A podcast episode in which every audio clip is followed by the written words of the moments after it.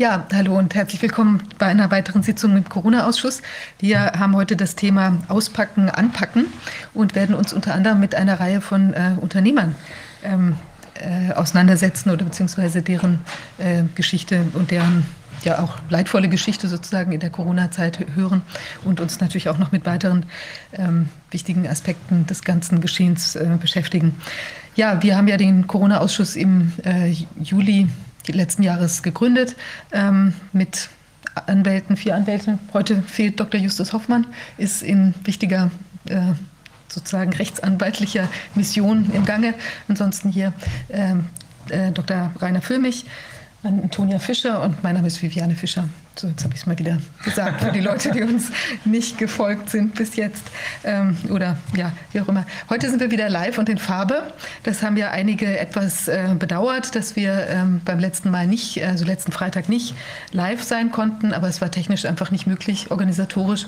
Und umso besser, dass wir heute wieder alles ähm, ganz unmittelbar äh, teilen können, sozusagen. Ja, wir als erstes sprechen wir wieder mit äh, Professor Martin Schwab der uns was sagen wird zu juristischen Updates. Martin. Ja, Hallo zusammen erstmal. Ähm, ich äh, gucke mir, äh, ich wollte hinweisen auf äh, aktuelle äh, Entscheidungen und ich wollte nochmal anknüpfen an das, was wir letztes Mal gesagt haben. So, letztes Mal hatten ich zwei Topics aufgerufen, äh, auf die ich nochmal eingehen möchte. Das eine ist die Frage der Testpflicht und das andere ist die Frage der Abiturprüfung unter der Maske. So, ähm, wenn ich bei der Frage Testpflicht bin, ähm, das ist ja ein vieles beherrschendes Thema und zwar nicht nur bei uns, sondern äh, die Klagepaten haben mich angeschrieben, dass es dort wohl auch äh, ähm, äh, dort auch wohl die Anfragen auflaufen. auch äh, äh, es gibt ja auch die Organisation Lehrer stehen auf, auch da gibt es Anfragen. Das heißt also, das ist ein alles bewegendes Thema. Ja.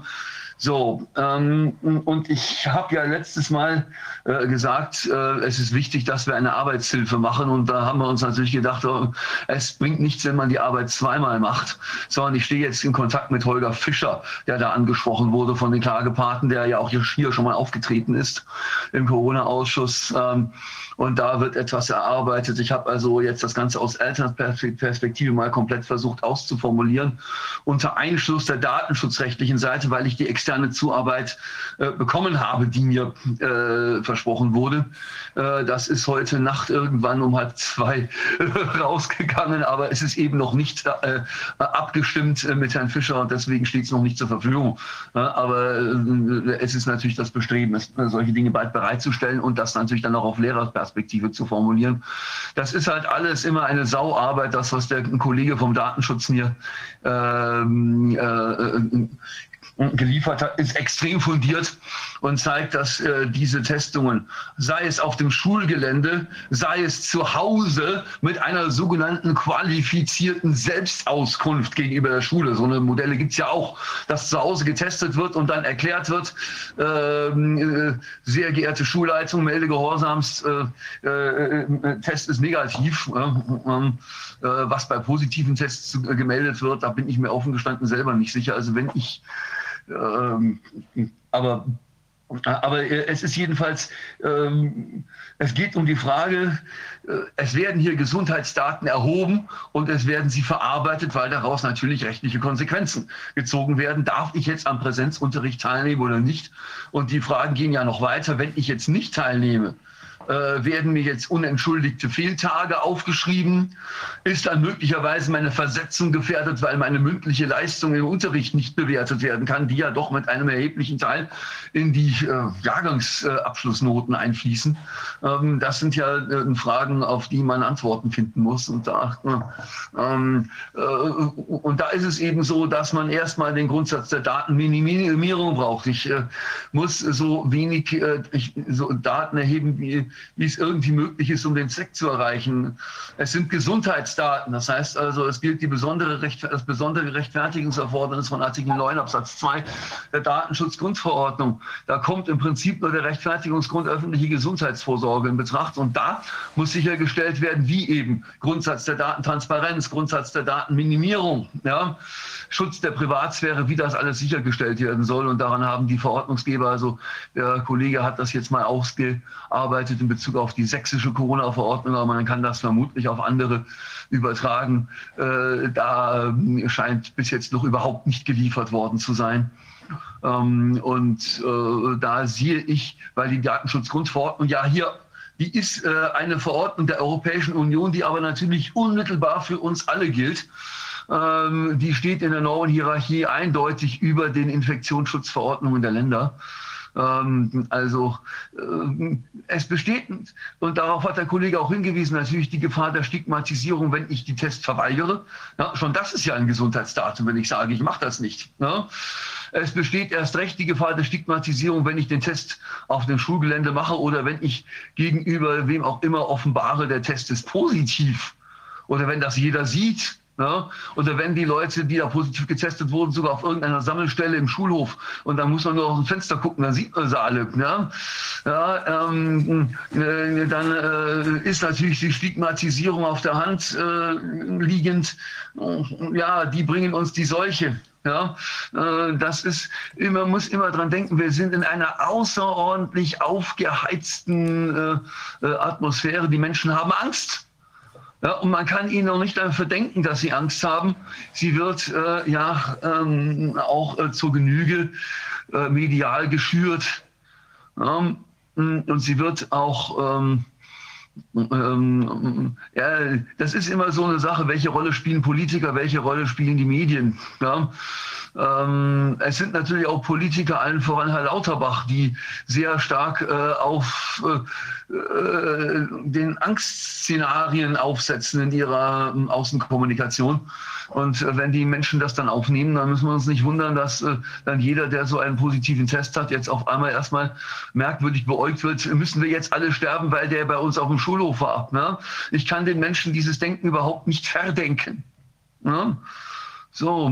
Mm. Okay. Ähm, das heißt also, datenschutzrechtlich ist das ein Riesenproblem mit der, mit der Testpflicht und zwar selbst dann, wenn es im häuslichen Kontext vorgenommen wird und erst recht dann, wenn es auf dem Schulgelände vorgenommen wird. Aber das werden wir in äh, der Handreichung entsprechend abarbeiten äh, und es mag sich empfehlen, hier auch mal den jeweiligen Landesdatenschutzbeauftragten äh, einzuschalten, wenn man hier als Eltern oder als Lehrer, als Lehrkraft Bedenken auf äh, den Plan rufen möchte. Ja, also Bedenken äußern möchte. Ja, das möchte ich an dieser Stelle nochmal sagen. Datenschutz ist ein Riesenthema. Ja, so. Ähm, dann habe ich letztes Mal gesagt, was machen wir denn mit Abiturprüfungen? Sechs Stunden unter der Maske. Und da habe ich gesagt, ähm, äh, kann man möglicherweise die Prüfungsunfähigkeit im unmittelbaren Anschluss an die Abiturprüfungen medizinisch nachweisen durch eine Blutgasuntersuchung. Da bin ich jetzt angeschrieben worden von einer Fachärztin für Anästhesie, dass das wohl doch nicht so einfach ist. Ja, ähm, äh, was allerdings bleibt als Bedenken ist, dass man im Arbeitsleben normalerweise Tragezeitbegrenzungen hat äh, und äh, dass die hier nicht eingehalten werden. Ähm, was man alle, was man sicherlich äh, vortragen könnte, wären eben allgemeine Studien äh, zur Maskenunverträglichkeit bei Kindern, wenn es sie denn gibt. Eugen Janssen hat sie ja äh, schon einmal eingefordert, ein Kinderarzt hier aus der Nähe aus ist gar nicht weit weg von Bielefeld. Ähm, jetzt gibt es auf RTL äh, auch, da wird kolportiert, ein Aufruf zur Teilnahme an einer solchen Studie über Maskennebenwirkungen. Das heißt also, das ist jetzt offenbar doch auch ein Thema in den ähm, etablierten Medien. Äh, das möchte ich an der Stelle auch, auch mal Anerkenntnis, zur Kenntnis bringen. Wenn wir die Medien für ihre Berichterstattung kritisieren, müssen wir auch positiv hervorheben, wenn sie mal was äh, berichten, was äh, äh in, eine, in die Richtung kritischen Hinterfragens geht. Ich habe mir den Artikel allerdings jetzt nicht so genau angeguckt, äh, aber wenn es da drin steht, es, man, der, äh, schon die Überschrift scheint offen für die Vorstellung zu sein, es gibt hier ähm, äh, vielleicht doch schädliche Nebenwirkungen äh, der Maske und dann wird eben darauf hingewiesen, dass da entsprechende Studien anlau an, anlaufen sind und dass man daran sich möglicherweise beteiligen kann. Ja, also ähm, das äh, wollte ich an dieser Stelle ähm, vortragen. Äh, äh, also bei den Abiturprüfungen. Ähm, ich glaube immer noch, äh, dass man versuchen sollte, mit den Schulleitungen Konsens zu finden, dass sechs Stunden Klau Präsenzklausur unter der Maske für die Abiturprüflinge völlig untragbar sind. Ähm, wie ähm, man den bewirken kann, wie man da argumentiert. Also mit den Blutgaswerten wird es wahrscheinlich doch eher schwierig werden. Ja, das ist wichtig, ähm, wenn wir solche Informationen aus der Zuschauerschaft im Corona-Ausschuss kriegen, müssen wir die natürlich ehrlicherweise auch hier verwerten. Ja? Aber vielleicht sollten wir das auch hinterfragen, weil für mich klang das so einleuchtend.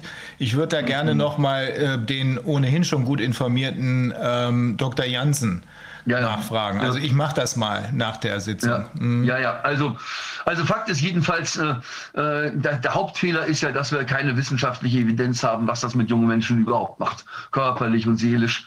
Äh, aber bei der Abiturprüfung scheint mir eher weniger die seelische als vor allen Dingen die körperliche Komponente eine Rolle zu spielen. Äh, wie Leistungsfähigkeit, äh, wie leistungsfähig ist, bin ich in einer Prüfungssituation, wenn mir eine Maske auferlegt wird. Ja, die Frage stelle ich mir. Übrigens bei den juristischen Staatsprüfungen ist es so, dass man die Maske am Arbeitsplatz, wenn man eine Klausur schreibt, ablegen darf und sie nur aufsetzen muss beim Rein- und Rausgehen oder wenn man zwischendurch mal zur Toilette muss. Ja, also da, äh, äh, das ist ein Kompromiss, der sicherlich äh, tragbar ist. Äh, das tut nicht, äh, äh, das ist jetzt nicht so die, die ganz große Staatsaffäre, aber während der eigentlichen Ablegen der Prüfung ist maskenfrei und das halte ich auch für richtig. So. Prinzip, äh, eigentlich müsste man ja auch mal untersuchen, was dieses Maskentragen im Auto macht. Also das ist ja auch was, wenn die Leute da stundenlang, teilweise ja allein mit Maske äh, im, im, Auto unterwegs sind. Also was, was äh, wenn wir jetzt nochmal über diese Blutsauerstoff oder auf jeden Fall den, den Sauerstoff, die Sauerstoffzufuhr sprechen, ist ja eigentlich auch was, was unbedingt mal untersucht werden müsste. Auch vielleicht von, ich weiß gar nicht, wer da technisch zuständig wäre, sowas, ob das nicht auch ein Sicherheitsrisiko im Straßenverkehr unter Umständen darstellen kann. Äh, ich mache mach's mal, äh, ich kürze das mal ab. Paragraph 23 Absatz 4 Satz 1 Straßenverkehrsordnung verbietet es dem Autofahrer, sich am Steuer zu das Gesicht am Steuer zu verhüllen. Und die Straßenverordnung ist Bundesrecht und wir alle haben gelernt, Artikel 31 des Grundgesetzes, äh, äh, Bundesrecht bricht Landesrecht. Diese Straßenverkehrsordnung steht in der Normenhierarchie über den Infektionsschutzverordnungen der Länder. Äh, und das hat gar nicht mal so sehr mit dem Sicherheitsrisiko am Steuer zu tun, sondern äh, ich muss sozusagen für die Verkehrsüberwachung erkennbar sein, wenn ich ein Fahrzeug führe. Ja, und ähm, das äh, ähm, ist auch in, der, äh, in den Corona-Verordnungen nicht geändert worden. Die einzige Ausnahme, da steht, steht in Paragraph 23 Absatz 4 Satz 2 in äh, StVO in Beziehung äh, unter Verweisung auf Paragraph 21a StVO. Dem Motorrad muss ich natürlich einen Helm tragen und der muss mich natürlich auch am Kinn schützen. Und äh, dann habe ich natürlich einen hellen Visier und dann bin ich natürlich nicht sichtbar, dann bin ich natürlich verhüllt. Das ist natürlich erlaubt. Ja, weil es gar nicht anders geht aus Sicherheitsgründen. Aber alle anderen müssen am Steuer erkennbar sein. Ja, so, ähm, das heißt also, ich verhalte mich nicht etwa ordnungswidrig, indem ich keine Maske am Steuer trage, sondern ich verhalte mich ordnungswidrig, wenn ich am Steuer eine Maske trage. Ich riskiere ein Bußgeld ja, und das wird natürlich, ich versuche mir gerade eine Gerichtsverhandlung vorzustellen, wenn jemand aufgeschrieben wird, Sie haben am Steuer eine Maske getragen, obwohl Ihnen das gemäß 23 Absatz 4 Satz 1 StVO verboten gewesen sei und ich mich dann zu rechtfertigen berufe, aber das stand doch in der Corona-Verordnung. Ja, das ist ein Einwand, der aus Rechtsgründen nicht durchgreifen kann, zeigt aber, wie wenig durchdacht diese Corona-Maßnahmen sind. Ja? So. Mhm. so. So, dann. Ähm, äh, so, ich streiche jetzt meinen Zettel mal ab, den ich hier habe. So, neue Urteile. Da gibt es ein erfreuliches und ein unerfreuliches. Das erfreuliche Urteil kommt vom Oberverwaltungsgericht in Lüneburg. Äh, dass also in zweiter Instanz, äh, wie auch schon die Vorinstanz Verwaltungsgericht Hannover, eine Allgemeinverfügung der Region Hannover gekippt hat, welche, äh, in denen eine nächtliche Ausgangssperre eingeordnet war. Und die Begründung ist sehr interessant. Ein Jahr nach Beginn der äh, Corona-Krise ähm, darf erwartet werden, dass man sich nicht mehr mit Vermutungen zufrieden gibt, sondern dass eine doch erhöhte wissenschaftliche Durchdringung äh, geboten sei. Und äh, wenn man die Sorge hat, dass die Jugendlichen sich dann immer auf öffentlichen Plätzen treffen und keinen Abstand halten und keine Maske tragen, ähm, dann könnte man das ja auch durch Zutrittsverbote regeln als milderes Mittel. Und man möge erstmal die Maßnahmen durchsetzen, die man hat, bevor man neue verhängt. Dieses Urteil ist ungemein bedeutsam für das, was jetzt bevorsteht. Also Frank-Walter Steinmeier hat uns in seiner Osteransprache auf herbe Einschränkungen eingeschworen. Als ich das gelesen habe, äh, also ich habe mich die Ansprache nicht gehört, ich habe einen Medienbericht darüber gelesen, da ist halt daraus zitiert worden. Da habe ich mir äh, mich gefragt, wenn er das Wort herbe Einschränkungen als Ankündigung dessen, was kommt, für nötig hält, äh, was meint er damit? War das, was, wie habe ich denn die Einschränkungen zu charakterisieren, die wir aktuell schon haben? Ist das nur ein Sandkastenspiel im Vergleich zu dem, was noch bevorsteht? Und natürlich rauscht durch den Wetterwald eine bundesweite Ausgangssperre auch tagsüber. Und als Vorbild wird uns vor die Nase gehalten Portugal. Die hätten mit diesem Ultra-Lockdown die Inzidenzzahlen in den Griff gekriegt. So. Hm. Dann möchte ich äh, mal sagen, ja, wer würde denn eine solche Verordnung erlassen? Eine solche Verordnung, die Verordnungsermächtigung nach dem Infektionsschutzgesetz ist gerichtet an die Landesregierung. Ja, und das hat seinen guten Grund. Äh, diese Verordnungen ergehen in Vollzug des Infektionsschutzgesetzes. Es ist also Ausübung von Verwaltung. Es ist zwar eine Rechtsvorschrift, es ist aber funktional Ausübung von Verwaltung. So, und jetzt Achtung, Grundgesetz Staatsorganisationsrecht erstes Semester. Ähm, der Föderalismus äußert sich nicht nur in differenzierten Gesetzgebungskompetenzen, sondern er äußert sich auch in differenzierten Verwaltungskompetenzen und der Vollzug des Infektionsschutzgesetzes fällt nach dem Grundgesetz in die Verwaltungskompetenz der Länder.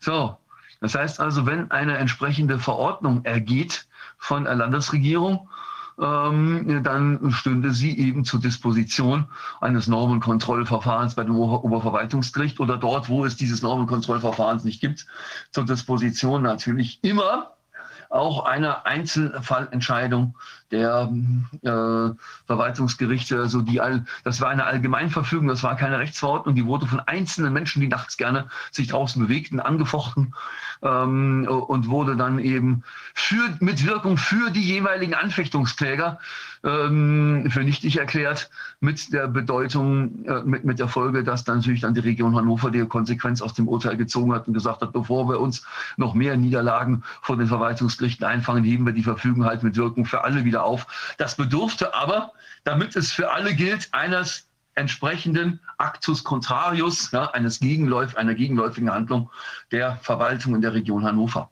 Ja. ja. bei Allgemeinverfügungen, wenn ich die anfechte, gilt das Urteil immer nur für mich und nicht für alle.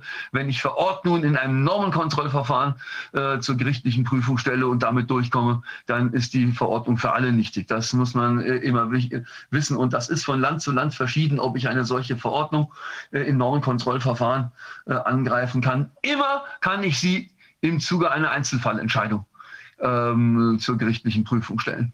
Das kann ich machen in einem Verwaltungsverfahren, wenn ich eine Allgemeinverfügung anfechten will. Das kann ich machen in einem Bußgeldverfahren, indem ich sage, diese Verordnung, gegen die ich hier bußgeldpflichtig verstoßen haben soll, die gilt in Wirklichkeit gar nicht, weil sie gegen höherrangiges Recht verstößt. So ist ja zum Beispiel dieses Urteil des Amtsgerichts Weimar damals zustande gekommen. Der hat einfach gesagt, ich als Richter habe die Möglichkeit, Gesetze, die unterhalb des Ranges eines Parlamentsgesetzes stehen, aus eigener richterlicher Kompetenz zu überprüfen, weil das ja eben Verwaltung ist. Und äh, Verwaltung unterliegt an allen Stellen, überall, wo sie gehen und stehen, der Kontrolle durch unabhängige Gerichte. So ist unser Rechtsstaat konzipiert. Ja, so. So, jetzt bin ich darauf aufmerksam gemacht worden, aber das kam so kurzfristig, dass ich nicht mehr geschafft habe, das noch nachzuprüfen. Angeblich soll ein Gutachten des Wissenschaftlichen Dienstes des Bundestages existieren, das also bei steigenden Inzidenzzahlen auch die Bundesregierung von oben durchregieren kann. Also ich frage mich, wie das gehen soll. es geht bis zu einem gewissen Grade, wenn es Bundesauftragsverwaltung ist.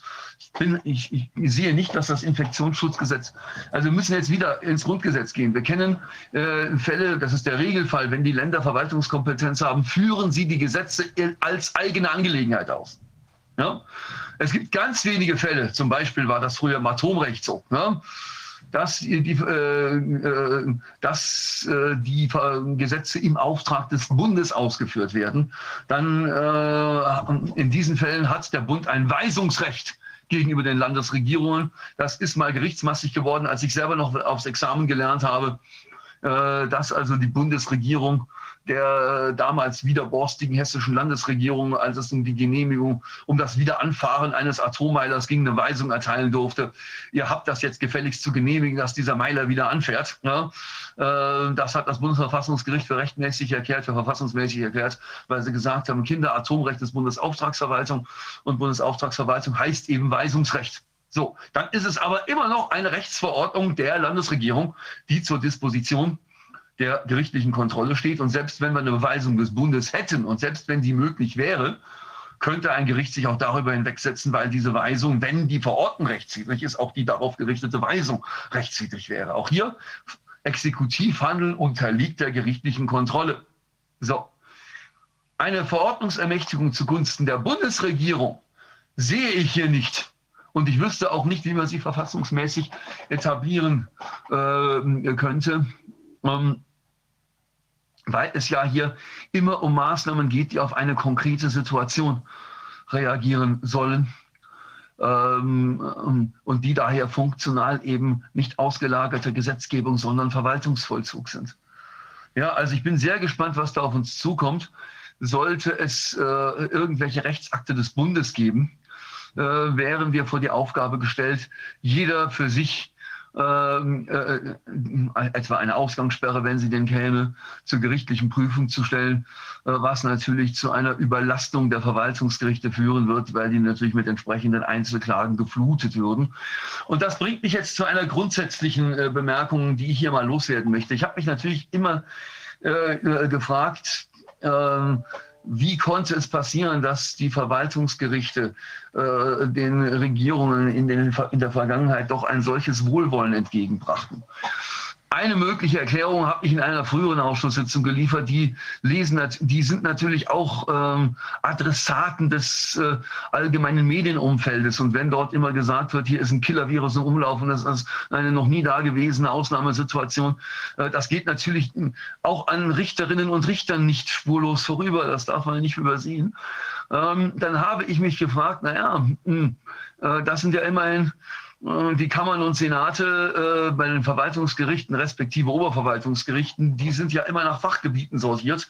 Kann man denn nicht äh, von einer Kammer für Infektionsschutzsachen, von einem Senat für Infektionsschutzsachen erwarten, dass die, die sich irgendwann mal so ein bisschen fortbilden? Ähm, ich bin, als ich nochmal drüber nachgedacht habe, selbst an dieser Stelle skeptisch geworden, weil ich mir gedacht habe, ähm, die Flut von Infektionsschutzklagen, die traf ja die Verwaltungsgerichte völlig unerwartet. Infektionsschutzrechtlich war ja, bevor Corona kam, so gut wie nichts los. Die müssen jetzt dann irgendwie ihre Eingänge abarbeiten. Fortbildungen durch die Justizministerien, die sich ja anbieten würden in dem Bereich, wo mal, wie die medizinischen Zusammenhänge aufgeklärt wird. Ähm, ich weiß nicht, ob es die gegeben hat. Ähm, äh, aber jedenfalls, äh, man müsste dann eben schon, hm, man muss immer sehen, die Möglichkeit eines Richters oder einer Richterin, sich fortzubilden, ist immer abhängig von dem äh, ähm, Arbeitsaufwand, den man in der eigenen Abteilung, im eigenen Ressort, in der Kammer, im Senat hat, um den Akteneingang abzuarbeiten. Äh, wir haben das ja sehr deutlich gesehen, als die Schuldrechtsreform 2002 über den niederbrach. Da sind wir alle, auch wir Profs, ins zweite Semester zurückgeworfen worden. Und wir mussten uns Schuldrecht, allgemeiner Teil und das ganze Kauf- und Werkvertragsrecht komplett neu aneignen. Komplett. Ja? Ähm, also für die Anwaltschaft sind da Fortbildungen angeboten worden. Ich habe selber auch welche gemacht damals als frisch gebackener Privatdozent äh, auf Stellensuche habe ich mich halt mal mit dem Thema beschäftigt und dann eben das, was ich mir erarbeitet hatte, dann auch an die äh, Anwaltschaft weitergetragen. Ähm, aus der Richterschaft wurde mir berichtet, dass das Fortbildungsangebot, wenn es denn überhaupt da war, nur unzureichend war und kein Mensch kam auf die Idee zu sagen, jetzt müsste mal 100 Akten im, Jahrgang, äh, im Jahr weniger machen. Ja? So. Und das, vor dem Problem stehen die Verwaltungsgerichte natürlich jetzt auch. Und wenn das OVG Lüneburg sagt, Kinders, jetzt liefert mal ein bisschen mehr als nur Vermutungen, dann ist das ja auch ein Appell an die Politik. Kinders, so ein bisschen Grundlage für das, was wir entscheiden, müsst ihr uns liefern. Gerade weil wir jetzt nicht die Möglichkeit haben, berufsbegleitend noch ein halbes Medizinstudium zu absolvieren. Ja, ich selber habe mir den Luxus quasi leisten können, weil ich letztes Jahr keine termingebundenen Projekte hatte im Sommer. Dann konnte ich mich hinsetzen und mal 180 Seiten zu Wolfgang Bodak schreiben und mich mal so in die Studienlage einlesen, dass ich so einen Überblick hatte, worüber man redet. Auch wenn ich nicht alles im Einzelfall verstanden, Einzelnen verstanden habe, mir ging es ja nicht darum, eine medizinische Abhandlung zu schreiben. Mir ging es ja darum, den Wissenschaftsjournalismus vorzuhalten, worüber sie alles nicht berichten und welche Fragen sie bitte hätten mal stellen sollen. Das war das Anliegen dieser Schrift. Ja? So, diese Möglichkeit habe ich natürlich nicht, wenn ich ein bestimmtes Aktendeputat abzuarbeiten habe. Das muss ich auch immer sehen. Ähm, äh, aber ich finde die Reaktion des OVG Lineburg völlig richtig, dass sie sagen, Leute, äh, es ist eigentlich auch nicht unsere Aufgabe, berufsbegleitend noch Medizin studieren, zu studieren, sondern es ist eure Aufgabe als Exekutive belastbare Daten zu liefern und wir sehen sie ja nicht. Ja, das ist also ein, äh, glaube ich, wenn sich diese Begründungslinie durchsetzt, ähm, wird die Politik, äh, äh, wenn sie mit ihren Maßnahmen durchdringen will, einen erhöhten Argumentationsaufwand leisten müssen. Das ist jetzt mal so ein Ausblick, den ich aus dieser Entscheidung ziehen will. So, so das war OVG Lüneburg. Jetzt ähm, ähm, ähm, gehe ich äh, noch einmal ein äh, auf äh, ich unterbreche mal kurz, weil ich den äh, Rabbi Weißmann, der schon wartet, äh, nur, ich will ihm nur erklären, er muss noch ja. ein paar Minuten warten, ist alles im, ja. Lot. Ne? Ja. Ähm, Rabbi, Rabbi Weissman, can you hear us? Yes, I'm here. Okay, I'm just, I'm just. Um, uh, uh, injecting myself into this conversation because I want to ask you for a few more minutes of patience because this uh, Professor Martin Schwab is explaining to us and to our viewers how two very recent decisions, one of them really good, the other one pretty bad by the European uh, European Supreme Court or something, mm. how they are affecting us. But please be patient and I apologize for this, but everybody is, is looking forward to speaking to you. No problem. I'll be standing by. Okay, great. Just a couple of more minutes. Thank okay. you. Okay, Martin. So, es war der Europäische Gerichtshof für Menschenrechte. Ja. The European ja. Court for, uh, for Human Rights. Human genau, Rights, European ja. Court for Human Rights, der sich auf die, äh, der sich zu der Frage äh, geäußert hat, darf ein Land, in diesem Fall war es Tschechien, äh, den mm, äh, äh, die Eltern bestrafen, beziehungsweise ihre Kinder von Zutritt zur äh, Kindertagesstätte fernhalten, wenn sie die Kinder nicht gegen Masern, Mumps, Röteln und sowas ähnliches impfen äh, lassen möchten. Da ging es also nicht um Corona, da ging es um die Masernimpfung. So, ähm, wobei es waren verschiedene Kläger. Ich glaube, dass es möglicherweise auch um verschiedene Impfungen ging, aber es ging jedenfalls um Impfungen, äh, die wir traditionell seit Jahren kennen. So, und hier hat der Europäische Gerichtshof für Menschenrechte gesagt, die Schutz, der Schutzbereich des Rechts auf Privatsphäre ist zwar hier berührt, aber ähm, äh, es ist hier unter menschenrechtlichen Gesichtspunkten gerechtfertigt, ähm, hier eine entsprechende Zwangsimpfung anzuordnen und den Eltern, die das nicht machen, auch Geldstrafen aufzuerlegen. So, ich, äh, das Urteil ist ganz frisch. Ich äh, werde mich einfach mal an der Pressemitteilung abarbeiten, äh, die äh, wir dazu haben. Äh,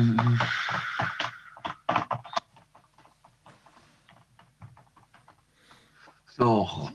Mm. So, Ähm, so. Ich, äh, so, da hatten wir nämlich äh, Press Release, äh, wo habe ich sie denn hier? Äh, maybe necessary news. So, äh, ähm, da war es, äh, da war es ja so, dass die äh, ähm, das Gericht gesagt hat bei der Frage, ob etwas notwendig ist, um Infektionskrankheiten zu verhüten und Verbreitung zu verhindern, habe eine Landesregierung, die Regierung eines Landes, eine weite, eine weite Margin of Appreciation, einen weiten Einschätzungsspielraum. Und ähm, es ist äh, insbesondere gesagt worden, ganz äh, wesentlich sei, ob diese Impfung von den entsprechenden Fachbehörden empfohlen werde. Ja, das wäre bei uns die Ständige Impfkommission. Äh, das wäre bei uns auch das Paul-Ehrlich-Institut, das ja die, äh, über die Zulassung von diesen Impfstoffen entscheidet. Ähm, und da äh, ist eben gesagt worden, ich, ist blöd, dass ich das jetzt aktuell nicht mehr finde. Ich hatte das gestern nochmal als, äh, im Internet als PDF. Aber wenn man mir einen Moment Zeit gibt, äh, greife ich mir dann noch einmal, ich habe das ja auch einen USB-Stift gezogen, ja, dann greife ich mir das nochmal. Äh, es ist jedenfalls ähm, ähm ich lasse dich mal suchen, Martin. Ähm, ja. Da wird davon gesprochen, dass diese Zwangsimpfungen ähm, hier in Europa, je, in Europa jeden, äh, jedenfalls zulässig seien. Ähm, die Sache ist nur die, ist das überhaupt eine Impfung? Das wird ja gerade massivst diskutiert. Ist das eine Impfung? Denn äh, wir haben das Video von äh, Dr. Steve Hotze aus äh, Houston, Texas gesehen, der sehr, sehr, sehr nachvollziehbar darauf hinweist, es sind keine Impfungen, sondern es handelt sich um Experimental äh, Gene Therapies. Ähm, das Ganze ist so wie damals die Pandemie umetikettiert wurde bei der Schweinegrippe, um eben jede Grippe zu einer Pandemie machen zu können, ist auch hier eine neue Definition der Impfung erfolgt, beziehungsweise hat man versucht, unter anderem sicherlich auch um die Haftungsfreistellung der Produzenten hinzukriegen, hat man versucht, einen eigentlichen experimentellen äh, Geneingriff äh, umzudeuten in eine Impfung, indem man gesagt hat, erstens, es wird ja injiziert und zweitens, es dient ja dazu, äh, Immunität herbeizuführen. Äh, dieser Zweck wird aber ja sogar nach den äh, äh, Angaben der CDC und auch des äh, RKI gar nicht erfüllt, denn die Immunität, äh, wissen wir ja, wird gerade nicht herbeigeführt. Ähm, selbst die Hersteller haben darauf hingewiesen, dass das nicht so ist. Also der Kampf, der sich jetzt in Zukunft abspielen wird, wenn er denn noch lange dauert, ähm, wird wohl auf der Ebene der Streitigkeiten darüber, ist es eine Impfung oder ist es keine Impfung. Denn wenn es tatsächlich ein gentherapeutisches Experiment ist, wofür alles spricht, sogar die Einreicher selbst haben ja, als sie ihre äh, als sie das okay für die Studien haben wollten, haben ja darauf hingewiesen, dass es keine Impfung ist, sondern dass es sich um ein gentherapeutisches Experiment handelt. Wenn es sich um ein gentherapeutisches Experiment handelt, dann geht diese Entscheidung hier ins Leere, weil es nämlich keine Impfung betrifft. Mhm. Das werden wir dann sehen. Ähm, das Problem ist nur, dass wir gerade neue Erkenntnisse darüber haben, dass gerade auf den, in den europäischen Gerichtshöfen offenbar sehr viele Richterbesetzungen mit sehr viel Geld von Leuten wie Bill Gates und George Soros stattgefunden haben, äh, auch mit persönlichen persönlichen Beziehungen Richter da platziert wurden, sodass wir auch an der Stelle äh, einiges an Widerstand erwarten können. Die Frage ist also, wohin verlagert sich diese Diskussion insgesamt? Vielleicht doch weg von den Gerichten, die wir brauchen, aber nicht nur, äh, in die Bevölkerung hinein äh, wird der Bevölkerung ähm, vielleicht immer klarer, dass ähm, das ganze System rigged ist, wie die Amerikaner sagen würden, dass also das ganze System manipuliert ist. Ähm, dann werden wir uns auf ähm, ganz andere Regeln einigen müssen für die Zukunft. Aber äh, ich, ich glaube, jetzt hast du es gefunden. Ne? Jetzt, ja, okay. und äh, im Prinzip habe ich tatsächlich alles Wichtige gesagt. Ja. Ne? Mhm. Ähm, also äh, äh, es ist äh, wichtig ist, dass hier der Europäische Gerichtshof für Menschenrechte den Fachbehörden einen enormen Vertrauensvorschuss gibt. Wenn die das empfehlen, dann darf die, äh, dann darf die Regierung äh, das auch anordnen. Was dabei ausgeblendet wird, ist, dass die Fachbehörden natürlich ihrerseits unter der Weisung, äh, unter der Aufsicht äh, der Regierungen stehen. Also das ist das Problematische. Aber ähm, es steht zu befürchten, dass dieses Urteil ähm, äh, zur Rechtfertigung herangezogen werden wird, wenn es darum geht, Menschen an, ähm, äh, zur Teilnahme an Corona-Impfungen zu zwingen. Uns äh, hat man ja immer versprochen, es werde keine Impfpflicht geben. Wie lange es dabei bleibt, äh, ist eine Prognose, die sich äh, wie alle Prognosen auf die Zukunft beziehen, die wir deswegen nicht treffen können.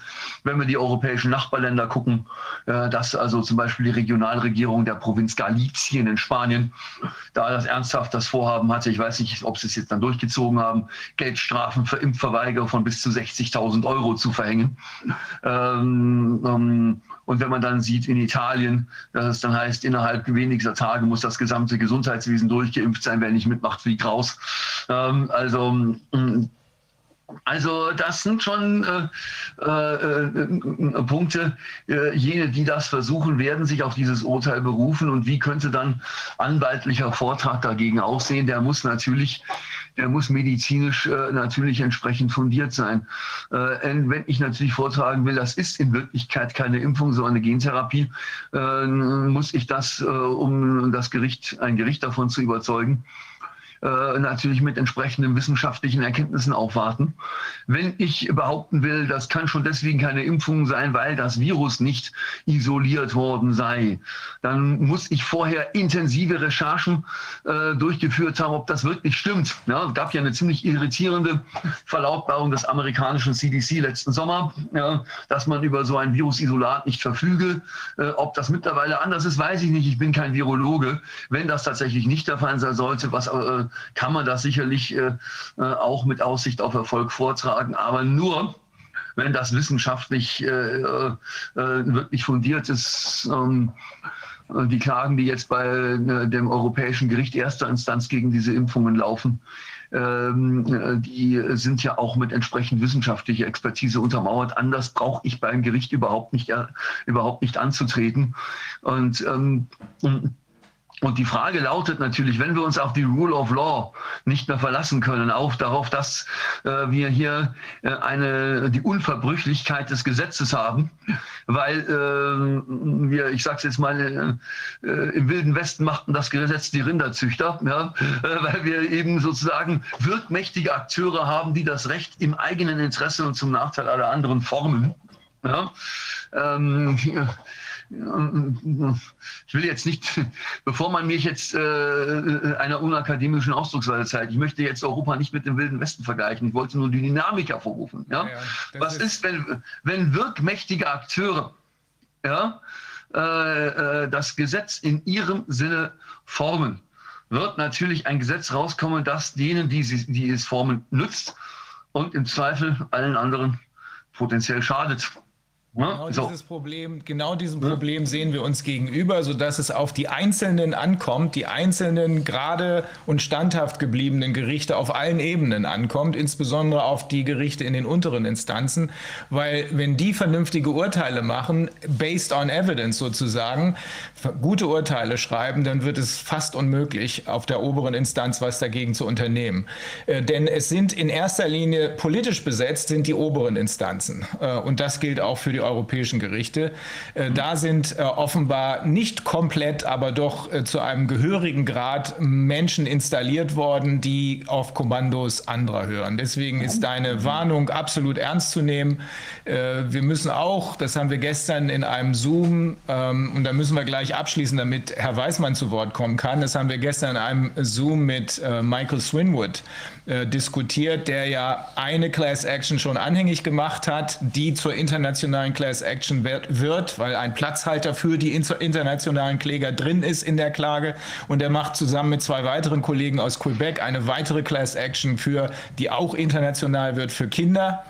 Ähm, er hat darauf hingewiesen, du hast da eben auch schon äh, mit anderen Worten nur darauf hingewiesen, dass wir damit rechnen müssen, dass genau diese politisch besetzten Positionen, egal ob das nun Gerichte oder sonst was sind, alle denselben Tenor vertreten, nämlich ich werde das genannt Precautionary Principle. Mit anderen Worten, wir können nach, bei den Leuten, die so drauf sind, dass sie sagen, dieses Vorsichtsprinzip gilt, da können wir Logik bringen ohne Ende, das interessiert die nicht mehr, sondern die sagen immer nur, ja, der PCR-Test kann das nicht. Ja, da hat Herr Drosten wohl was Falsches gesagt und Herr Wieler und Herr Tedros auch. Aber es ist ja egal, weil die Lage ist super gefährlich, super gefährlich, super gefährlich. Das ist genau das, was Silvia Behrendt, die ehemalige WHO-Mitarbeiterin, angesprochen hat, als sie gesagt hat, hey, die ganzen Länder, die sich die bei der WHO mitmachen und die sich auf diese Verfassung der WHO, nämlich die, gesund, die internationalen Gesundheitsregeln, International Health Regulations, geeinigt haben, die übersehen eins, dass hier, und zwar unter maßgeblichen Antrieb von Wieler, der gerade an einer Revision dieser ganzen Sache, äh, glaube ich, beteiligt ist, dass hier diese Gesundheitsregeln, diese internationalen Gesundheitsregeln gerade nicht nur vorsehen, über Maßnahmen zu reden, reden sondern dass sie vor allem auch dafür da sind, zu prüfen, ob es überhaupt irgendwelcher Maßnahmen bedarf. Und das ist die ganze Diskussion, die hier zurzeit abgekürzt wird und die mit dieser Berufung auf das Precautionary Principle, es ist ja äh, letztlich nichts anderes als der Aufruf dazu, sämtliche Logik und sämtliche rechtlichen Regeln zu ignorieren und zu sagen, es ist alles so gefährlich, wir müssen machen, was der Führer befiehlt hat ja auch Herr Wieler deutlich gesagt. Das ist das eigentliche Problem, mit dem wir uns auseinandersetzen müssen. Das ändert nichts daran, dass wir auf Kurs bleiben müssen, wie du gerade gesagt hast, um bei den Gerichten, die eben sich nicht gleichschalten lassen, ähm, mit äh, äh, deren vernünftiger Arbeit und Beweisaufnahmen mhm. zu vernünftigen Ergebnissen zu kommen. Ja. Aber wir sehen, das ist eine Gefahr, international. Ja. Aber wie, wie gesagt, weil du jetzt gerade von Gleichschalten lassen sprichst, ich glaube, wenn ich mir, ich mache immer, äh, wenn ich mir jetzt mal aus rechtswissenschaftlicher, Pers aus, aus der Perspektive der Justizforschung die Verwaltungsgerichtsbarkeit, die Verwaltungsgerichtsbarkeit in der Corona-Krise angucke, ja, ich glaube, es ist mit, dem, mit der Vokabel Gleichschaltung nur unzureichend erklärt. Ja, da, äh, da, da müsste man, äh, da steckt mehr dahinter. Ja, ja. so, ähm, zwei kurze Bemerkungen noch. Erstens, das, äh, das Stasi-Museum in Berlin dürfte ja eigentlich wieder aufmachen, allerdings nur so die Verordnung in Berlin, wenn sie beim Eingang testen. Und jetzt haben die eine schöne Pressemitteilung rausgegeben, in der gesagt haben, unter diesen Bedingungen müssen wir leider geschlossen bleiben, denn ähm, es stünde gerade äh, dem Stasi-Museum nicht äh, gut zu Gesicht, äh, Gesundheitsdaten zu sammeln, die eigentlich der ärztlichen Schweigepflicht unterliegen. Ja, also das fand ich also, äh, das, sowas nenne ich historische Sensibilität. Ja. ja so. Äh, und äh, das Zweite, worauf ich aufmerksam machen wollte, wir haben ja nun äh, im Blätterwald auch gesehen, dass der Kampf um die mediale Deutungshoheit deutlich an Fahrt aufnimmt. Äh, wir lesen Kritik an der Tätigkeit von KenFM oder von Corona-Ausschuss und anderen ähm, im Tagesspiegel. Wir lesen Vergleichbares in der Frankfurter Allgemeinen Zeitung. Da heißt es, die Corona-Leugner würden sich radikalisieren. Demnächst wird ein Buch vorgestellt werden, das wohl auch schon erschienen ist. Das nennt sich Fehlender Mindestabstand.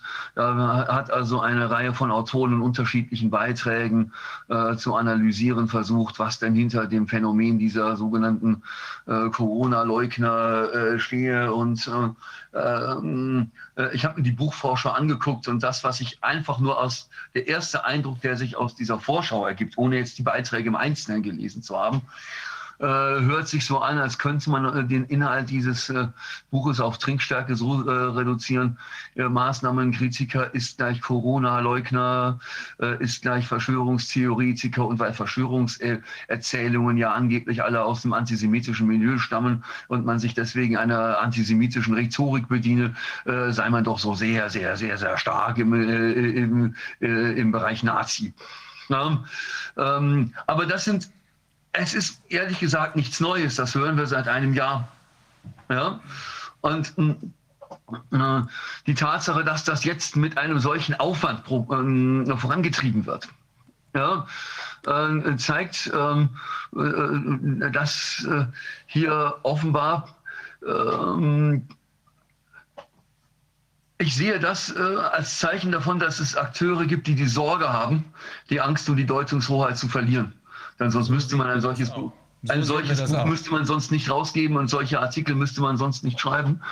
Ähm, ähm, ich wollte nur darauf hinweisen, dass dieses Buch, äh, wenn es dann mal rauskommt, vermutlich ganz erhebliche mediale Aufmerksamkeit erlangen wird äh, und möglicherweise als weiterer Beleg dafür ins Feld geführt werden wird, dass Menschen, die es wagen, die fachliche Begründung der Corona-Maßnahmen in Zweifel zu ziehen äh, und die es wagen, an der Verhältnismäßigkeit, an der Notwendigkeit von dem allen zu zweifeln, die es wagen, äh, äh, auf das Schäden von Masken tragen, auf das Schäden, äh, auf die Nebenwirkungen von der Impfstoffe hinzuweisen, äh, dass man versucht, diese Menschen weiter äh, in die Defensive zu drängen. Ähm, äh, ob die Mittel dafür geeignet sind, wenn man immer die in dasselbe Horn bläst, ist die andere Frage. Aber ich muss ehrlich sagen, das möchte ich ganz gerne den Menschen überlassen, an die diese äh, äh, Schriften, äh, Zeitungsartikel, Bücher, was auch immer adressiert sind. Äh, ich sage nur, äh, darauf bin ich hingewiesen worden. und Martin, das ähm, ist ganz klar, dass das alles dazu dient, die Gesellschaft zu, zu spalten und äh, ganz offensichtlich einer Agenda folgt. Denn es ist ja kein Zufall, dass das weltweit überall einheitlich passiert. Ähm, das ist, deswegen hast du völlig recht. Äh, man darf hier nicht zu konfrontativ agieren. Ähm, da bist du der bessere Mann. Ich bin der Anwalt, der eigentlich Interessen durchsetzt. Äh, aber es ist richtig, wir können nicht pauschal sagen, dass es hier eine Gleichschaltung der Gerichte gibt. Die gibt es ja auch gar nicht, sondern wir, es gibt einige Gerichte, die dadurch, dass bestimmte Positionen politisch besetzt worden sind, tatsächlich gleichgeschaltet worden sind mit den Regierungsinteressen, die, deren Interessen sich nicht mehr unterscheiden lassen von den Konzerninteressen. Ne? Das ist die äh, so, sogenannte Davos-Logik. Aber äh, das gilt eben nicht für alle. Ich glaube, wir müssen nur jetzt sehen. Ich noch ja. eine Sache ganz ja. kurz ansprechen. Und zwar dieser Artikel, äh, Martin, auf den du da äh, Bezug genommen hast, dieses die Corona-Leugner radikalisieren sich, oder wie das Ding hieß. Da sind wir ja erwähnt worden, und zwar unter dem Aspekt, dass wir angeblich Demonstrationen organisieren.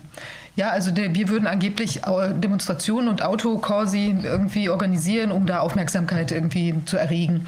Und ich bin dann in Kontakt getreten. Ich habe also quasi eine Abmahnung, eine Abmahnung geschickt an die FAZ, die mögen das unterlassen, weil wir haben ja tatsächlich noch nie irgendeine Demonstration und auch keinen Autokorso organisiert oder also wir sind da überhaupt gar nicht eingebunden. Ja, also vielleicht mal gesprochen oder so, aber nicht ähm, haben null organisiert. Und das fand ich faszinierend. Also dann hat sich der ähm, Herr Dr. Äh, Schlüter von der Rechten, also also Rechtsabteilung gemeldet, ja, und äh, hat jetzt erstmal inhaltlich sich da noch nicht äh, so stark zu positioniert. Aber er schrieb, dass er, dass das eine privilegierte Quelle sei, aus der sie diese Information hätten, und zwar eine, eine Information vom äh, Innenministerium. Und das ist ja faszinierend. Das ja. heißt, offenbar äh, fabriziert das Innenministerium Fake News über uns, die sie dann wiederum auch der, der Presse zur Verfügung stellt. Weil es kann ja gar nicht sein. Ich meine, das ist ja total stunk unterlogen sozusagen, dass die das äh, behaupten über uns. Wüsste ich auch gar nicht, wo sie irgendeine Evidenz dafür herbekommen haben sollten, weil de facto da nichts geschehen ist. Aber gleichzeitig befeuern sie sozusagen diese Narrative, indem sie uns jetzt da mit reinziehen und dann natürlich auch mit Querdenken oder was weiß ich da in, in Verbindung oder in den gleichen Topf werfen. Und das ist ja so, wir sind nicht in dieser Form aktivistisch unterwegs. Ja? Also ich werde da dranbleiben, auch beim Bundesinnenministerium nachfragen, woher das kommt, weil die müssen es natürlich auch korrigieren.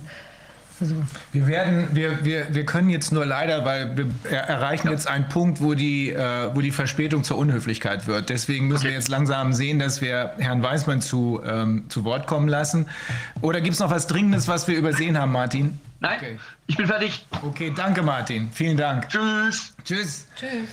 Rabbi Weissman, I'm very sorry for the delay, but this was important, and part of it is, in fact, what you're probably going to be talking about as well. I, I, I have read your 31 points why you're not going to get vaccinated, by the way. Okay, great. well, there are actually many more. I wrote that about 10, 10, 10, weeks ago, and as time goes on, there are only more and more reasons to not take their vaccine. Whoa. Can you uh, tell our viewers who you are and what you're doing? you're in Israel, right? Correct. I moved to Israel from the U.S. about 13 years ago. I'm an Orthodox rabbi. I love Israel with all my heart and soul. I love the people of Israel. I'm a passionate, you know, one of those Zionist people. I, I really love Israel.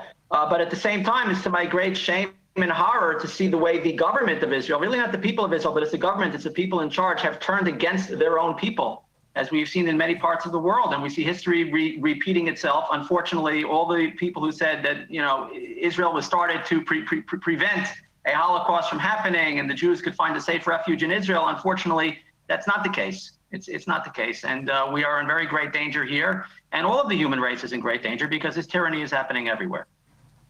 I'll briefly translate this. Um, Herr Weismann ist vor 13 Jahren aus den USA äh, nach Israel ausgewandert. Er ist orthodoxer Jude, er liebt das Land ähm, und äh, muss jetzt äh, zu seinem Erschrecken feststellen, dass, dass, äh, dass die Regierung, so wie in vielen anderen Ländern auch, sich gegen die eigenen Menschen, gegen die ähm, gegen die eigenen Einwohner richtet mit ihrem Handeln.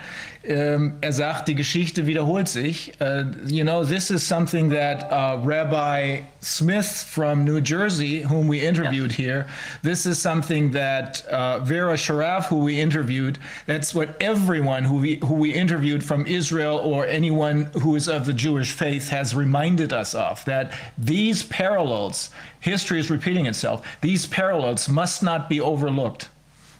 That's correct. Well, King King Solomon taught us he was the wisest of all men, according to Judaism. He taught us there is nothing new under the sun. History always repeats itself, and that's why we have a Torah that's written, and that's why we have history. It's there so we can learn to hopefully finally get things right. We, we, we've seen this television show over and over again. You know, the, the actors change, the lines change a little bit, but the plot is always the same. Yeah. And it's time we finally, as both the Jewish people and the human race, we finally get things right. Mm-hmm. Um, the um, how, how do people manage in Israel? We're, we're getting all kinds of information that tells us that people feel like they're under extreme pressure, much more so than in most other countries. How do you see that? Well, I'll be very blunt with you. The government of Israel is literally forcing people to vaccinate. Now, forcing doesn't mean that they're breaking down people's doors and holding them down and jabbing needles in their arms, although there are some people in the government who did express dreams and fantasies of maybe doing such things. They're not doing that, but there are many ways to force people. You, you can force people by socially isolating them. You can force them by having them lose their jobs and li- livelihoods. You can force them by not being able to go to school. Your children can't go to school. Your life basically stops, that you're shunned from public life. That is a form, of course, of torture and forcing people. And that, that is what's going on. And the government of Israel is being very, very uh, uh, uh, uh aggressive to force people in various ways, and they're barely even hiding it anymore. Why do you think that is happening? What is wrong with the government? Are they part of the other side or are they oh, just confused? Oh, okay. Oh, there's no doubt about it. Look, Israel, the modern state of Israel has been around for approximately 70 years, and the politicians in par- parliament have never been able to agree on, on anything. I mean, you have Jews, you have Arabs, right wing, left wing, religious Jews, not religious Jews, anti religious Jews, everything under the sun. And they, and they all hate each other and they argue about everything. But for the first time in, in the history of, it, of modern Israel, every person in the government agrees on one thing that we don't have basic human rights we don't have medical aut- aut- autonomy, and it is virtuous to force people to vaccinate. Somehow they've all gotten together on the same page on this one issue that we don't have human rights anymore. That's extremely important. Let me translate this. Also ich habe ihn gefragt, wie sieht es denn da aus in Israel? Es sind hier viele Meldungen eingegangen bei uns von Israelis und von Menschen, die, in, ähm, die jüdisch sind, die sagen, hier ist es absolut grauenvoll. Ähm, die, äh, er bestätigt, dass äh, tatsächlich dass äh, tatsächlich die Regierung alles tut. Ich hatte extra noch gefragt, gehören die etwa zur anderen Seite? Da sagt er, ja, die gehören zur anderen Seite. Die Regierung, die sich sonst noch niemals äh, auf irgendetwas verständigen konnte in den letzten 70 Jahren, hat sich ganz plötzlich mit den unterschiedlichen Fraktionen, die es da gibt, die einen sind gläubig, die anderen sind nicht gläubig, ähm, hat sich ganz plötzlich darauf geeinigt, dass es keine Menschenrechte mehr gibt und dass es okay ist, Menschen zu zwingen, sich impfen zu lassen. Incredible. Incredible. Why do you think this is happening? All of them have sold out. I mean, Israel's government signed a deal with uh, Pfizer. I'm sure everybody knows this already. Most yeah. of the contract has been blacked out. The key parts have been blacked out. Obviously, they're hiding all of the good news that would make everybody very proud and feel safe. Those are the parts that they blacked out, of course. so, so they've all signed out with Pfizer. I think it's fair to assume that they obligated themselves to vaccinate as as as many people as possible, possibly everybody, even children. And the government is not working for us. And this is true of the governments all over the world. They're not working for the people. They're working for the wealthy people, the the corp, corp, corp, corp corporations. You know, the people who are pulling their strings. They're not working for the common man. They don't care about our lives. They don't care about our health. They don't care about us at all. They only care about their own interests. So it's some kind of a blend of money, power, and evil, which may vary from government to government and person to person, but that's really what it all boils down to. It's money, power, and evil. Ähm, ich äh, habe gefragt, war, warum ist das so? Wieso kommt das, dass sich plötzlich alle auf diese wirklich bösartige Weise geeinigt haben? Er sagt, sie haben komplett ausverkauft und das sei nicht auf Israel beschränkt, sondern das sei wohl wahr für die allermeisten Regierungen. Äh, ein echter Sellout hat stattgefunden. Und zwar ähm, äh, sagt er, dass diese Mischung, auch diese Mischung, äh, von der er jetzt gerade gesprochen hat, nämlich eine Mischung aus Geld, Macht und Bösem, dass diese Mischung wohl überall auf der Welt äh, dieselbe sei. But you're pretty, you're pretty sure that this is in fact what's going on in Israel. I mean, this is what we have been assuming because there's so many concrete evidence that points in that direction. Uh, but we, we, of course, we're not completely sure because we don't have the contracts that will that actually spell this out. But there must be some kind of agreement. There is no doubt in my mind, there's no way to rationalize this. There's no way to justify hiding this information from the public, having these secret deals, lying through their teeth to the public. They, they've told so many obvious lies. I'm not a scientist. I don't have a medical background, although I've learned a lot over the last year. And any in, in, intelligent person who spends some time can learn at least the, the main issues. You know, the, the, the, the, uh, the, the government of Israel uh, officially says there were zero cases of flu in, in, in the last year. Somehow the flu vanished from Israel. And the official reason they give is, is that people are wearing masks. Now, that is obviously crazy because some people are not wearing masks. Nobody's wearing masks all the time. If they said that because of lockdowns and mask wearing, there are 10% or 20% fewer cases of flu, that would be plausible. But if they say there were literally zero cases, not one single case of flu, they're obviously lying. You don't need to be a genius or a medical expert to know that they're lying. So if they're already lying about this, then you have to assume they're lying about many other things as well. Even in Judaism, the Torah says that if a person is caught being a, a liar, he is disqualified to testify in court anymore. We don't assume that that he'll be he'll be telling the truth the next time either. So any official numbers that you get from the government of Israel about the virus or about the vaccine or any of these numbers, we have to assume that they are lying because they've already proven themselves to be liars. Um, äh, Rabbi Weismann sagt, ähm, dass er äh, keinerlei Zweifel daran hat, dass seine Einschätzung die den Informationen entspricht, die wir auch immer mehr bekommen, dass seine Einschätzung absolut korrekt ist, dass also diese Mischung aus Geld, Macht und Bösem ähm, dazu geführt hat, dass sich alle Leute in den oberen Rängen der Regierung geeinigt haben darauf, dass die Menschenrechte nicht mehr gelten und dass die Menschen gezwungen werden können, können geimpft zu werden.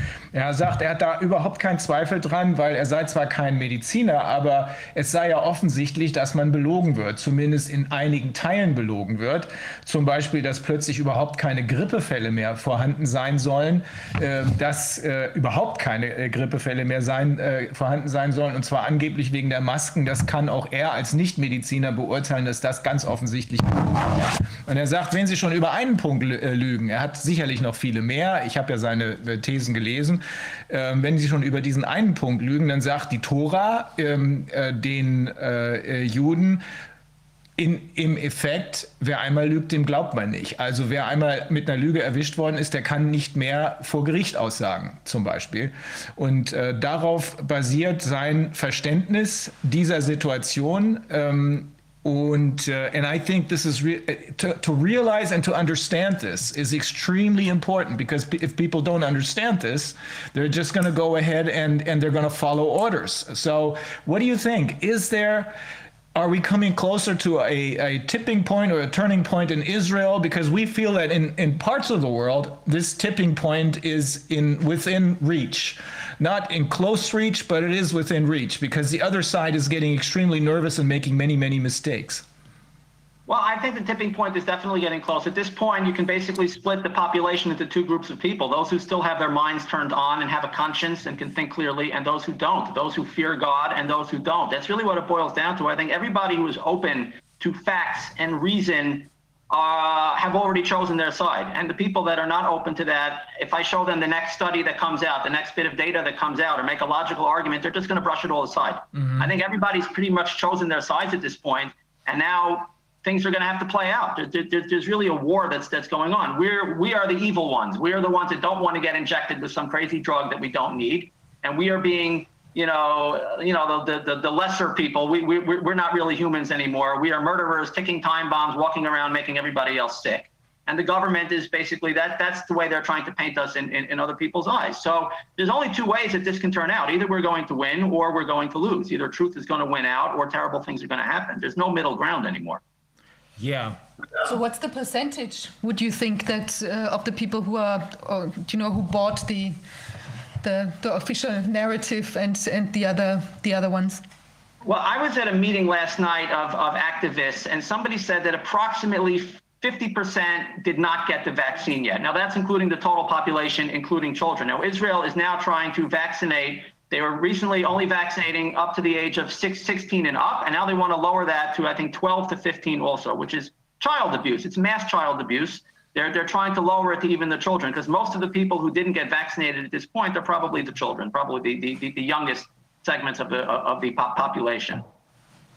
You... And, then one one more question. So with uh, the, the side effects, you know, from the from the um, vaccinations and all that, do you think that the people who are in charge kind of um, play? I mean, I, I, assume they're not getting the vaccine themselves, you know, because I, I, I wouldn't think for one minute that they are. They, they they could take pictures themselves smiling, putting some needle near their arm, in their arm. Who knows what's in that arm? I, I think that they, they they wouldn't be crazy enough to take this. Yeah. So, but then and then I assume they would also not um, have it administered administered to their their buddies you know like i mean their their friends like or like their family. So there must be like a crowd of people who are basically not in that game and maybe get like false um, vaccination passports or something like that? I mean, do you, do you think they're preparing for like that a certain amount of people just um, stays without the vaccination? I mean, their crowd, like probably uh, so. Whoever is the uh, elite crowd, you know, the rich, powerful, wealthy in crowd, they're probably trying to save them. The rest of the population are guinea pigs for Pfizer. Yeah, that's what we think too. Um, the it, are people uh, even aware of this stunning fact that BioNTech Pfizer is partly German and that this so-called drug, which of course is an experimental gene therapy, uh, that this is German? Are they even aware of this? Uh, many people are, but they, the media spins it. You know, the media doesn't tell people the truth. The media is basically a pro- propaganda arm of the government at this point. All they are is basically selling drugs these days. But the media, they, they, they do report with great pride that Pfizer has Jewish Jewish people involved with it, Jewish people pushing the vaccine. Say, look, you know, the Jews are saving the world. The Jews are coming out with this wonder drug, and they're saving lives, and we're and we're so proud of it. That that's how the media spins it. They're not just Germans; they're Jewish. Jewish. Well, there there are Germans as part of Pfizer. Yes, there, there are Germans. Hey, yeah, Germans yeah. and Jews. Yes. So so the media spins it that way. Um, is do you see a way out of this? Um, I mean, as far as we're concerned, as lawyers, we believe that the only way out of this is by having the international legal community cooperate. Maybe setting up, we're just debating this, and I think we're going to start doing working on this very soon. Maybe setting up a Nuremberg 2.0 uh, type of uh, international tribunal. Uh, but apart from the legal efforts that are definitely necessary, I think much more transparency, much more uh, education of the public has to happen without being too confrontative. Because if we if we become aggressive that's just what the other side wants. Because as you explained um, they're splitting the population uh, here in or in the united states is probably 50 50 maybe. Here in germany it may be 20 or 30 percent on our side who are critical uh, and 60 70 percent who are completely in line with the government. Well not completely. Some of them are beginning to have doubts. How do you assess the situation in israel so I, there, there are lawyers who are very bravely trying to go through the legal system. The problem is that they're being blocked at every turn because the judges are also corrupt. The legal system is also corrupt. They're, they're, they're all in on it. They're not doing us any favors. So we have to do anything that we're able to do. I, I see us as all soldiers fighting in an army, and we have to figure out our own personal missions using our skills and talents. But we have to realize at the same time that through natural means there is no way out of this. Only God can save us. And this is one of the articles I wrote is that this is actually war against God what, what, what the people in charge and power are doing, they are fighting against God. They, they want to know everything and own everything and can control everything and be in charge of who lives and who dies and whose job is essential and whose life is essential. They want to be God. They are, they are at a war against God. Now, the good thing is that God always wins. I don't know how long this is going to go until God intervenes and brings justice to them. That I don't know. I don't think anybody knows. And how bad it's going to get, I don't know. But at the end of the day, we are going to win because we are on God's side and God can save us. And these people have no power. God has all the power over everything. So we have to do the things that we can do to inform people and strengthen ourselves and strengthen other people and try to spread the truth. But ultimately, the bad guys have all the power, they have all the money, they have all the weapons, and, and we can't fight them through natural means. Only God can, can save us. Okay, also, äh, ja, Wolfgang, du wolltest was sagen. We have, uh, I, I we have uh, Dr. Wolfgang Wodak, who's also on the Zoom, and I thought he was gonna, he wanted to ask something, but I'll, I'll quickly translate this because this is really important. Ähm, er sagt, wir sind, wir kommen hier wahrscheinlich äh, schon an einen Tipping Point. Ähm, warte mal. An einen Tipping Point. Allerdings glaubt er nicht, äh, dass die, äh, dass die, ähm, dass unsere Seite ähm, ausgestattet ist mit genug wie soll man sagen, Waffen in Form von rechtlichen Möglichkeiten, Geld und so weiter. Die andere Seite äh, hat offensichtlich schon seit Jahrzehnten, vielleicht seit Jahrhunderten äh, dafür gesorgt, dass alle ähm, strategisch wichtigen Stellen besetzt sind. Auch das Rechtssystem sagt, er ist komplett korrupt in äh, Israel. Ähm, dies ist ein äh, Krieg, der inzwischen stattfindet, sagt er, zwischen uns auf der einen Seite in Deutschland vielleicht 20 Prozent, 30 Prozent, äh, in anderen Teilen der Welt, in den USA 50-50 ähm, auf der einen Seite und denjenigen auf der anderen Seite, die uns versuchen zu Feinden zu erklären, damit wir aufeinander losgehen. Ähm, in Israel sagt er, 50 Prozent sind noch nicht geimpft. Ähm, inzwischen beginnt man aber damit auch die das waren die über 60-Jährigen, beginnt man aber damit äh, auch daran zu denken, Kinder zu impfen. Das ist aus seiner Sicht äh, Kindesmisshandlung. Ähm, ich halte das sogar für noch schlimmer.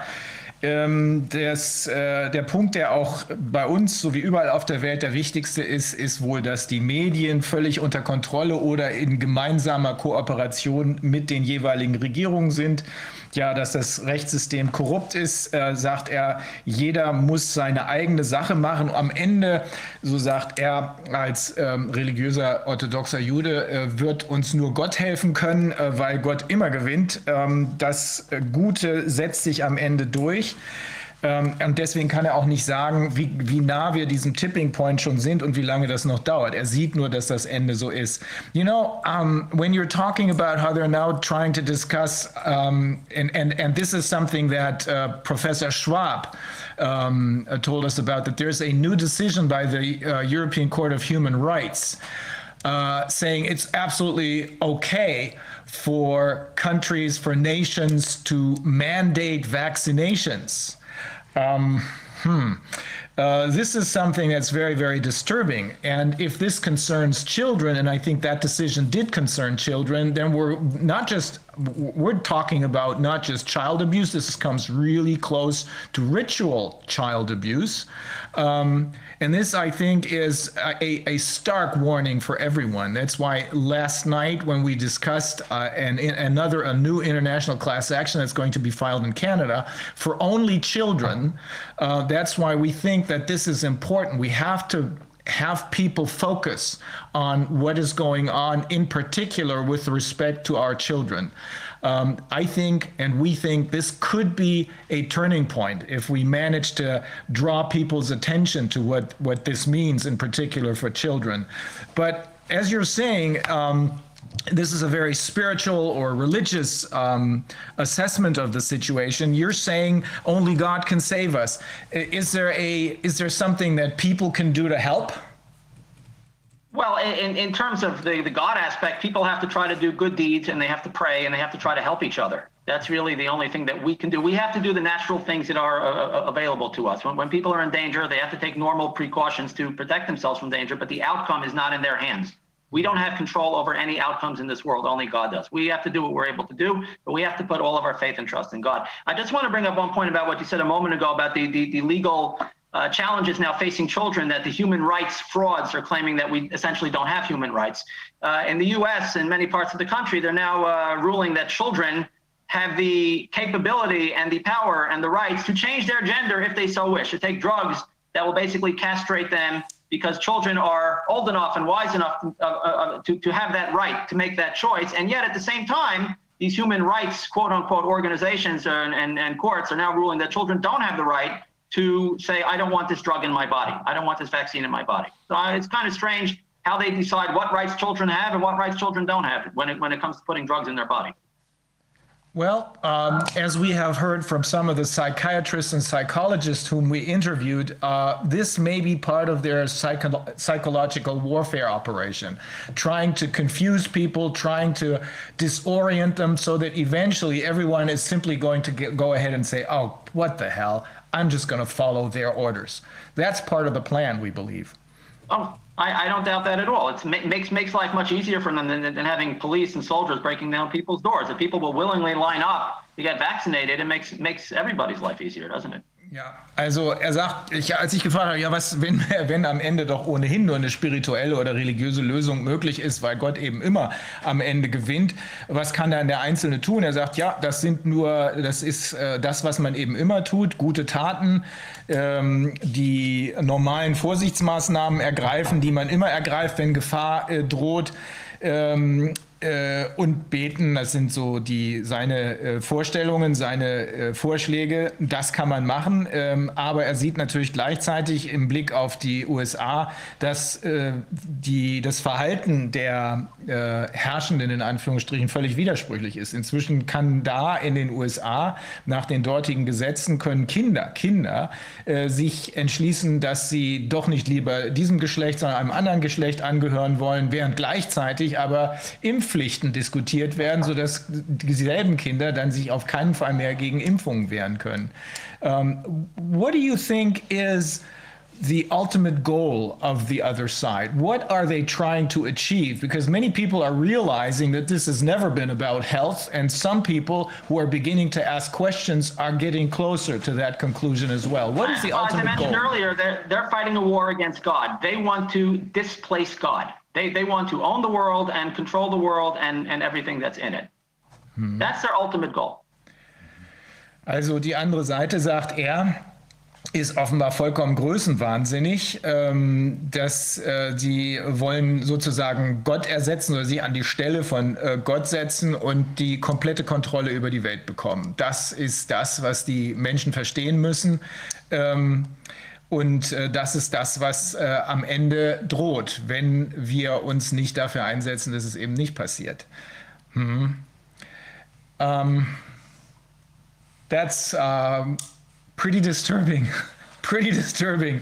Um, well, it's not that disturbing. It's actually very good news because on the other, on the, on the positive side of things, it's really waking people up to see all the false idols in our time. People putting their blind trust in governments, in armies, in morals, in courts, in human rights all scientists and doctors, people put their blind faith in all of these things when they really should be putting their, their faith in God. So it's waking people up to, to the fact that there is no other option. Either we're serving God or we are serving some form of idolatry. Mm-hmm. You know, whether it's in the form of people in white coats and needles and science, we're, we're either serving God or we're serving idols. And that, that's a very positive thing because people need to wake up and realize that we don't have any power and as bright and as, and as bright and advanced and as in, in, enlightened as we think we are, we're really no different than the people who lived thousands of years ago who also worship death cults. We're really not that different today. We, we just have fancier toys to play with. Mm-hmm. That's all. And on the other hand, and, and the other positive aspect of it is that being that this is a war against God and they're trying to take over his business, God doesn't want to give up his business. God loves the world. He loves the people in it, and he's not going to let people take over his business. So the story has has a positive ending to it. Great. Um, Also, ich habe gesagt, ja, also wenn das so ist, dann äh, klingt das ja ganz schön böse. Da gibt es ja äh, schlichtweg keinen Ausweg. Sagt er, nee, ähm, die gute Seite ist, dass die Menschen das verstehen, langsam aber sicher, dass offenbar das Tuch zur Seite gezogen wird, sodass wir sehen können, äh, dass äh, die Wahl nur noch darin besteht, eigentlich immer schon darin bestanden hat, sich für das Gute er sagt, für Gott zu entscheiden oder aber für falsche Idole. Das sei auch nichts Neues. Das haben wir schon seit tausend Jahren so gehabt.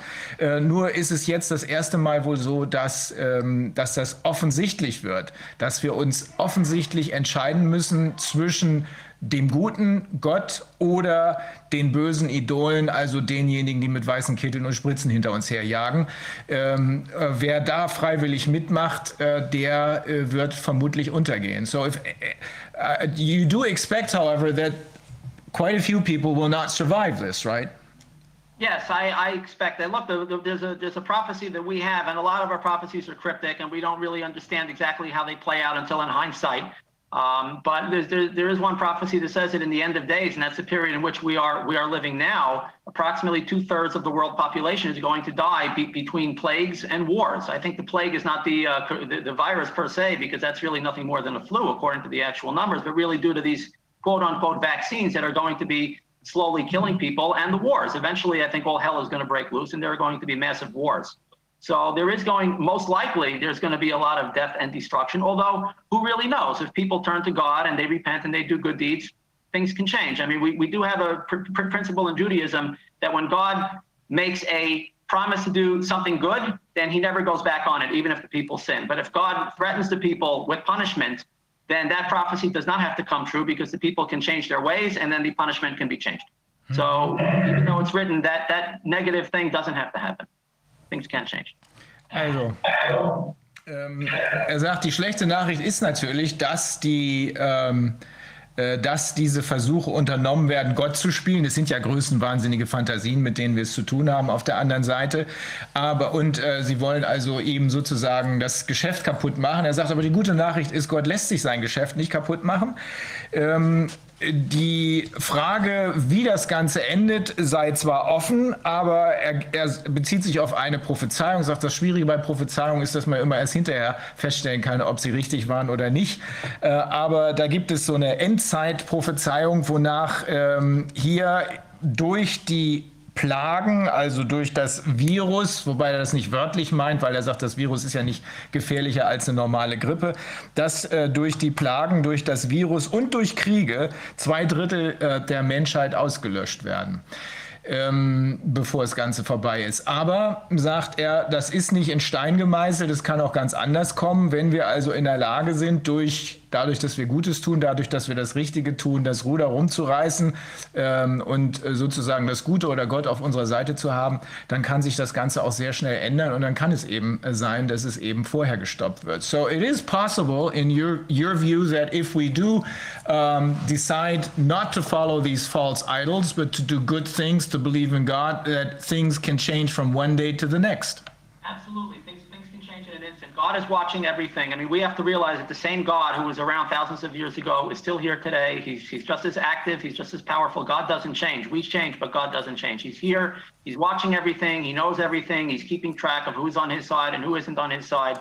And every ounce of suffering that the bad people are inflicting on their people, they're, they're going to have to pay for it. Every drop of blood that they're spilling, every every fear and panic and pain that they're causing on the human race they're going to pay for it. And on the flip side all of the good deeds that we do all of the little efforts that we do to try to help people that don't seem to be going anywhere that we try really hard we put our heart and soul into something and it doesn't seem to make a difference it makes a difference. Everything matters. Everything that we do matters.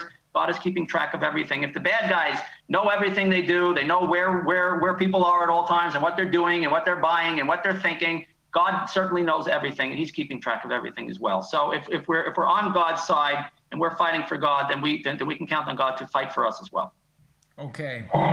Äh, Wolfgang, du wolltest was sagen, bevor ich das jetzt. Nee, lass mich erst übersetzen. Also, äh, Rabbi Weismann sagt, die, ähm, das Gute ist, äh, dass äh, die guten Taten, die jetzt vollbracht werden, ähm, am Ende belohnt werden, aber genauso werden auch die schlechten Taten, also die ganzen Schweinereien, die jetzt begangen werden, am Ende Konsequenzen haben. Also es wird sozusagen von Gott abgerechnet werden.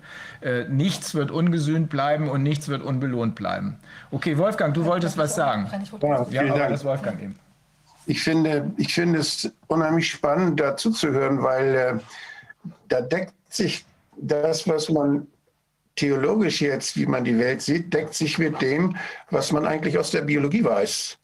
Denn in der Biologie ist es so, dass, die, dass das ja rekursive Prozesse sind, dass es immer ein, ein Feedback gibt. Wenn irgendetwas passiert, dann führt es dazu, dass es irgendwo anders wahrgenommen wird und dass alles andere darauf reagiert. Und wenn wir, wenn wir das sehen, was, wenn wir erleben, dass wir jetzt plötzlich da Menschen haben, die so viel Einfluss haben und so viel Macht haben, dass sie so viel Böses tun können auf die Menschen, dann hat das ja seine Ursache. Dann hat das seine Ursache auch darin, dass wir die ganzen Jahre die anderen Menschen einfach nicht aufgepasst haben. Wir haben einfach das zugelassen, dass diese Dinge über zig Jahre geplant werden konnten. Wir haben das beiseite geschoben. Wir haben Demokratie nicht ernst genommen, sondern haben uns unsere Stimme abgegeben und haben sie machen lassen. Und ganz wenige Menschen haben sich darüber, dafür interessiert, was da wirklich passierte. Von daher ist das eine Möglichkeit und eine Chance jetzt auch, dass die Menschen aufwachen, damit sowas nicht nochmal passiert. Wir haben sowas ja schon mal erlebt äh, nach dem Zweiten Weltkrieg. Da hat es auch eine Art Erwachen gegeben. Da hat es dazu geführt, dass wir in Deutschland 70 Jahre lang immerhin friedlich miteinander gelebt haben. Aber ich glaube, dass wir jetzt noch viel mehr lernen müssen. Und ich finde es ganz wichtig, dass wir auch Gedanken, uns Gedanken machen, wie wir unsere Gesellschaft möglicherweise neu organisieren müssen, wie wir sie transparenter machen müssen, wie wir sie so gestalten müssen, dass die Menschen rechtzeitig merken, wenn was aus dem Ruder läuft. Wir haben es jetzt nicht gemerkt. Das ist alles viel zu groß. Irgendwo in Davos, irgendwo in New York, irgendwo woanders in der Welt treffen sich Leute, die wir überhaupt nicht im Blick haben. Wir sind angewiesen auf die Medien. Und trotzdem haben die so viel Macht, dass sie plötzlich die ganze Welt verändern können. Da ist was falsch. Das heißt, wir müssen die Politik, wir müssen unser Zusammenleben so organisieren, vielleicht kleinräumiger organisieren und uns dann vernetzen damit da, wo Menschen Entscheidungsmacht haben, diese Macht nicht missbraucht werden kann. Jetzt haben wir so viel Macht überantwortet an große Organisationen, dass sie missbraucht werden kann, ohne dass wir es rechtzeitig merken. Da ist was falsch. Dieses ganze System, wie sich unsere Gesellschaft organisiert hat, ist, die führt dazu, dass solche Dinge passieren. Und das ist eine Riesenchance, die wir für die Zukunft nutzen müssen. Rabbi Weissman, uh, Dr. Vodak, you may know that he is uh, he was the one who was more or less uh, responsible for stopping the last attempt at a uh, international pandemic uh, that that was the swine flu because because he was then in a position of political power. He was a member of the German Parliament and he was also a member of the Council of Europe. Um, and he's saying he loves to listen to what you're saying uh, because he's all of a sudden he sees the parallels between theology and biology. Um, and uh, he also points out that we have probably been too what's the word? Maybe complacent is a good word. Um, too complacent over the past decades or so, because if we hadn't been, if we had been more careful, we would have known, we would have seen what was going on, that uh, evil things um, are happening.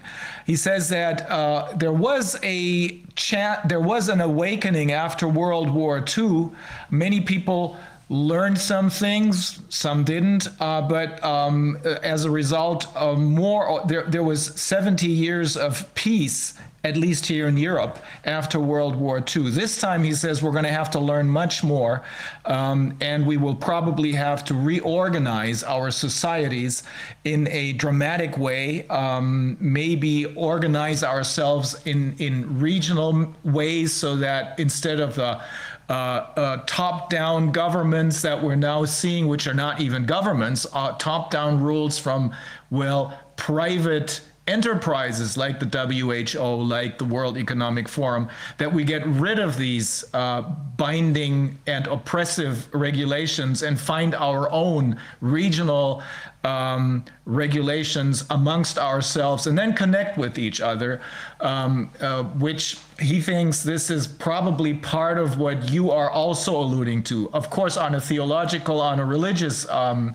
uh, level, but he does say that this purely bio biological approach, which he sees parallels between uh, this and the uh, theological approach. He does think that this is probably directed in the same uh, in the same um, manner. Would, would you agree with that, or how do you see this? Well, there's actually a lot to, to respond to there, so I'll go point by point in order. First of all, I was not aware that Wolfgang had done that, and I've never heard of him until today. So I, I first of all want to uh, thank him for his bravery and his service to the human race when, when he was in power from stopping this all these years ago.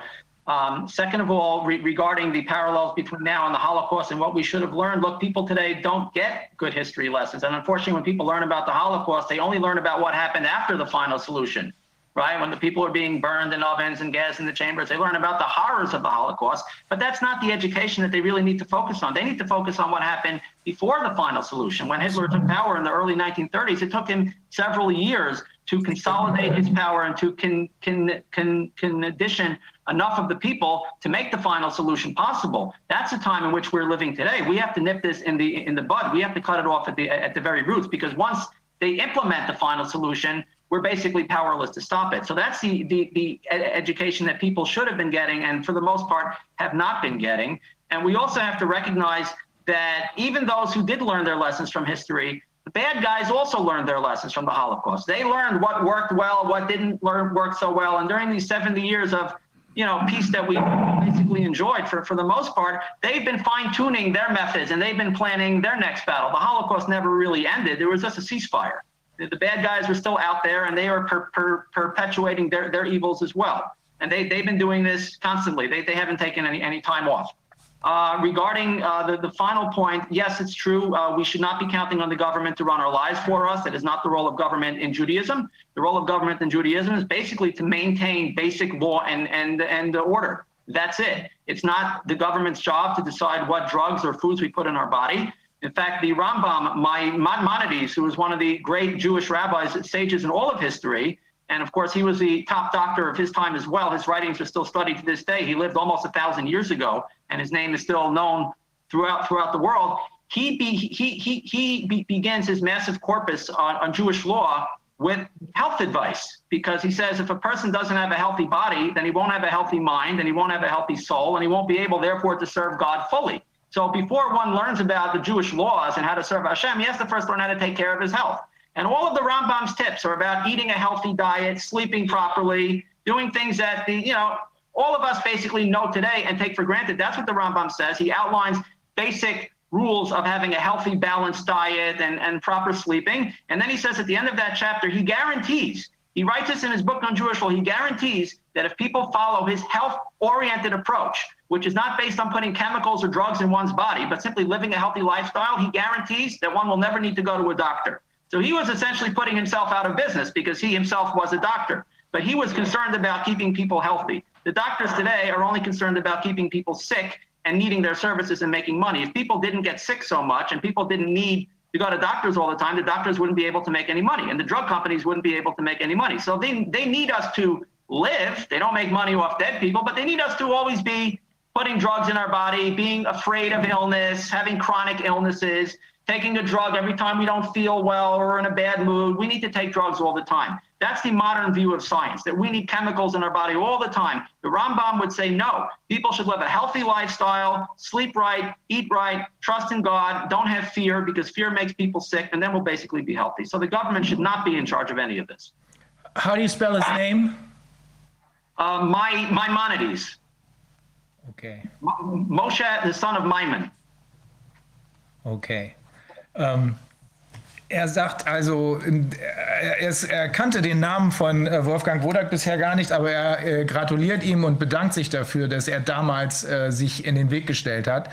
Und ähm, den, äh, die Swine Flu, äh, die zwar auch zu einer Pandemie werden sollte, damals wurde ja die Definition der Pandemie geändert, damit man praktisch jeden noch so kleinen äh, Grippeanfall, äh, der weltweit immerhin unterwegs ist, zu einer Pandemie machen kann. Er gratuliert ihm jedenfalls und bedankt sich dafür, dass er sich damals in den Weg gestellt hat. Er sagt, wir müssen nur aufpassen, dass wir den Lernprozess, den äh, Wolfgang Wodak eben beschrieben hat, äh, nicht erst in dem Moment einsetzen lassen, als das Ganze vorbei war, sondern dass wir darauf achten, dass das, was jetzt gerade passiert, dasselbe ist, was in 33 fortfolgende passiert ist, nämlich die, äh, die Hinführung dazu, äh, dass am Ende die Vernichtung überhaupt erst möglich wird.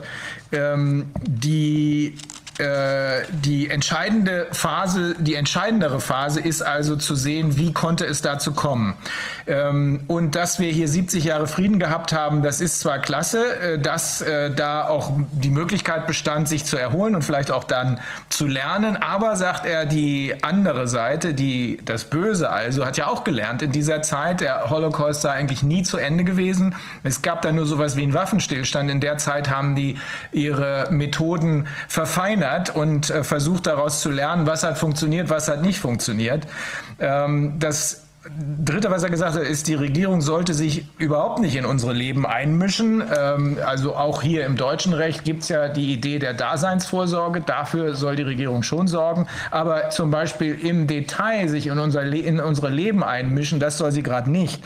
Der nimmt da Bezug auf einen, ähm, einen äh, Rabbi, der selbst ein großer äh, Gesundheitsratgeber war.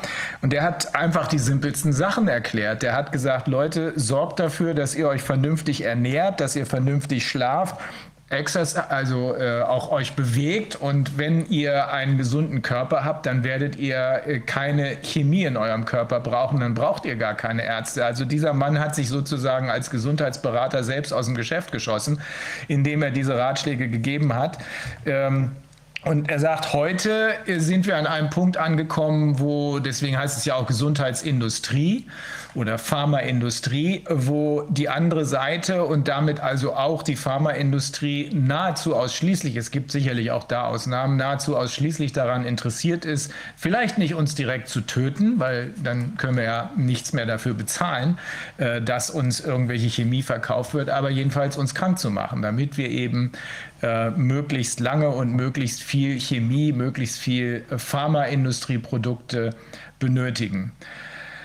Ich möchte ganz kurz noch einen, also das vielleicht nochmal mit den, den Ausweg, die, den jetzt Rabbi Weißmann angesprochen hat, dass wir irgendwie uns jetzt Gott zuwenden oder eben diesen äh, oder das Gute tun. Ich denke, das kann man, nicht jeder ist ja jetzt religiös gebunden, aber ich denke, das ist ja ein, ein man kann es abstrahieren auf ein sozusagen das Prinzip, dass wir uns, also was ja auch viele Menschen jetzt tun, die sich jetzt aktiviert haben, dass man eben sagt, also die Menschenwürde, äh, den, das, die Rechtsstaatlichkeit, das ist das, was eben was, was natürlich einen, Schutz bieten kann. Und je mehr Menschen sich jetzt wieder auf das besinnen, auch zum Beispiel die, die Richter, was wir auch teilweise zunehmend sehen, dass die eben sagen, nee, also äh, sozusagen, das kann nicht sein, dass das eben hier alles jetzt diesen Interessen untergeordnet wird, sondern dass man sich zurückbesinnt auf den Eid, den man geschworen hat, auf eben die, das, das Grundgesetz, wie, wie wir Anwälte und eben auch die, die Richter natürlich und auch für die, die Ärzte den hippokratischen Eid, dass man eben äh, sagt, das ist hier hier,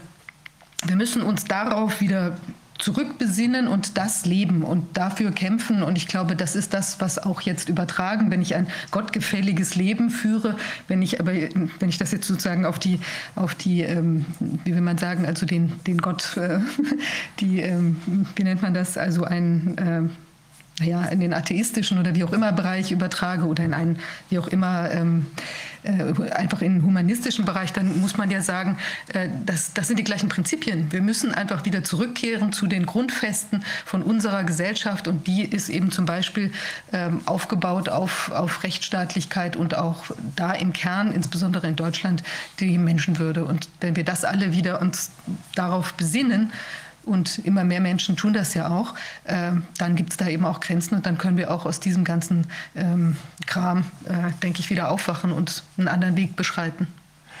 Viviana is pointing, uh, she's trying to find some common ground for all of us apart from religion and, uh, and maybe on top of religion. She's saying um, what this basically means, what you're saying and what she's saying is that we have to do good things. We have to do, uh, you can call it follow, uh, either follow the rule of law or follow uh, ethical and moral rules uh, or uh, follow God, it doesn't probably make much of a difference as long as we're doing good things. Uh, as long as we remember, for example, the oath of office that many of us have sworn uh, to do good things for the people, not for the industry, for the tech or pharmaceutical industry. Would you agree with that? Well, look, I would love to find common ground, and I think in principle we do agree. However, when it comes to doing good things and taking God out of the e e equation, that's not really possible because everything that the bad people, all the bad things that are being done today are being framed as good things. They're trying to save lives, they're trying to, to uh, protect people, they're doing it for the greater good. The greatest evils in history have been done for the greater good. No tyrant has ever come along and said, I am an evil tyrant, I'm going to murder people because I'm a bad person they always frame it as being a good thing for the greater good. So if we're going to be left to our own de devices to decide what is good and what isn't good, that guarantees that evil people are going eventually to take power and do evil things. And they're going to call it a good thing. If we don't have an objective frame of reference, God creating the world and God writing the instruction manual for world and telling us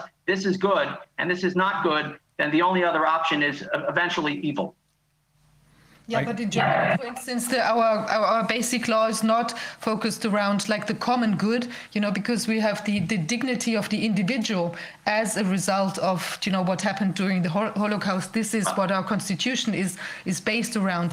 You know, that well, I think is, is, like a strong. Um, I mean, you can still pervert it, you know, right. but I think if we all go back to this this sort of these moral grounds, you know, this this ethical idea of like the individual being, um, you know, like that you just can, cannot um, kill the the dignity of the individual. You know, I think that's in an in an sort of more um, it, it's a it's a similar you know it has aspects of what you said because it's also i mean then you can say it's a god-given dignity whatever but or you say it's like in the individual himself. I think it's the, you know, it's it's just looking at it from an under from from an, another point of view, you know. Well, look, I uh, only wish that, that it were true because Israel also has that in its basic laws, the dignity of every person. But what and Israel is doing all of these things. They're saying, well, of course you have dignity, so stay home for the rest of your life if you don't plan on getting vaccinated because you're a threat to the public. So keep your dignity, but stay out of public life.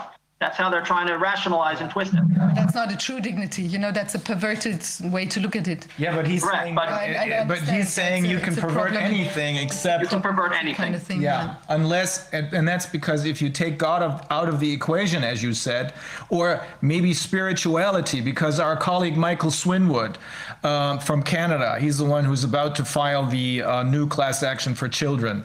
Um, he he used to be a very successful, powerful attorney, a business lawyer, basically. And then 20 years ago, he decided, this is it. I'm not going to have anything to do with this anymore. And then he started to work only for the natives, the natives in Canada, the natives in the United States, and in South America, and turned to spiritualism. And he comes up with the very same or very similar uh, conclusions as you do. Um, it is, I think it makes no difference if you call it spirituality or religion. Um, if you do take God or spirituality out of the equation, you're probably lost. I tend to agree with that because it becomes clearer by the moment that laws alone and rules alone will not be the solution. We need more than this, and therefore I tend to agree with you. But uh, just one thing, because what we see here from the, the churches in, in, in Germany, you know, like the uh, Protestant and Catholic Church, uh, maybe they nothing. maybe they have taken God out of the equation themselves, Yeah. you know, because oh, look, I've been fighting the, the rabbis in Israel. I, I, a lot of any rabbi who's getting a paycheck from the government, which is most of them, they work for a hospital or they work for an institution that is at some point funded by the government. They're all twisting the Torah around to take away human rights and say people must get vaccinated. There is no such Torah. That's not part of Judaism. But most people don't know enough to be able to challenge them, or they're afraid when they see this prominent rabbi with a long beard saying, This is what you have to do, this is what the Torah says. They are intimidated by that. So uh, re, re, religion can be twisted around by people that are looking to do that. But people who know a little bit, you, again, you, you don't have to be a genius or a medical expert to know that the government is lying to you and the drug companies are lying to you. And you don't need to be a great Torah sage to know that people are twisting the words of the Torah around either. People need to have basic knowledge and to think for themselves. And that's the one thing the government doesn't want anybody to do is to think for themselves. Ja.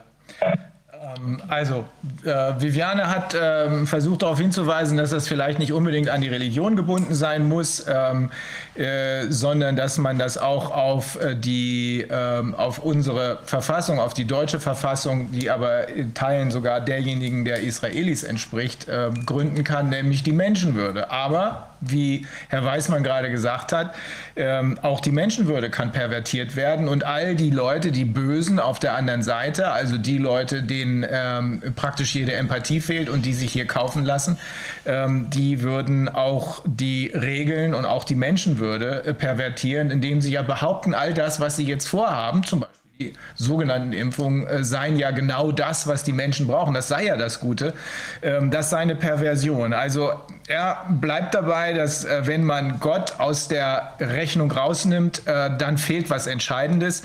Äh, ich habe ihn ähm, auf die mh, Ideen von Michael Swinwood hingewiesen, der der ja als sehr, sehr erfolgreicher Wirtschaftsanwalt unterwegs war, bis er vor 20 Jahren ähm, auf die Seite der äh, Indianer gewechselt hat. Erst Kanada, dann die auch in den USA, dann auch äh, in Südamerika.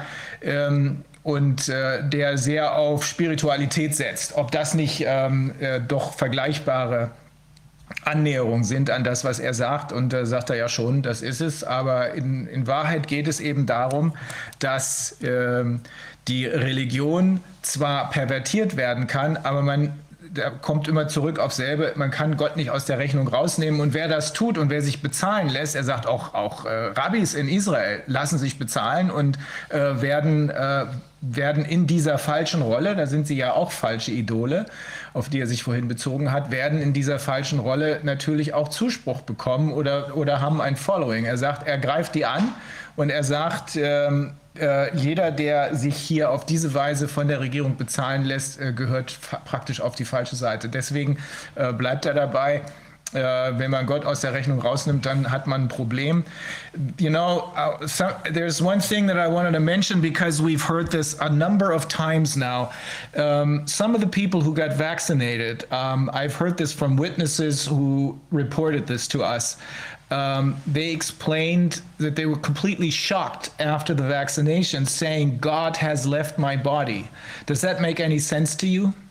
I, I actually never heard that. That's a, have you heard that? Have you heard that from people in Israel or just yeah, in the United the States? We got it from a whistleblower in the United States. Yeah. Wow. I, I, never heard that. I don't know what it feels like to have God inside my body, but I certainly wouldn't want God not to be inside me. I, I, I don't know. It, it, could be that if this is a form of, of, of idol worship, and I really uh, be, be, uh, believe it is on some level, then when a person kneels before an idol, he is pushing God away. Now, a person has to re- repent and rec- recognize God. There's always that opportunity for people to repent mm. and bring God closer to them again. But I do believe that those who are putting their trust in science and needles and the media and the government are de facto taking their trust away from God and they are pushing God away. Look, the Torah says God watches over fools. That doesn't mean that we should that, that we should do foolish things. It means that we all have an angel watching over us. When we when we cross the street, a car won't hit us. When we when we engage in normal human be- behavior, terrible things won't happen to us. But if we're going to take a poisonous drug and put it in our bodies, we can't blame the angel when something goes wrong with it. We are actively harming ourselves or actively pushing God God God uh, away from us.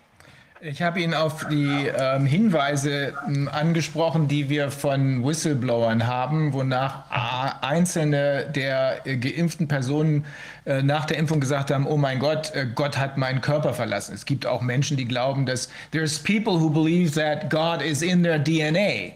And that's why this particular whistleblower says that may have something to do with that.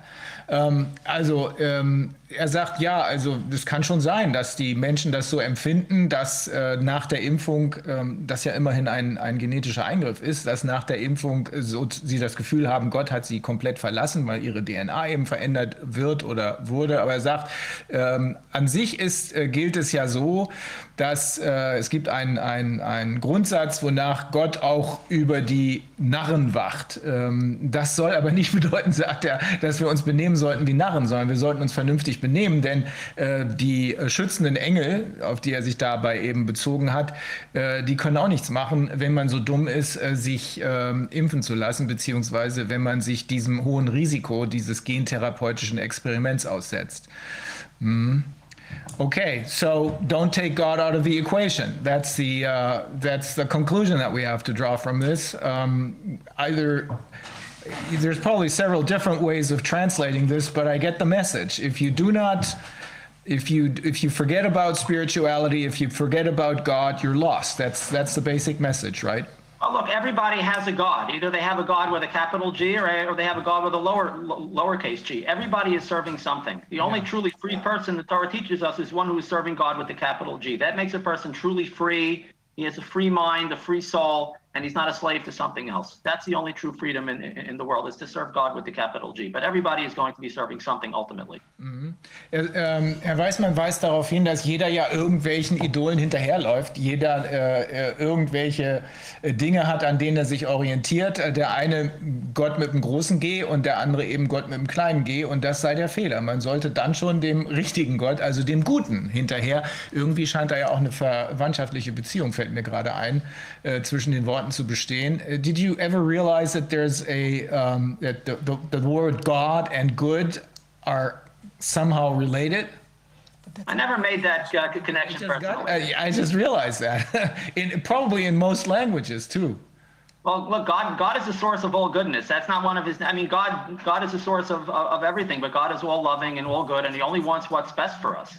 God is not an, an angry God that we have to give our children over and you know kill our children so so this angry God will be appeased. Yeah. That's not a death cult. God loves life. He loves people. He loves the entire world. God made the world, and of course, He loves it. So God only wants good things to happen.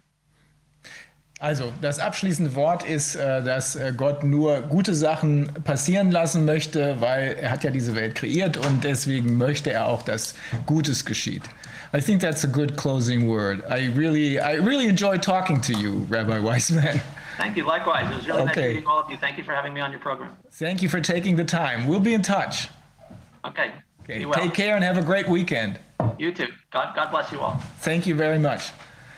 So, ähm, dann sind wir jetzt am nächsten äh, Tagesordnungspunkt. Jetzt sind wir wieder ganz mondän unterwegs, äh, mundane äh, unterwegs, ähm, weil wir wollten ja auch, ähm, nachdem wir jetzt mit Herrn Weißmann gesprochen haben, uns ähm, um das Schicksal der Unternehmer kümmern. Ähm, Dazu nochmal eine Erinnerung. Die Unternehmer, die kleinen und mittelständischen Unternehmen, das sind die Leute, die persönliche Verantwortung für ihre Mitarbeiter, für ihre Geschäfte übernehmen. Das ist nicht zu verwechseln mit Konzernlenkern, die keine Verantwortung für gar nichts haben, außer dafür, dass sie am Ende des Jahres einen Bonus haben wollen, wenn sie möglichst viele Leute rausgeschmissen haben. Bisschen überzeichnet vielleicht, aber es entspricht der Wahrheit.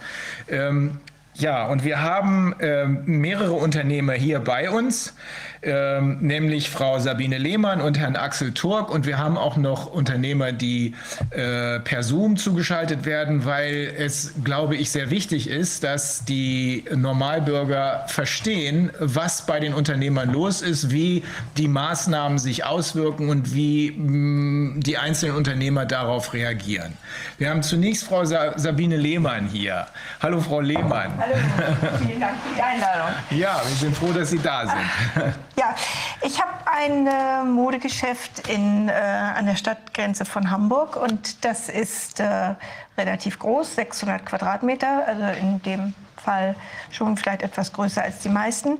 Äh, ich mache das seit 30 Jahren, bin auch seit 30 Jahren da vor Ort, an genau diesem Ort mit diesem Geschäft und äh, habe 14 Mitarbeiter und ähm, mache das mit sehr viel Leidenschaft. Und unsere Philosophie ist einfach, mit den Menschen in Kontakt zu kommen und ihnen wirklich gut zuzuhören und äh, ihnen einfach zu helfen, schöner zu werden. Ähm, wir haben ja das erste Mal geschlossen vom 18.03. bis zum 16.04. Das war für mich irgendwie überraschend, weil ich das einfach für mich immer wieder verdrängt habe. Tatsächlich hat es dann stattgefunden, hat mich äh, dann auch vollkommen überfahren. Wir haben keine Umsätze gehabt in der Zeit. Das heißt, wir mussten dann langsam anfangen, äh, Ware auszuliefern, Ware dann wieder abzuholen. Das war unwahrscheinlich aufwendig. Es ist praktisch nichts in die Kasse gekommen. Und äh, wir haben auch äh, dann natürlich Instagram gestartet, sehr erfolgreich, aber das äh, war von mittlerem Erfolg gekrönt. Also das heißt, wir haben diese vier Wochen im Grunde verloren und äh, es hat dann gut wieder angefangen, aber es hat natürlich äh, nicht ähm, diese Konstanz gehabt, die wir normalerweise kennen von unserem Geschäft, sondern die Menschen waren teilweise verunsichert. Einige waren einfach wieder froh, dass es wieder weiterging. Und äh, dann kam ja die äh, Geschichte mit den Masken. Das empfanden wir dann nochmal als nächste Hürde. Das heißt, wir in Schleswig-Holstein durften erstmal ohne Masken arbeiten, aber dann äh, die Kunden mussten eine tragen. Und da ist mir das erste Mal aufgefallen, wie wichtig das einfach ist, den Menschen in die Augen zu gucken, ihre Mimik zu sehen, mit ihnen zu sprechen, zu beobachten, wie kommt das an, ist da Missbilligung, ist da Freude, ist da ähm, Erwartung, was auch immer. Das fiel plötzlich völlig weg. Ich habe mit einer Frau gesprochen, das erste Mal 20 Minuten, die eine Maske auf hatte. Ich war völlig verwirrt eigentlich hinterher. Und das war keine schöne Erfahrung. Wir mussten dann auch Masken tragen. Ähm, und da meine Mitarbeiter alle immer nur halbe Tage da sind, konnte ich das auch gerade noch äh, aushalten. Äh, für einen ganzen Tag hätte ich gedacht, ist das gar nicht möglich, kann man das gar nicht machen. Ähm, dann hatte ja Frau Merkel auch gesagt, so einen Lockdown wird es nie wieder geben. Und ich wähnte mich im Grunde in Sicherheit. Und äh, dann war es ja wieder soweit. Am 16. Dezember durften wir ja dann wieder zumachen. Und äh, es hieß dann erstmal bis zum 11. Januar. Da haben wir aufgeräumt, wir haben die Inventur gemacht, wir haben alles Mögliche gemacht.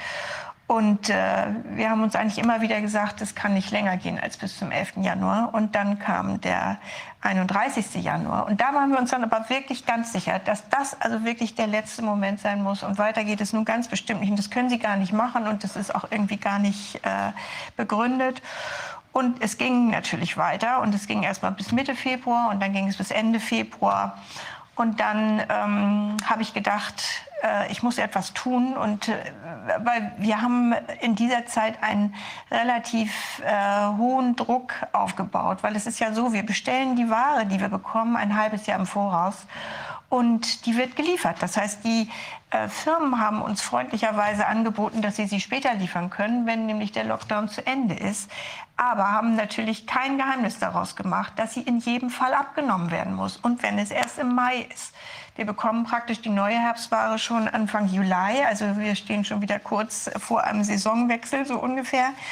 Und ähm, äh, daraufhin und weil ich eben auch immer gedacht habe, es ist jetzt sicherlich ganz schnell und ganz bald vorbei, haben wir die Ware kommen lassen. Das heißt, für so ein großes Geschäft kaufe ich äh, für ein halbes Jahr für ungefähr eine halbe Million Euro ein. Und diese Ware, die kam vom 2. Januar an äh, die ganze Zeit. Also wir hatten jeden Tag zwischen 5 und 20 Kartons, die ausgepackt werden mussten. Wir wussten nachher nicht mehr, wohin wir das hängen sollten. Wir haben äh, schon die ganze Altware dann Ende Februar oder Mitte Februar schon äh, in einen anderen Raum geschafft und wir haben äh, das versucht, so schön wie möglich zu machen, weil wir immer gedacht haben, jetzt geht es wieder los. Und wir hatten kaum mehr Platz, das unterzubringen. Und natürlich muss das bezahlt werden. Das, äh, das ist klar. Also man konnte immer noch sprechen und konnte sagen, das ein bisschen zu schieben. Aber Tatsache ist, dieses Geld für diese Ware, die da ist, musste bezahlt werden. Und wir brauchten natürlich auch diese Ware, um die Kunden für Click und Collect zu bedienen. Also das heißt, wenn wir jetzt bis äh, Mitte März nur Altware angeboten hätten, dann hätten wir nicht mal darüber etwas machen können. Also wir haben mit diesem Click und Collect, was unfassbar aufwendig war und was eigentlich nur dem Goodwill mancher Kunden zuzuschreiben war, haben wir noch ein bisschen was generieren können. Das ist natürlich, sind das 20 Prozent, 15, 20 Prozent vom normalen Umsatz. Und das durften wir, haben wir ja nun zwei Monate gehabt, wobei uns auch die ganz starken Tage im Dezember fehlten, weil wir am 16. Dezember vor Weihnachten zumachen mussten. Ja, und wir haben dann überlegt, ich habe dann gedacht, äh, wir müssen aufstehen, wir müssen etwas tun und äh, bin mal losgegangen in meiner Einkaufsstraße, um zu versuchen, das zu organisieren, dass wir vielleicht eine Klage auf den Weg bringen. Natürlich habe ich befürchtet, dass das keine große äh, Erfolgsaussicht hat, aber ich dachte, wir müssen einfach etwas tun, ein Zeichen setzen. Ich habe ja auch äh, hier in der Kanzlei angerufen und hatte dann schon äh, im letzten Herbst das Gefühl, vielleicht braucht ja auch mal jemand einen Auftrag. Also wir können ja, und so kam mir die Situation vor, wir sitzen alle da in unserer Branche und äh, es wird viel geklagt, aber im Grunde warten alle darauf, dass jemand anders jetzt mal aktiv wird. Und das passiert natürlich nicht. Warum sollte man sich für uns ähm, Einzelhändler einsetzen, wenn wir selber keine äh, Initiative ergreifen können? Und das äh, war auch äh, überhaupt leider gar nicht von Erfolg gekrönt. Also ich hatte ähm, gesagt, eben wenn wir zu zehn sind und wenn wir wirklich eine Klage äh, lostreten und wir davon ausgehen, dass wir da verlieren, dann wären das für jeden 300 Euro gewesen. Das ist, finde ich, ein absolut überschaubarer Betrag, aber wäre ein Zeichen gewesen. Dazu war niemand bereit. Also sie waren, einige waren noch froh und sagten, äh, ach, so schlecht läuft es gar nicht. Ich habe immer noch ein bisschen was in der Kasse. Also für mich unfassbar. Ähm, und ja, äh, also das war, fand ich fast genauso frustrierend wie die ganze Situation insgesamt. Ähm, in der Zeit selber muss ich mal so für mich sagen, ich bin jetzt schon komplett traumatisiert. Also ich konnte die letzte Woche gar nicht mehr in mein Geschäft gehen, weil diese geschlossene Tür zu sehen und immer wieder diese hereinkommenden Pakete, das geht nämlich noch bis äh, Mitte Mai, äh, das ist, äh, ist ein Albtraum. Ein Albtraum und man, äh, also ich bin selbst wirklich mit Leidenschaft dabei und mache es ja auch deshalb schon so lange. Aber ähm, das ist wirklich ganz furchtbar. Und äh, die Kunden sind, äh, wie gesagt, viele sind sehr hilfsbereit und, und die nehmen das Ganze auf sich, dass sie nur bestellen dürfen, was sie im Fenster sehen. Wir machen die Fenster fast jede Woche. Wir haben neun Stück davon. Die Dekorateurin braucht dafür einen ganzen Tag. Also wir, wir versuchen alles, um eben über diesen Weg etwas zu verkaufen. Aber ähm, das ist natürlich wirklich sehr, sehr aufwendig und äh, in Gesprächen kommt dann manchmal äh, auch raus, dass, äh, dass sie glauben, dass wir finanziell abgefedert sind. Also sie, äh, es, es, sind ja auch diese Sachen durch die Presse gegangen. Die Bundesregierung kauft uns die Altware ab und äh, das ist natürlich alles hängen geblieben. Und äh, das eben auch ein großer Teil, ich hoffe, das stimmt jetzt, was ich sage, ich glaube, Sie sagten, die Hälfte der zur Verfügung gestellten Gelder sind ja auch Darlehen, die gegeben werden. Also das heißt, das ist ja nicht so, dass Sie dieses ganze Geld ausschütten, sondern die Hälfte davon sind Darlehen und die andere Hälfte wird ausgeschüttet. Und die Darlehen sind auch noch nicht mal so ganz besonders günstig. Und am Ende frage ich mich immer, ähm, was soll jemand, der seine Winterware nicht verkauft hat und der jetzt Frühjahrsware bezahlen muss, die er gar nicht bezahlen kann, weil ihm nämlich das Geld aus den Einnahmen fehlt, wie soll das mit einem Darlehen gehen? Äh, das muss ja dann auch zurückgezahlt werden. Und das heißt, die Leute, und es, es gibt viele in meiner Branche, die äh, eigentlich die Rechnung bezahlen und, und dann die nächsten Rechnungen schon äh, bis auf 30 Tage liegen lassen, kein Konto ziehen können und so weiter, weil sie einfach nicht mehr haben, weil unser Geschäft abhängig ist vom Wetter, von, von der Stimmung, von allen möglichen Sachen. Das ist eine sehr emotionale Geschichte und das äh, ist nicht immer so einfach in Zahlen zu fassen. Und äh, das ist natürlich auch schwierig, diese, diese ähm, Darlehen dann zu haben. Also in meinem besti äh, bestimmten Fall ist es so, dass ich ähm, Rücklagen habe, die natürlich aber auch meinen meine Altersvorsorge Vorsorge darstellen sollen und die ich also gerade Anfang des Jahres in einer Geschwindigkeit dahinschmelzen sah, dass ich, dass mir wirklich Hören und Sehen verging und gleichzeitig türmte sich die Ware auf in meinem Geschäft und ich wusste nicht, wie viel Zeit mir bleiben wird, die noch zu verkaufen, weil wir ja gar keine Sicherheit hatten. Wir wurden ja immer wieder vertröstet, immer wieder kam ein bisschen Hoffnung auf, wenn die Frist ablief und ist dann ins Bodenlose gefallen, wenn es wieder hieß, es wurde wieder verlängert. Und dazu muss man sagen, also in unserem Geschäft hat schon seit Monaten niemand mehr genießt, nicht mal ein Taschentuch rausgeholt. Also ich kenne keine, ich weiß, da gibt es sicherlich andere Menschen, aber ich kenne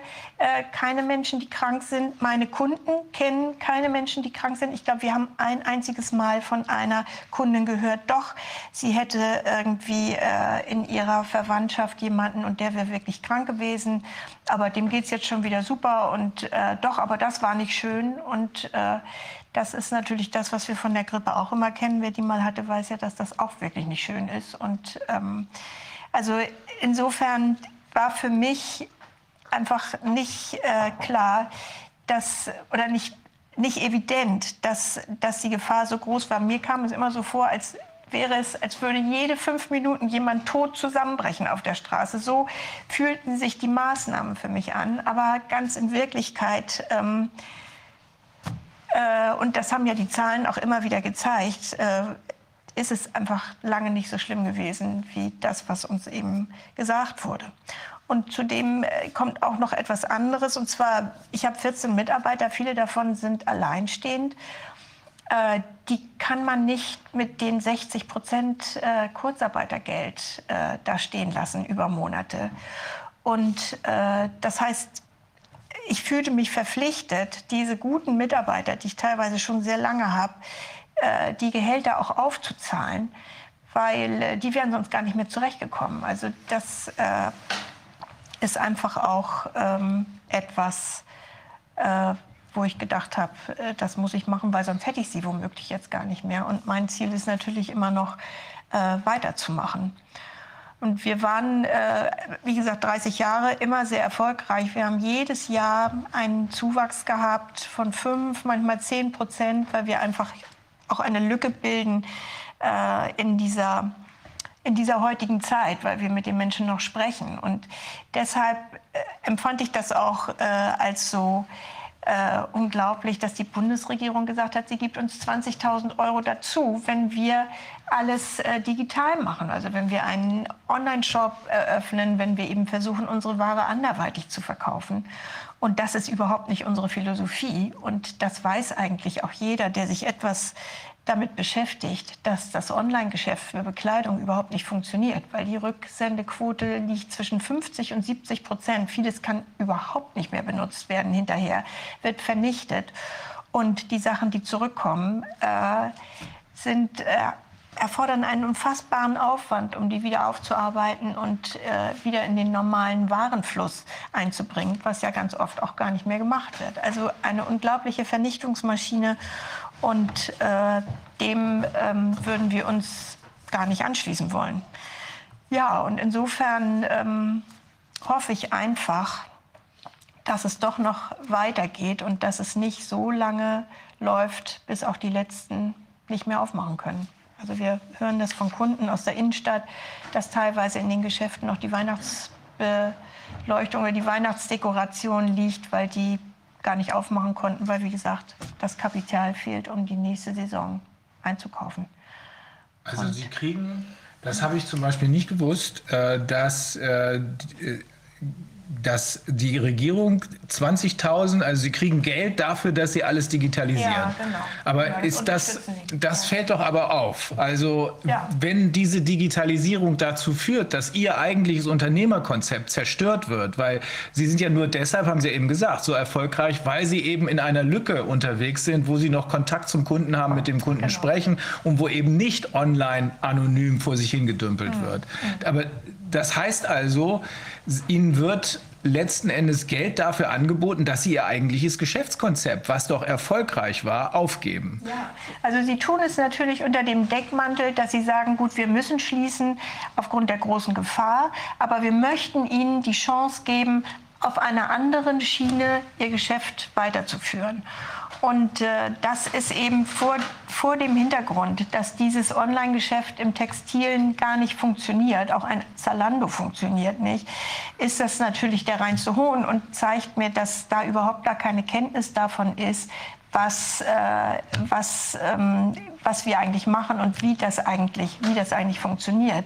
Gleichzeitig ist für mich diese, äh, dieses Umsatteln oder das Übergehen auf den digitalen Zweig natürlich auch eine gewisse Art von Kulturverfall, weil ich meine, sich sich kleiden, das hat etwas mit Ausdruck von Persönlichkeit zu tun. Das, das können nicht alle, aber dafür sind wir einfach da und damit machen wir unwahrscheinlich viele Menschen glücklich, die auch den Kontakt suchen. Ich meine, wenn Sie heute mal in die Stadt fahren morgens und abends wiederkommen, dann können Sie das ohne ein einziges Wort mit nur irgendjemandem zu sprechen.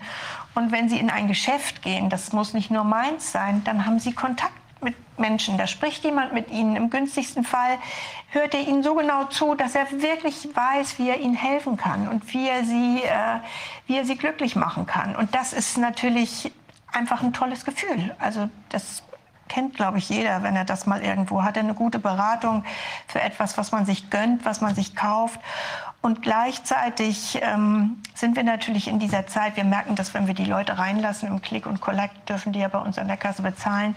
Wir können die kaum auf der Spur halten, weil die einfach äh, eine Sehnsucht danach haben, das auch mal auszublenden, was sie draußen sehen, mal Dinge anzufassen, die sich schön anfühlen, Farben zu sehen, die ihnen gut gefallen und mal wieder einen direkten Kontakt mit einem Menschen zu haben, der sagt, was kann ich für Sie tun? Was, was, was, womit können wir Sie äh, glücklich machen? Und das ist so eine essentielle Sache, die, ähm, äh, das, ja, das ist natürlich, also mir geradezu die Tränen in die Augen treibt, wenn ich mir vorstelle, dass das untergeht, einfach dadurch, dass viele gar nicht mehr überstehen werden, was hier jetzt gerade was jetzt hier gerade passiert. Und äh, noch ein Beispiel relativ zu Anfang hatte eine Kundin mir geschrieben und sagte, Sie hat äh, immer gerne bei uns gekauft, aber jetzt wäre das wirklich merkwürdig. Sie sagt, den ganzen Tag ist der Laden ja hell erleuchtet und sie findet, das ist so eine Verschwendung.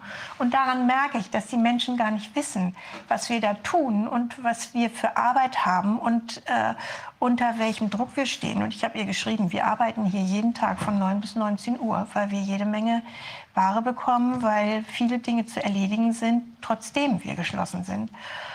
Und äh, das äh, denke ich, es wird natürlich nicht transportiert. Man, die Kunden oder die, die Menschen möchten nicht wissen, dass an ihrer Seite oder in dem Geschäft, in dem sie gerne einkaufen, das nicht so läuft, wie sie, wie sie denken. Sie sind bestimmt erleichtert, wenn sie hören, die Regierung tut etwas dafür, dass diese Geschäfte weiter äh, offen bleiben und hinterfragen das natürlich nicht großartig.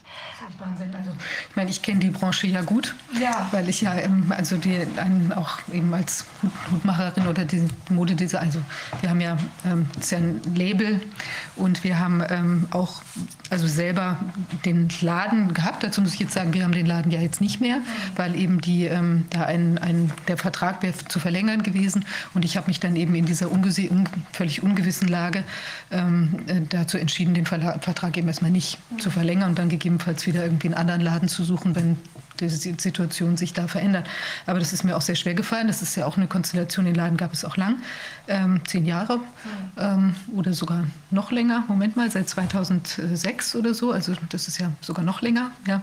Ähm, und da gab es natürlich, also ich war jetzt natürlich nicht ständig im Laden, weil ich ja auch andere Sachen mache, ich habe ja die Kollektionen da ent, ent, äh, entworfen und auch dann doch gab es einige Kunden, mit denen ich eben auch immer wieder gesprochen habe. Das war ja fast so wie beim, wie will man sagen, schon fast wie beim Friseur. Man hatte auch eine persönliche Beziehung. Die haben sich dann Hüte anfertigen lassen, wollten dann direkt mit mir sprechen. Wir haben dann, also gab es ja Fans. Ich habe Leute, die haben irgendwelche 20 Hüte oder so. Und wir hatten auch irgendwelche, ich habe auch ähm, für, es gibt gewisse Rockstars, die zum Beispiel auch die Hüte tragen und da immer auf der Bühne mit zu sehen sind und so. Und das war natürlich auch interessante und also für mich bereichernde Kontakte, aber natürlich auch für den, für den Kunden. Ja, das war, also teilweise kannte man die äh, persönliche Lebenslage von dem, ja, wie läuft es zu Hause, Kinder und so weiter. Also das sind ja auch einfach, äh, da geht ja mit dem Kauf auch zusätzlich eine Fellpflege einher, mhm. sozusagen.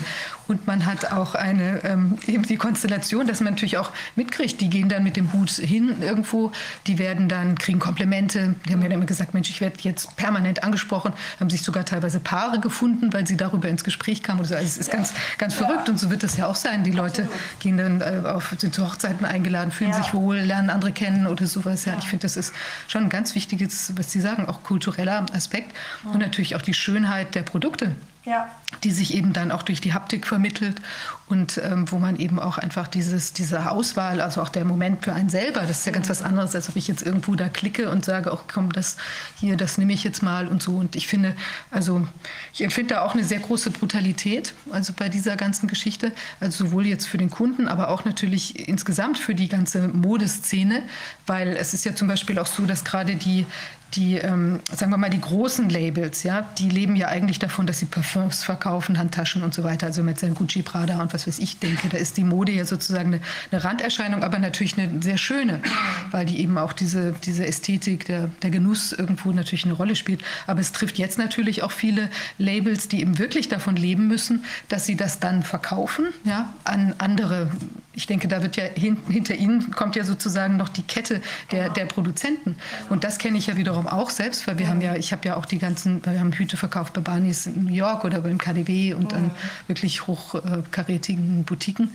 Und ähm, das, da richtet man sich ja auch drauf ein. Man arbeitet ein halbes Jahr an der Kollektion oder wie auch immer, bis das dann alles da ist. Dann zeigt man die und dann wird geordert und so weiter. Und das wird ja jetzt beispielsweise, denke ich, wird man sehr vorsichtig sein. Ich weiß nicht, wie viel Sie jetzt für die nächste Saison ordern. Ja, das ist ja auch alles ja. im Vorlauf. Und das jetzt haben Sie die Ambivalenz. Genau. Sie müssen auf der einen Seite ordern, damit Sie im Geschäft bleiben. So ist es. Ja. Und können eigentlich nicht richtig ordern, weil sie sich natürlich auch nicht trauen, dass sie dann wieder Berge von Paketen bekommen, die ja, sie nicht ja. loswerden. Ganz genau, das ist es natürlich. Das ist diese mangelnde Planbarkeit.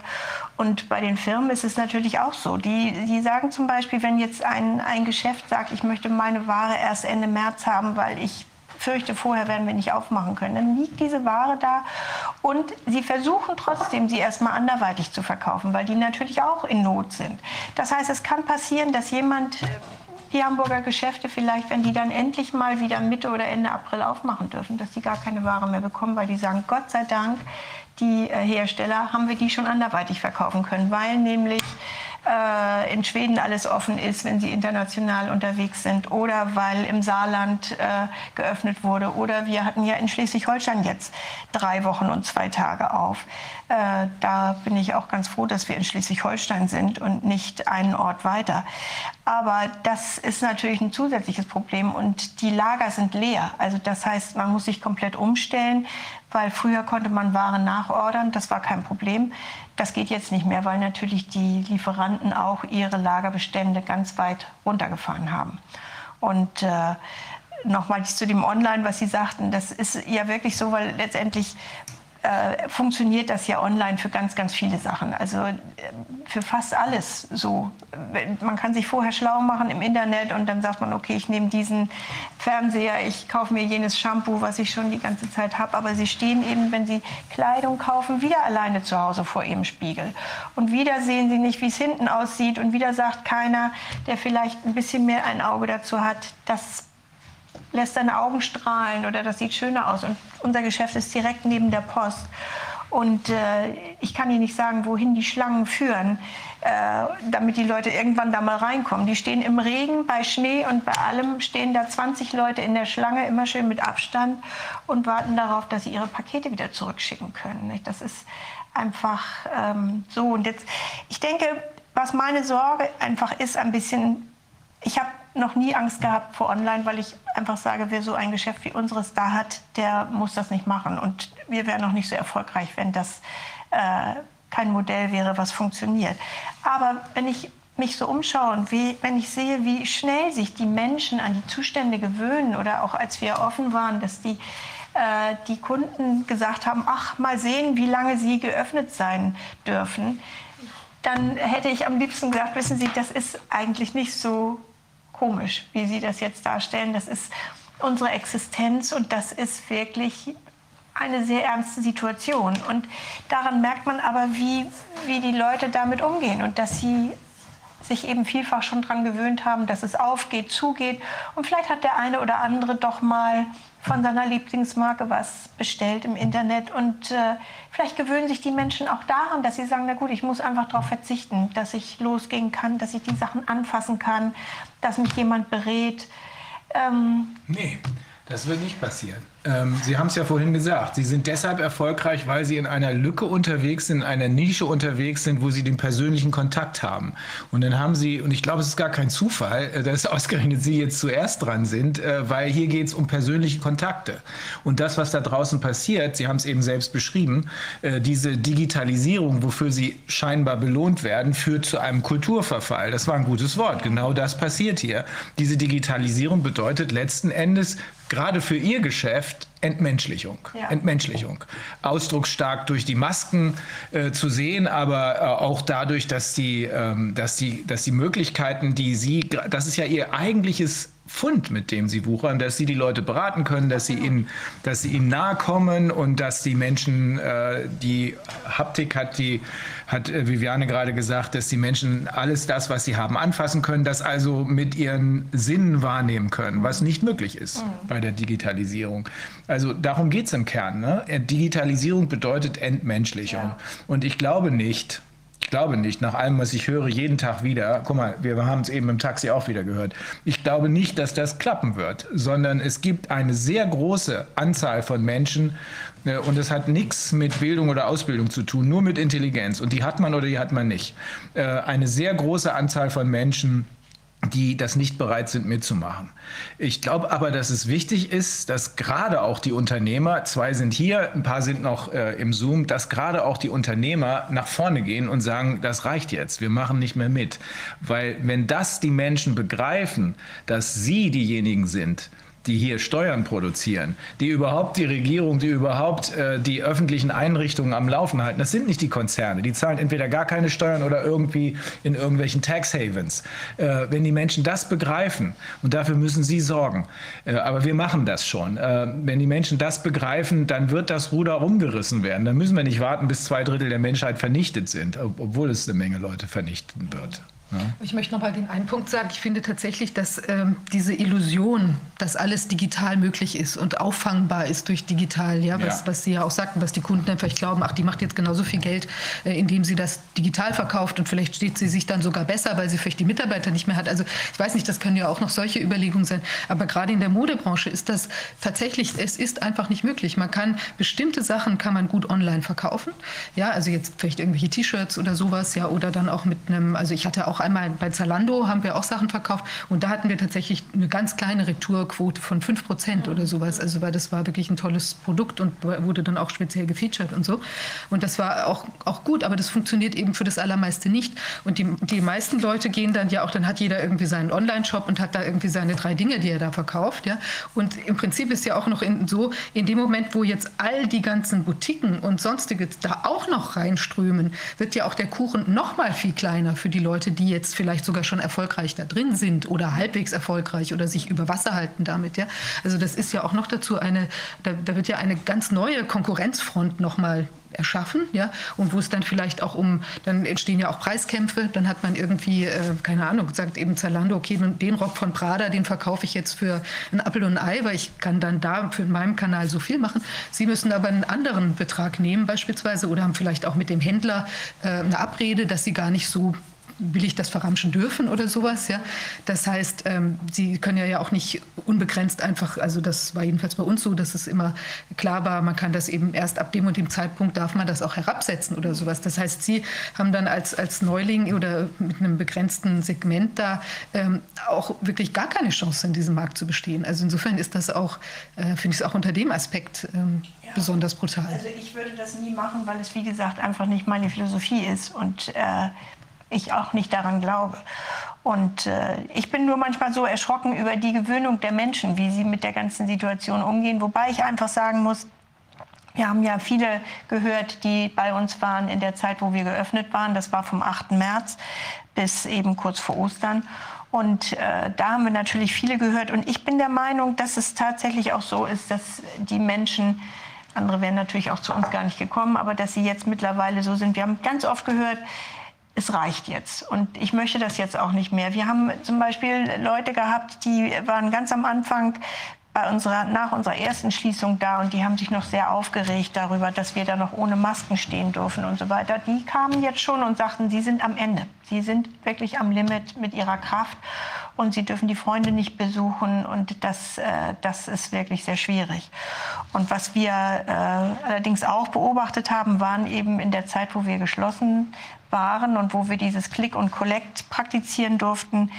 Wir hatten mehrfach das Ordnungsamt da, weil wir angezeigt wurden, von, weil wir wie gesagt direkt neben der Post waren und die Leute haben uns reihenweise angezeigt, weil sie sagten, es sind immer so viele Leute im Geschäft und wir würden da ganz normal verkaufen. Und ich habe gesagt, die kamen jedes Mal, wo wir dann wirklich zu fünf da waren. Ich habe gesagt, Sie sehen das ja, Sie kommen unangemeldet und Sie stehen hier und Sie sehen, das sind alles Mitarbeiter und Sie sehen, was da an Karton steht und was zu tun ist. Und sie sagten, es wird immer mehr, es wird wirklich immer mehr, dass die Leute sich äh, darüber aufregen, dass sie rumlaufen, dass sie äh, einfach schauen, äh, wird das alles befolgt, wird das eingehalten. Das ist wirklich eine ganz traurige Entwicklung, finde ich. Und äh, wir mussten dann Schärpen tragen, damit man uns erkennen konnte, von außen nach innen, dass äh, wir Mitarbeiter waren und dass wir da gearbeitet haben. Also alles so Dinge, finde ich, die einfach wirklich traurig machen und äh, ja, zusätzlich, und das geht sicherlich ganz vielen Unternehmern in meiner Lage so, zusätzlich zu dem finanziellen Druck äh, und dieser Unsicherheit, mit der man lebt, ähm, kommt dann noch von außen diese, diese traurige Situation, die das alles nicht einfacher macht. Und das ist schon schwer. Also das, äh, zumal das ja auch so ist, wenn wir über einen Lockdown sprechen. Was ist denn ein Lockdown eigentlich? Also wir eine chinesische Erfindung. Das hat es noch nie vorher gegeben. Ja, und die Frage ist ja, also wenn Sie in die Stadt fahren morgens, die Straßen sind voll, die Busse sind voll, die Bahnen sind voll. Das heißt, unzählige Menschen fahren immer noch ganz normal zur Arbeit und sind im Büro. Äh, in unseren Geschäften ist die, also vom Robert Koch Institut gibt es ja eine Einschätzung, wie groß die Infektionsgefahr ist im Einzelhandel. Also im Supermarkt, dem vergeben sie eine Eins. Ich weiß jetzt nicht, was das für eine Zahl ist, aber im Einzelhandel, wie zum Beispiel in meinem Geschäft, geben sie 1,1. Das heißt, sie schätzen die Infektions, ähm, die Infektionsgefahr noch einen Tick höher ein in einem Geschäft wie meinen, in dem die Leute vielleicht einmal die Woche sich mal eine gewisse Zeit aufhalten. Und wir können leicht, äh, also wie gesagt, wir haben sehr viel Platz, aber auch meine Kollegen, die 60, 70 Quadratmeter haben, da sind nie zehn Leute drin. Das ist einfach nicht so, sondern es sind immer äh, eigentlich wenige und es ist ohne Ende Abstand. Und äh, für uns war natürlich dann auch noch ein besonderer Schlag ins Gesicht, dass die Büchergeschäfte und die äh, Blumengeschäfte plötzlich so etwas wie systemrelevant waren. Äh, während ich äh, habe dann an den Ministerpräsidenten geschrieben und habe gesagt, also Kleidung ist schon auch sehr wichtig und gerade für Kinder. Ich meine, Kinderschuhe waren nicht zu kaufen, Kinderkleidung war ja auch dann nur online zu bekommen. Wer Kinder hat, der weiß ja, dass das ja sehr schwierig sein kann über Monate, wenn die Füße plötzlich wachsen und alle diese Sachen. Und dann kommen eben noch so wirklich unverhältnismäßige und sehr schwer nachvollziehbare Erschein äh, Entscheidungen. Und jeder Tag ist im Grunde für uns wichtig. Also wir können gar nicht sagen, na ja, das wird sicherlich zu Ostern oder so. Nein, es sind noch drei Wochen bis Ostern und es geht eben nicht in dieser Zeit. Wir müssen einfach immer sehen, dass es weitergeht und dass wir auch arbeiten dürfen. Und äh, das, ähm, glaube ich, äh, Herr Friedemann ist es, der Rechtsanwalt, der, da hatte ich gestern noch ein Interview gehört, der äh, war auf Servus TV und der sagte dann, ist das jetzt so ein großes Problem, wenn man mal keine Klamotten einkaufen kann? Und da habe ich jetzt schon gedacht, Klamotten, das äh, bedeutet schon, das hat einfach auch gar keinen Stellenwert und die Menschen wissen nicht, wovon sie da sprechen, dass eben Existenzen dahinter stehen und Menschen, die damit ihr Geld verdienen. Und die natürlich schon, für die ist es schon eine, ein Drama, dass das zurzeit nicht verkauft werden kann. Über Monate ich schon nicht mehr. Ähm, und zwar wirklich, weil ich auch sage, diejenigen, die heute hier auch sagen, ich zeige mal mein Gesicht, ich präsentiere mal meine Situation, die sollen auch den notwendigen Raum bekommen. Ähm, wir alle, als wir ja das auch mit der Idee mit der Sammelklage und so weiter sind, äh, haben ja in den letzten Monaten unglaublich viel dazugelernt. Also alle möglichen Branchen, die anrufen, erzählen, wie es ihnen geht.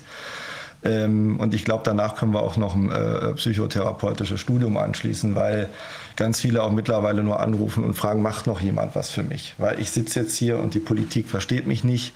Wir hatten einen Hotelier, der gesagt hat, was denkt sich denn die Politik, wenn ich sage, wir machen über Weihnachten auf? Das heißt, ich fahre mein Hotel, mache einen Trafoschalter, dann fährt das hoch und dann mache ich es danach wieder aus. So stellt man sich. Oder der Ablauf in den Geschäften. Oder wenn ich versuche, äh, viele Mandanten versuchen uns zu erreichen, manchmal versuche ich auch Mandanten zu erreichen. Und die erreiche ich nicht, weil die einfach unglaublich viel zu tun haben. Also ich habe im Lockdown so viel zu organisieren und zu machen. Und dann das, großer Respekt erstens für alle, die da auch mal über ihre Situation jetzt mal offen sprechen. Ähm, und das, das, das Zweite auch, dass man auch wirklich präsentieren, wie es ihnen geht, ähm, äh, wie das eigentlich abläuft, weil wir haben uns auch immer gefragt, warum bewegt sich da so relativ wenig? Und letzten Endes ähm, ist es klar, ein sehr, sehr großer Teil in, Deutschland, das sind nat natürlich Kinderrentner, dann sind es aber auch viele, die beim Staat arbeiten oder auch viele, äh, die eben auch lohnabhängig arbeiten. Bei dem Kurzarbeitergeld versucht man das ein bisschen zu kaschieren, aber Sie sagen vollkommen richtig, wie soll eine alleinerziehende Mutter mit ein, zwei Kindern das mit 60 Prozent des Normalen halten? Und großer Respekt vor den Unternehmen, die sagen, ich nehme meine Verantwortung bei, aber ich kenne meine Leute. Das, wie Rainer gerade sagte, bei den Konzernen ist im Grunde egal. 16.000 äh, Figuren rennen für mich da als Konzernchef rum. Ob die da jetzt 60 Prozent oder 100 Prozent kriegen, ich krieg's ja nicht mit. Bei Ihnen kann ich mir vorstellen, Sie kriegen das unmittelbar mit, auch die psychische Belastung. Deswegen großer Respekt. Und es geht eben auch darum, dass man auch wirklich präsentiert, ähm, dass, äh, dass man auch hier auch sagt, die Leute machen was. Ich glaube, ganz, ganz viele wissen einfach gerade nicht, was sie wirklich tun können. Sie sind mit der Situation überfordert, überrumpelt. Ich kann aber eins auf jeden Fall sagen, äh, auch weil wir ja auch immer versuchen müssen, dass die Köpfe einigermaßen oben bleiben.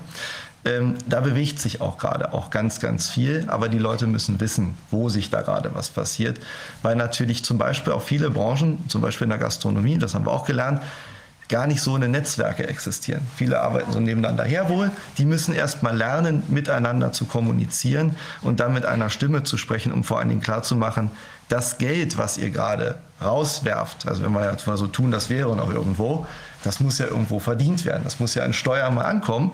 Und äh, so eine Gemeinde muss ich dann auch fragen. Ich kriege ja aus meiner Fußgängerzone gar keine Umsatzsteuern mehr, gar keine Gewerbesteuern mehr und so, sowas, die Anteile. Da kann ja sich jeder überlegen, das geht nicht lange gut. Das heißt also, äh, äh dann, dann, muss man auch wirklich äh, dann sagen, da muss jetzt wirklich auch der Mittelstand zusammenstehen und da bewegt sich auch was. Da werden wir auch bei Gelegenheit noch drüber sprechen um eben genau zu sagen, nicht so ein paar Leute wagen sich vor und die stehen dann im Feuer, sondern wirklich alle sagen, Leute, wenn ihr uns absterben lasst, dann ist hier eine ganz, ganz wichtige Säule, die die ganze Party hier bezahlt. Die ist dann einfach mal weg. Und das ist wichtig, deswegen sollen Sie auf jeden Fall ausreichend zu Wort kommen. Und dann bin ich auch mit meinem Vortrag durch dass man den Leuten auch mal sagt, was passiert denn bei uns konkret gerade? Das mit dem, warum brennt denn bei Ihnen Licht, ist ein wunderbares Beispiel. Die Leute denken, wenn ich, der Laden zu ist, dann ist er zu und dann ist nichts zu tun. Na, und äh, das ist mir ganz, ganz wichtig, dass das mal auch transportiert wird, weil was wir für Schicksale jeden Tag am Telefon haben, manche, die einfach nur anrufen, weil sie einfach mal sich auf Deutsch gesagt auskotzen müssen, ähm, das ist schon bemerkenswert und wir müssen einfach mal auch, auch wir als Anwälte auch dann noch mal stärker transportieren, fokussieren, zu sagen, Leute, da gehen uns Leute nicht nur wirtschaftlich baden, sondern leider auch in ganz anderer Weise. Da gibt es auch die Schicksale, über die man noch zu reden hat, ähm, weil natürlich für viele erfolgreiche Unternehmer, die alles gemacht haben, immer alles vorbereitet haben, die stehen jetzt vor der Situation, ich kann nichts dafür. Ich habe immer auf alles vorbereitet. Ich habe Erspartes, ich habe das gemacht und organisiert, alles immer meine Steuern pünktlich bezahlt und jetzt stehe ich da und kann nichts dafür und ich kann nichts tun. Und das muss sich entsprechend ändern, weil Sonst merken es die Leute einfach nicht, was das für Auswirkungen überall hat.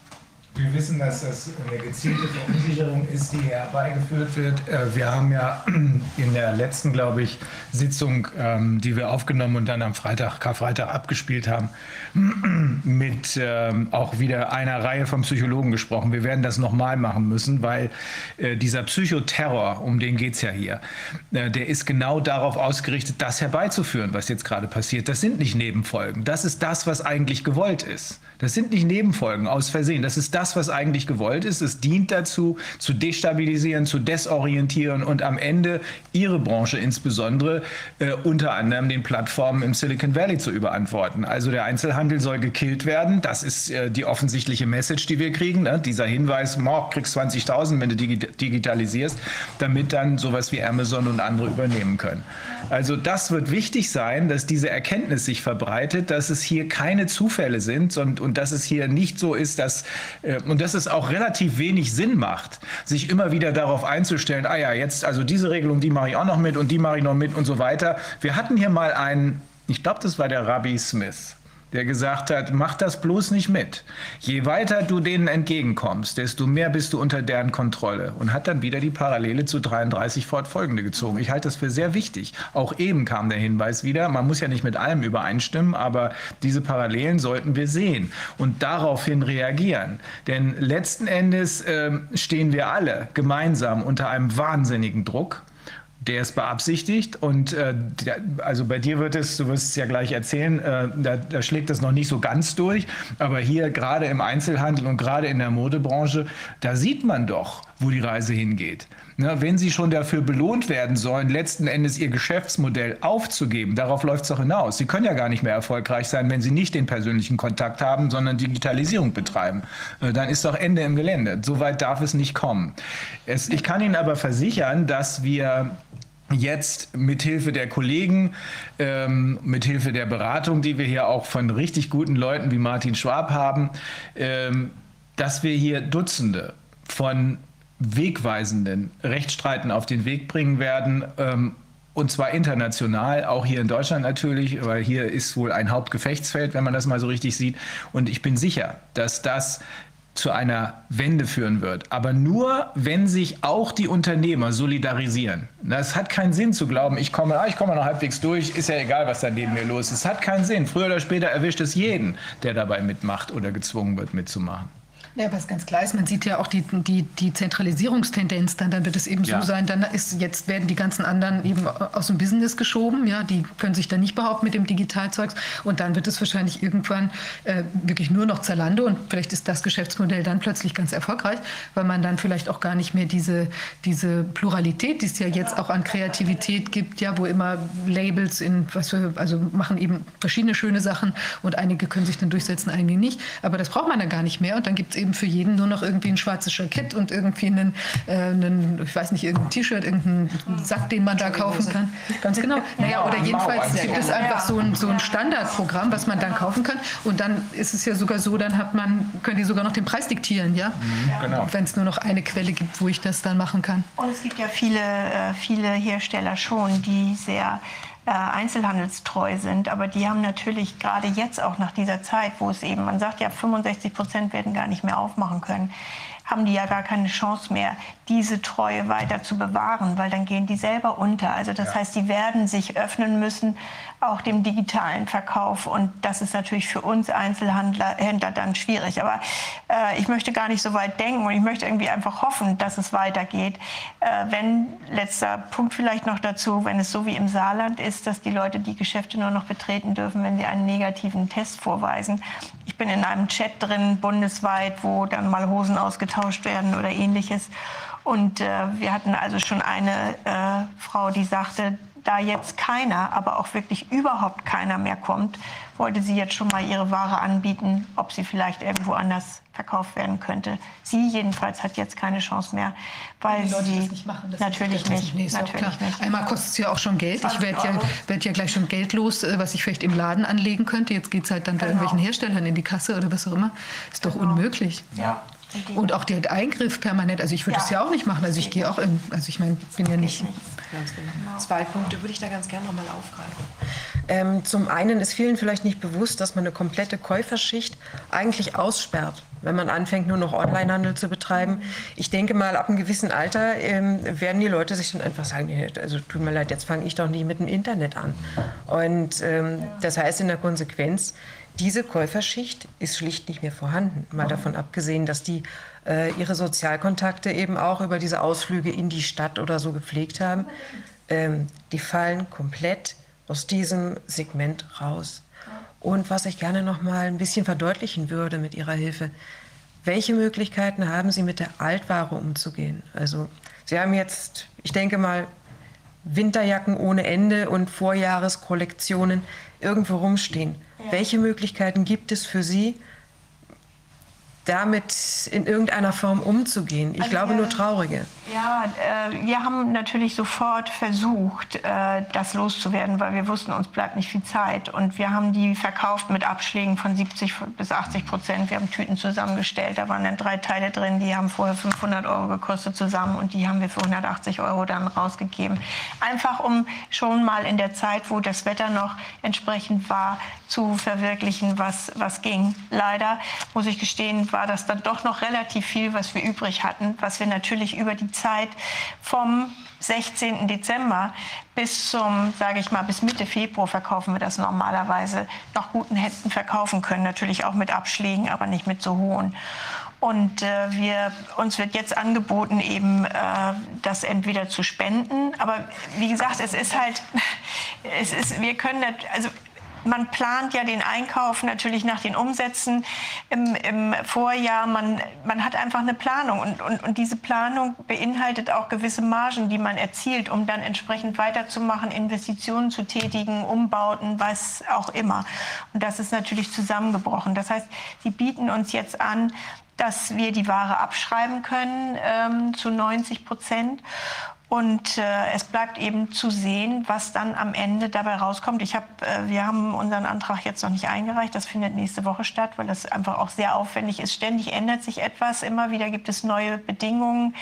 Ähm, das, da brauchen Sie auch wirklich einen guten Steuerberater, um da jemanden zu haben, der sich damit auskennt, weil es kennt sich nicht mal in der Handelskammer, kennen sich die Leute damit aus, die sagen, das muss alles der Steuerberater wissen. Aber ich meine, das, äh, die haben natürlich ja, schwierig. Und äh, das bleibt dann abzuwarten, was davon dann wirklich kommt. Meine Sorge ist, dass auch diese Kasse natürlich irgendwann mal leer ist. Und wie Sie schon sagen, es muss ja alles bezahlt werden. Und das sind natürlich teilweise Summen, die da theoretisch zusammenkommen, wo man äh, sagt, dass, äh, ja, das möchte man, hat man Schwierigkeiten zu glauben, dass das mal realisiert wird und äh, man davon eben etwas wieder zurückbekommt. So oder so ist der Verlust, der entsteht, und wir sprechen ja jetzt nur über das vergangene Jahr, der Verlust, der entstanden ist, ist auf keinen Fall wieder aufzuholen. Das, äh, dazu ist es einfach zu, sind die Zeiten auch, also jetzt vor Ostern mussten wir wieder schließen und vor Weihnachten und das sind natürlich genau auch die Zeiten, wo wir halt auch äh, normalerweise gutes Geld verdient hätten. Ich möchte nur ganz kurz auf diese Momente eingehen. Ich finde das ja auch, ich meine, wenn ich jetzt irgendwie als Staatslenker unterwegs bin und ich möchte die, die, die Probleme für die Wirtschaft minimieren, dann würde ich doch genau diese Tage dann vielleicht noch mal offen lassen, wo genau dieser mega Umsatz, das muss, muss mir doch, also ich meine, das ist ja jeder, der sich irgendwo ein bisschen mit Volkswirtschaft auskennt oder was auch immer, jeder Mensch weiß das doch, das sind ganz wichtige Verkaufstage und ob ich es jetzt drei Tage später äh, aufmache oder zumache ja. oder sowas, spielt doch gar keine Rolle. Man hat doch das, das Hickhack da vor Ostern gesehen, plötzlich ist der eine Tag, der darf dann, äh, ist dann plötzlich kein extra Feiertag. Also ich meine, es ist alles so... Äh, das sind Nadelstiche, die sollen besonders absurd. wehtun. Natürlich. Weil Den Eindruck genau muss man haben. Ja, ja. Es sind keine Nebenfolgen, es sind die beabsichtigten Folgen, die hier durchgesetzt werden. Also das ist scheinheiliges, nicht zu erklären. Nein, es ist so widersprüchlich, dass es eigentlich jedem Idioten auffallen muss. Ja, das sollte man denken, aber das... Das ja. Spiel mit müssen, ja, wir müssen, wir, eine Frage habe ich noch. Ja, sorry. Genau. Nämlich nochmal konkret zu der Jacke, die übrig geblieben ist. Das heißt, Ihre Option ist es, die Ware halt zu spenden, also zu verschenken. Genau. Und das, was nicht, ich weiß nicht, ob es Dinge gibt, die nicht verschenkbar sind, ähm, weil sie nicht abgenommen werden oder so. Ich nehme mal an, da ist jetzt auch gerade ein großer Überschuss, weil alle dürfen ja jetzt ihre Waren verschenken. Das stimmt, das ist tatsächlich zu befürchten. Ich weiß das gar nicht, ob uns die tatsächlich jemand abnehmen wird. Äh, ansonsten kann man nur versuchen, sie dann in der nächsten Saison wieder zu verkaufen. Nur das Problem ist, wir, also es wird ja immer mehr, es wird immer mehr. Sie können das dann nicht mehr entsprechend präsentieren und wenn die Präsentation leidet, dann bekommen Sie auch nicht mehr den entsprechenden Preis dafür. Also es ist einfach etwas, was sich immer von hinten weiter auftürmt, weiter auftürmt, bis Sie einfach dann irgendwann dastehen und sagen, äh, das geht jetzt nicht mehr. Sie können das dann noch entsorgen. Ich äh, mhm. weiß nicht, wie es geht, aber auf jeden Fall, wir versuchen das natürlich dann mit der Spende. Wir, äh, wir mhm. werden das versuchen.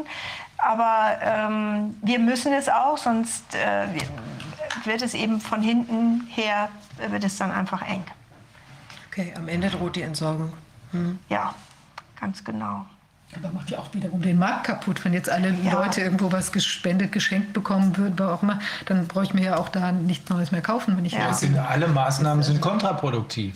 Keine einzige Maßnahme ist in Richtung, jetzt machen wir langsam wieder den Normalbusiness klar, sondern jede Maßnahme dient dazu, noch ein Stück mehr zu zerstören. So ja. lange, bis die Zerstörung so gründlich ist, dass nichts mehr wieder aufgebaut werden kann. Das muss man erkennen. Darf ich, äh, Sie sind ja noch hier. Äh, ja. Äh, ähm, wechseln wir mal zu Axel Turk. Axel, erzähl du mal was von deinem Geschäft. Ja, mich hat das jetzt sehr emotional sehr berührt, dass du das gesagt hast. Ich finde toll, dass wir beiden heute hier sind. Ich habe das gespürt zwischen euch beiden, wie ihr das seht mit den, mit den Klamotten. Also Klamotten abwerten, sondern wirklich mit den, das ist ja euer Leben und das Leben wird kaputt gemacht. Und genau dieser Punkt hat damals dazu geführt, als ich bei einem, ähm, ja, bei einer Veranstaltung war. Äh, letztes Jahr war ja äh, Wahl in Nordrhein-Westfalen, Kommunalwahl. Und da war eine Wahlkreisveranstaltung von dem Herrn Spahn. Und da war ich, habe ich eine, eine, Karte mir besorgt und da war eben auch der Herr Spahn anwesend, klar. Und eben auch so Schausteller, der Herr Ritter. Mhm. Herr Ritter ist ein bekannter Schausteller, der Präsident der Schausteller, der war auch bei der Sitzung dabei, der hat einen Sitz hier in Berlin.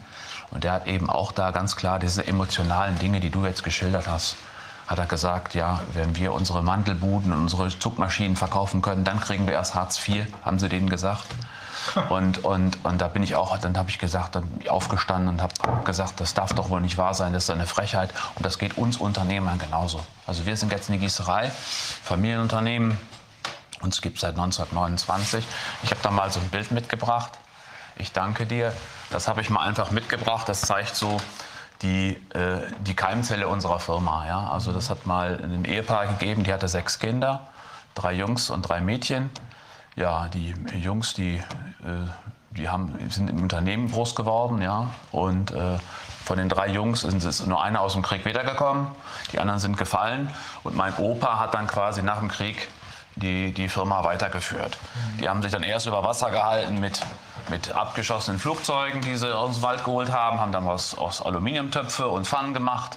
Und dann ist das Geschäft immer irgendwie weitergegangen. Dann wurden dann Staubsaugerdüsen gemacht, dann wurden Motorenblöcke gegossen, dann wurden äh, Leuchten. Lüdenscheid ist eine Leuchtenstadt, also ich komme aus Lüdenscheid, Stadt des Lichts, ja, und ist eine Leuchtenstadt.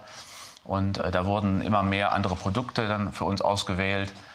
Und äh, ja, ich habe dann, hab dann nach meinem Studium, also ich habe Maschinenbau studiert, bin sehr früh schon in die, in die Firma, sage ich mal, als Schüler schon involviert gewesen. Mein Vater, wir sind quasi neben der Firma groß geworden, da haben wir gewohnt.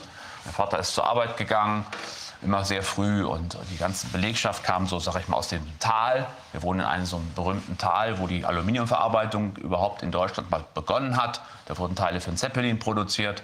Das ist alles bei uns in dem Tal, so dieses Know-how, Sauerländer Know-how für Metallverarbeitung. Und so ist das immer dann von Generation zu Generation weitergegeben worden. Ich bin jetzt die vierte Generation, die hier sitzt. Unser Betrieb wird nächsten Monat 92 Jahre alt. So, da haben wir also schon mal eine ganze Menge erreicht. Und das gab immer ein Auf und Ab, immer in so Wellen. Es läuft es immer mal mit, mit äh, Kurzarbeit, mit Überstunden, mit äh, äh, Finanzkrise, die dann kam. Also wir haben 2009 und 2010 haben wir insgesamt 23 Monate Kurzarbeit gemacht, haben keiner, keinen unserer Mitarbeiter entlassen, haben die alle behalten, weil wir, sage ich mal, mit unseren äh, Mitarbeitern uns so sehr stark verwurzelt sind. Wir haben auch sehr viele äh, äh, Ausländer, also Migrationshintergrund, viele Italiener, Griechen, Türken, die auch in unserer Stadt leben und arbeiten und einfach uns auch mit dazugehören. Also wir haben eine wunderschöne Stadt äh, Multikulti, die, die, die Generationen, also die, die, die, Eltern, die Eltern haben da schon gearbeitet und die Kinder kommen zu uns zum Arbeiten oder werden dann fortgebildet und gehen dann in qualifiziertere Positionen. Also Lüdenscheid ist eine wunderschöne Stadt im Sauerland und da komme ich her. So, da freue ich mich sehr, dass ich heute hier sein darf. Ja, und dann kam letztes Jahr kam Corona. Das war also bei uns so, wir haben da Jahre davor schon äh, leichte Krisen gehabt durch den Klimawandel. Ich habe viele Studienkollegen, die auch Gießereien haben, die arbeiten für die Autoindustrie. Dann kam der Dieselskandal, dann kamen die, ja, die Abnahmen wurden immer weniger. So, und äh, da hatten die schon Schwierigkeiten, hatten also schon, sage ich mal, sozusagen Vorerkrankung, sage ich mal jetzt einfach. Ja? Also die waren dann schon mal so ein bisschen geschwächt. Und dann kam Corona und äh, dann hat es viele von meinen Studienkollegen und Gießereien, die hat es einfach zerrissen. Ja, also dann war dann so, ab März ging dann innerhalb von, von einer Woche die Ab Ab Abrufzahlen gingen, gingen runter. Ja, das ging ruckzuck runter. Volkswagen, Mercedes und so weiter haben einfach auch nicht mehr disponiert. Ja, die haben einfach gesagt, wir schieben die Aufträge, wir schieben sowas was ich auf den Juni oder wo auch immer hin. Und das hat natürlich für die Betriebe, die vorher schon leicht angeschlagen waren, aufgrund von ja, einfach die, die, die Krise, die da einfach war, die Automobilkrise. Es gibt dann einfach eine, eine Krise, die, die, ist da gewesen. Und äh, die wurde natürlich dann jetzt durch Corona als Katalysator, sage ich mal, einfach noch beschleunigt. Das heißt, die haben da noch mal richtig einen draufgekommen und äh, Umsätze fehlten. Die ähm, ja, Kredite müssen bedient werden. Also wir haben bei uns ist es ungefähr so, also so eine Gießmaschine, so eine Gießmaschine, die kostet, wir haben jetzt kleine nur, kleine Maschinen, da kostet ein Arbeitsplatz von einer Gießmaschine kostet ungefähr eine halbe Million bei uns. Da haben wir jetzt äh, acht Stück von, acht solche Arbeitsplätze haben wir. Und äh, bei meinen Kollegen oder überhaupt in der Gießereibranche geht aber die Maschineninvestition dann oft noch in eine Million oder zwei Millionen oder noch höher von so einem Arbeitsplatz. Mhm. Die Arbeitsplätze laufen teilweise zweischichtig, teilweise dreischichtig. Da ist also ein sehr hoher Kapitalbedarf. Das Geld muss man sich leihen. Das kann man nicht irgendwo rumliegen. Ja, das ist, muss man sich leihen. Und das ist einfach auch so, unsere Branche steht einmal durch die Umweltauflagen sehr stark unter Druck. CO2, Stichwort CO2. Dann eben auch die Lieferanten für Aluminium, da gibt es auch nicht mehr viele. Gibt es nicht mehr so viele Aluminiumproduzenten in, in, in Deutschland. Die sind auch kaputt gemacht worden oder gibt es einfach nicht mehr. Letztes Jahr hat die, die älteste europäische äh, Aluminiumhütte, die hat letztes Jahr geschlossen. Das war die Aluminiumhütte in Rheinfelden. Die ist 1898, glaube ich, gegründet worden. Aluminium ist ja ein sehr junges Metall. So, die haben zugemacht. Und auf einmal der, der gibt es kein Metall mehr. Ja. Und ähm, auf der anderen Seite haben wir natürlich die Abnehmer. Das sind dann die großen. VW, Bosch, BMW, Mercedes, wo wir jetzt Gott sei Dank nicht. Wir sind auch in so einer Nische. Wir sind auch in so einer Nische drin. Wir machen so, so Kleinserien, die so die Großen meiner Kollegen nicht gerne machen wollen. So ist unsere Stärke. Wir machen viel Maschinenbau, Elektroindustrie. Auch für die, für die, für die Fahrradindustrie machen wir was. Investitionsgüterindustrie sodass wir, sage ich mal, so bis April, Mai letzten Jahres Glück hatten. Da lief es an für sich ganz gut. Dann ging es bei den anderen, bei meinen Kollegen wieder leicht hoch, aber dann hat es uns getroffen. Also der Maschinenbau, Maschinenbau braucht einfach immer Vorlauf. Es ist nicht so, dass man heute irgendein neues Teil produziert oder so. Man muss einfach sagen, ein Werkzeug muss produziert werden, hergestellt werden, um zu gießen. Ich muss Ingenieurarbeit leisten. Ingenieurarbeit kann ich aber auch nur leisten, kann ich nicht einmal alles nur über Zoom machen. Ich muss eben auch mal aktiv irgendwo hinfahren. So war ich quasi im letzten Jahr von März bis Juni. Kam ich überhaupt nicht raus. Konnte keine, also ich, ich rede gerne, ich bin gerne unter Menschen, ich unterhalte mich mit Ingenieuren oder mit Einkäufern, prä präsentiere das, was ich kann. Und das war alles nicht möglich. So dass man das, diese, diese, diesen Zeitraum, diese drei Monate oder ein halbes Jahr, die man dann verpasst, das muss man jetzt erstmal wieder aufholen. Man muss Werkzeuge bauen lassen. Die Werkzeuge muss man erst haben, um raus zu gießen. Und die, die, bis das dann anläuft, äh, das dauert alles. Während die Chinesen alle schon wieder munter am Produzieren waren, hat uns das, sage ich mal, alles auch zurückgeworfen. Ne? Aber das ging dann auf einmal, auf einmal im letzten Jahr wieder los, ab November. Ab November, wir sind dann am Anfang von dieser, von dieser Kette, vom Zyklus. Dann gehen diese Roh, die Rohmaterialien gehen dann, die Preise gingen dann leicht wieder hoch, weil einfach kein Bedarf mehr war. Es ging dann langsam wieder los und dann werden eben auch die Grundstoffe, die wir brauchen, um Maschinen zum Beispiel herzustellen, diese Grundstoffe wie Steckverbinder oder, oder Getriebegehäuse und solche Dinge, die gingen dann so langsam wieder los. Sodass es im Moment so ist, dass die, unsere Wirtschaft, also was wir jetzt haben, ist boomt. Also bei uns boomt es im Moment. Wir haben Leute eingestellt und da bin ich sehr, sehr froh darüber. Wir bekommen auch noch Leute. Ja, wir haben einen ganz guten Ruf in unserer, unserer Stadt. Wir gehen mit den Leuten anständig um. Und ähm, das ist im Moment sehr, sehr positiv. Was jetzt negativ ist, was jetzt negativ ist, ist einfach die Situation unserer Mitarbeiter, das, was Sie auch beschrieben haben, dass sie einfach verunsichert sind.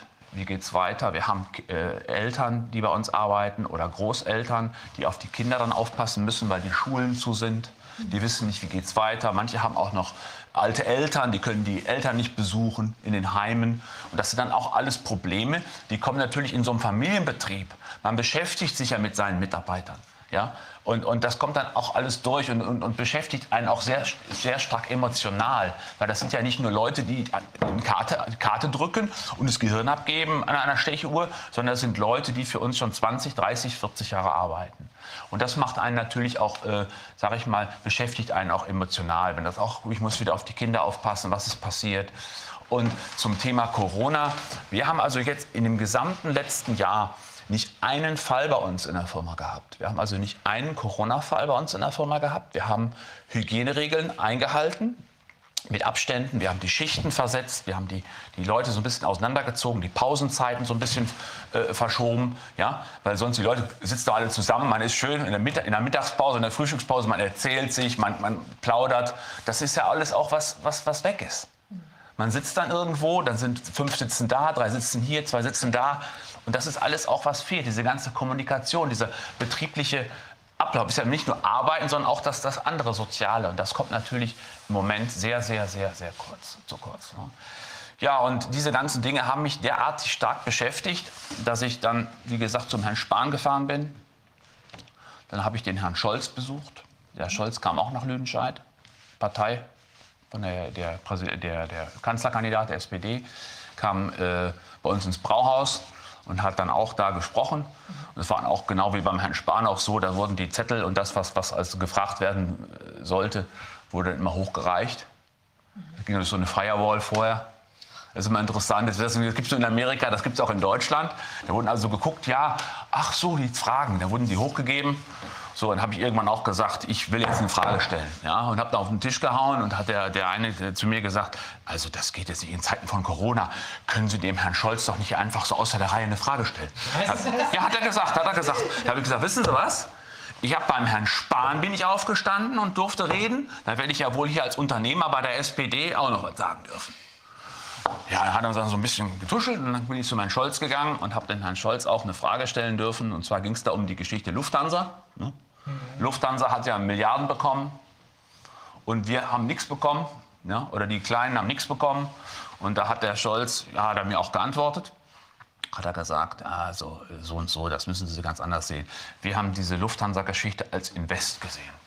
Wir haben also äh, wir haben Geld investiert und wir wollen also die Lufthansa-Aktien, die wir da gekauft haben, wollen wir auch wieder mit Gewinn verkaufen. Also das ist Invest, Invest in die Zukunft. Da habe ich gesagt, okay, war auch in der Zeitung.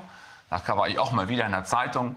Ja, ich habe immer auch der Einzige, der aufgestanden ist und was gesagt hat. Axel Turk war in der Zeitung. Und da muss ich ganz einfach sagen, dass unsere Zeitung, die wir in unserer Stadt haben, das ist die Lüdenscheider Nachrichten. Mhm. Ähm, die haben immer meine Leserbriefe, was ich geschrieben habe, sind auch mal angeschissen worden, weil wir angeblich die Hygieneregeln nicht eingehalten haben und so weiter. Sind welche bei uns gewesen, haben sich die Bude angeguckt haben sich hinterher bei mir entschuldigt, haben gesagt, so einen ordentlichen Betrieb hätten sie noch nie gesehen. Es wäre irgendeiner hätte angerufen, wir würden die Regeln nicht eingehalten. War alles nix. Und die, unsere Lüdenscheiner Nachrichten, muss ich sagen, ich bin da sehr gut verknüpft. Und ähm, die haben immer unsere, meine Leserbriefe gedruckt. Heute ist wieder einer in der Zeitung. Ich habe es gerade über, über äh, Telegram bekommen. Axel, dein Leserbrief ist drin. Und das finde ich einfach ganz, ganz positiv, dass die Presse mich in Lüdenscheid auch unterstützt. Ja? Und der Gipfel war, oder das Positive war, ähm, ich habe dann auch an Herrn Altmaier einen Brief geschrieben. Ich mache das immer dann per E-Mail, aber auch per Einwurf einschreiben. Ne? Das man, ich habe auch den Brief abgeschickt. Ist nie eine Reaktion gekommen. Ja, also einfach mal auch per Einwurf einschreiben, kann man nicht sagen, haben wir irgendwie bei, bei, bei der Post verklüngelt, ja? Oder ist irgendwie neben dem Briefkastenschlitz gefallen? Nein. Per Einwurf einschreiben geschrieben, habe ich auch alles in meinem Ordner dabei, muss ich jetzt nicht alles auspacken äh, es interessiert keinen. So, und dann haben wir irgendwann nach der Geschichte Scholz, der hat nämlich bei uns gesagt, ja, das wird noch bis hm, April 22 dauern. Was? Hat der Scholz bei uns gesagt. Der Scholz hat es bei uns im Brauhaus gesagt, die Pandemie wird noch bis April 22 dauern. Ja, äh, ich habe auch. Das ist ja Teil des Plans. Ich, ich habe dann gedacht, das darf doch wohl nicht wahr sein. So, und dann ist diese verrückte Idee damals geboren worden, wir fahren zu Frau Merkel und besuchen sie mal. Haben die alle gesagt, du spinnst. Ja, haben wir Lüdenscheider Unternehmer, waren insgesamt vier Lüdenscheider Unternehmer, haben uns aufs Fahrrad gesetzt, sind von Lüdenscheid, Lüdenscheid, Gütersloh, Hannover, Magdeburg, Potsdam, Lüdenscheid. In viereinhalb Tagen 580 Kilometer gefahren nichts mit E-Bike, sondern Trampeln. Und sind dann zur Frau Merkel gefahren, ins Bundeskanzleramt, und haben da einen Brief übergeben, einen Umschlag. Und da war auch ein, ein sehr sympathischer Polizist, der hat dann gesagt, was, mit dem Fahrrad, hat er gesagt, mit dem Rad bist du von Lüdenscheid nach Berlin gefahren? Wie hast du das denn gemacht?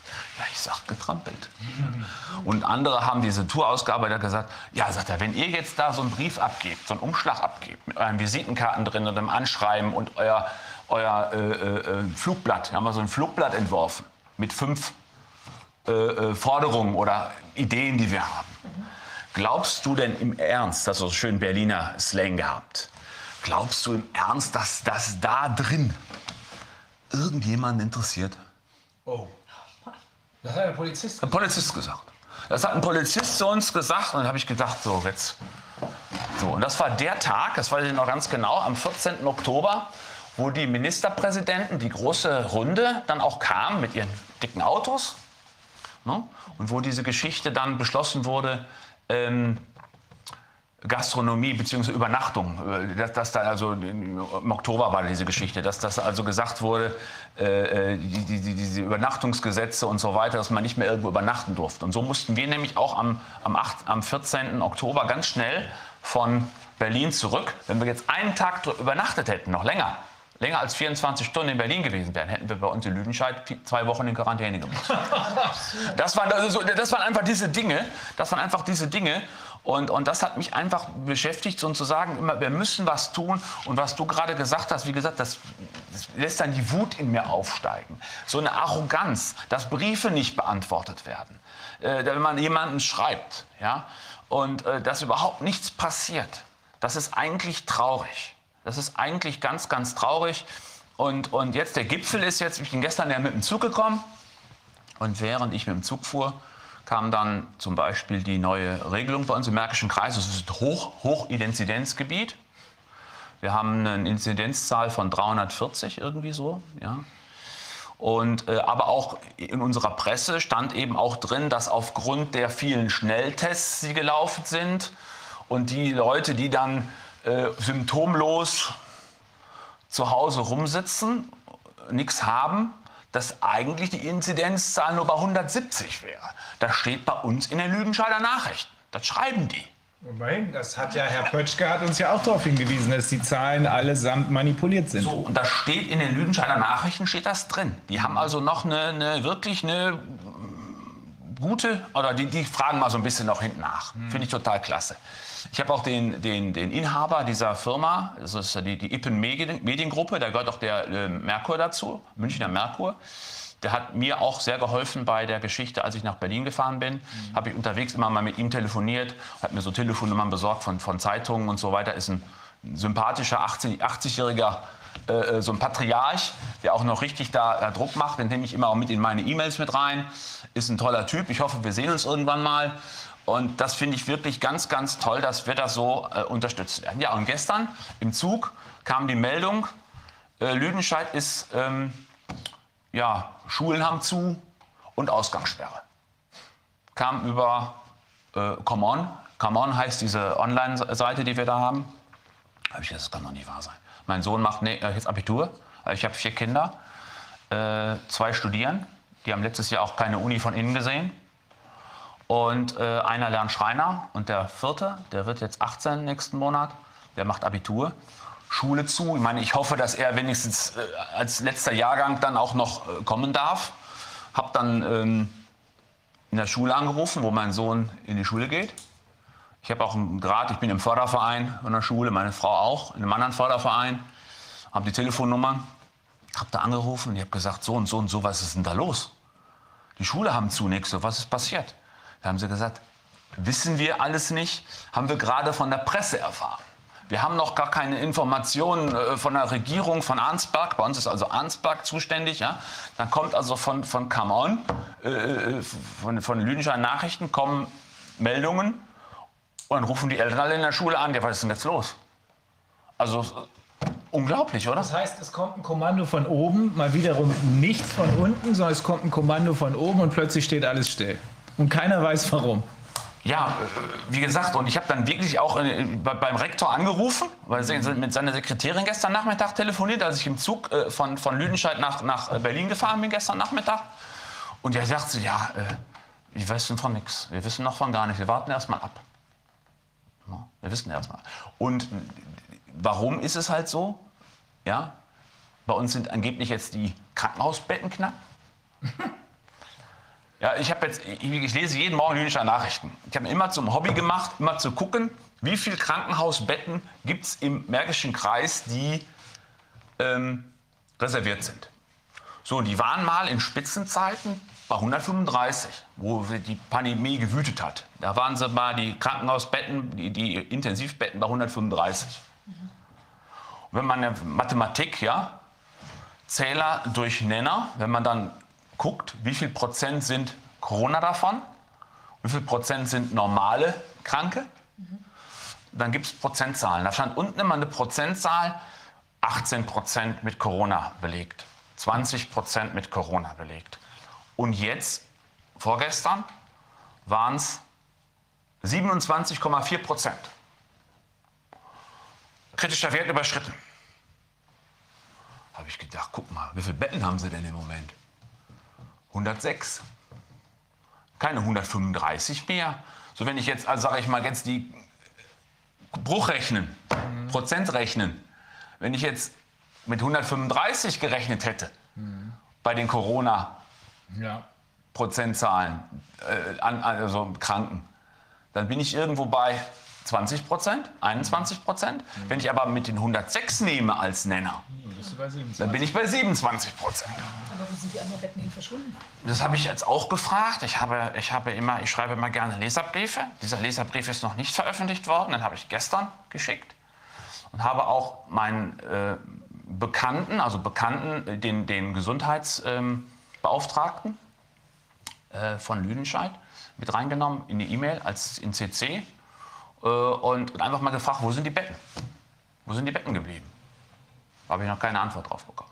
Das ist ja wirklich verrückt, das Ganze. Also so, und das sind natürlich Dinge, wie gesagt, als Unternehmer beschäftige ich natürlich mit solchen Dingen.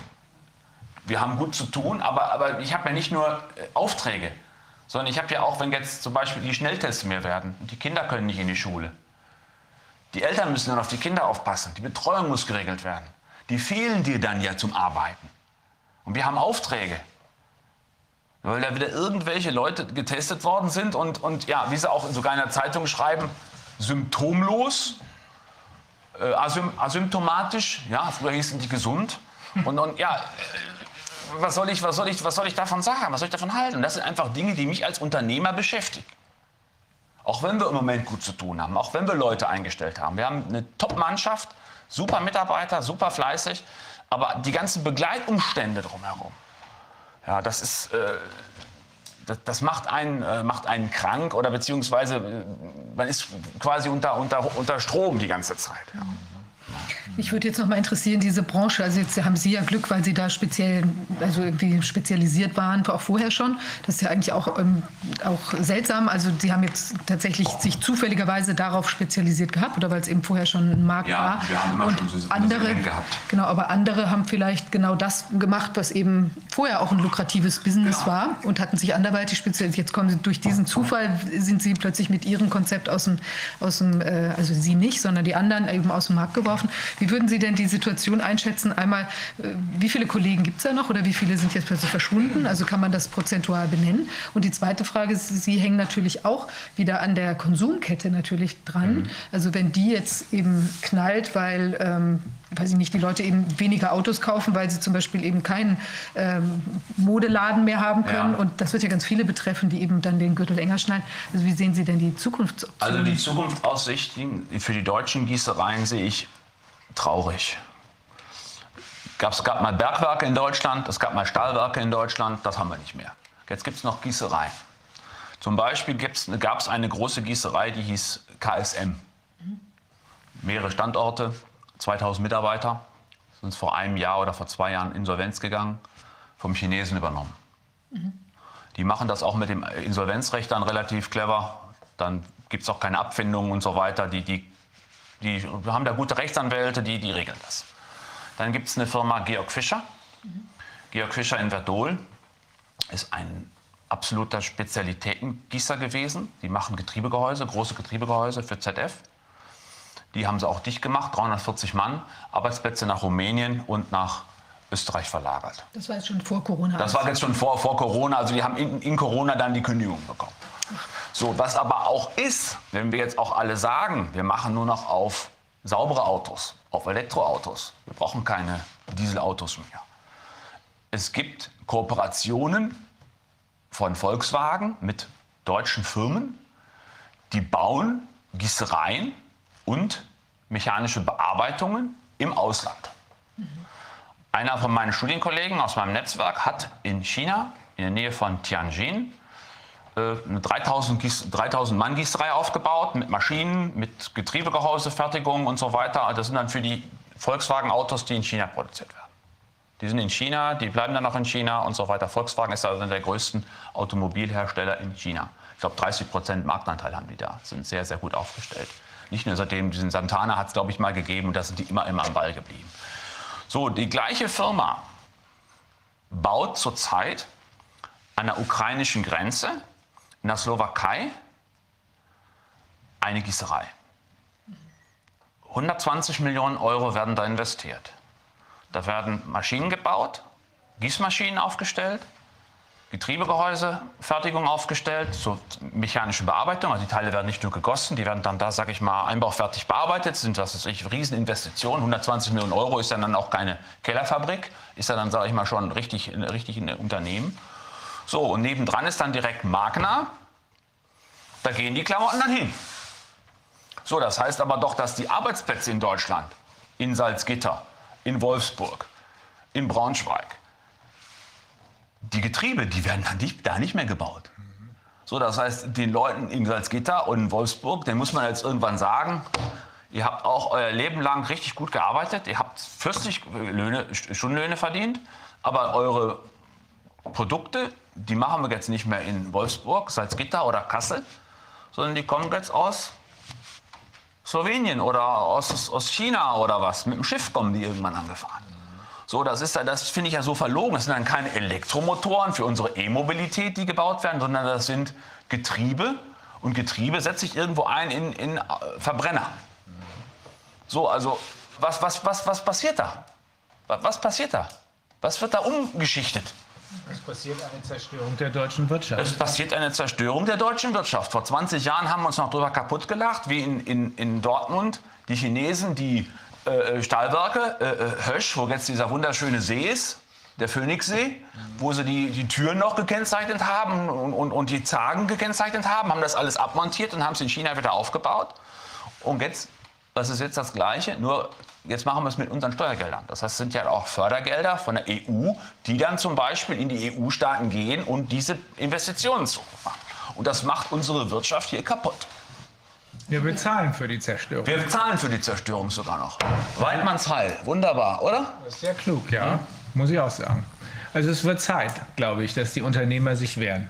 Es wird Zeit.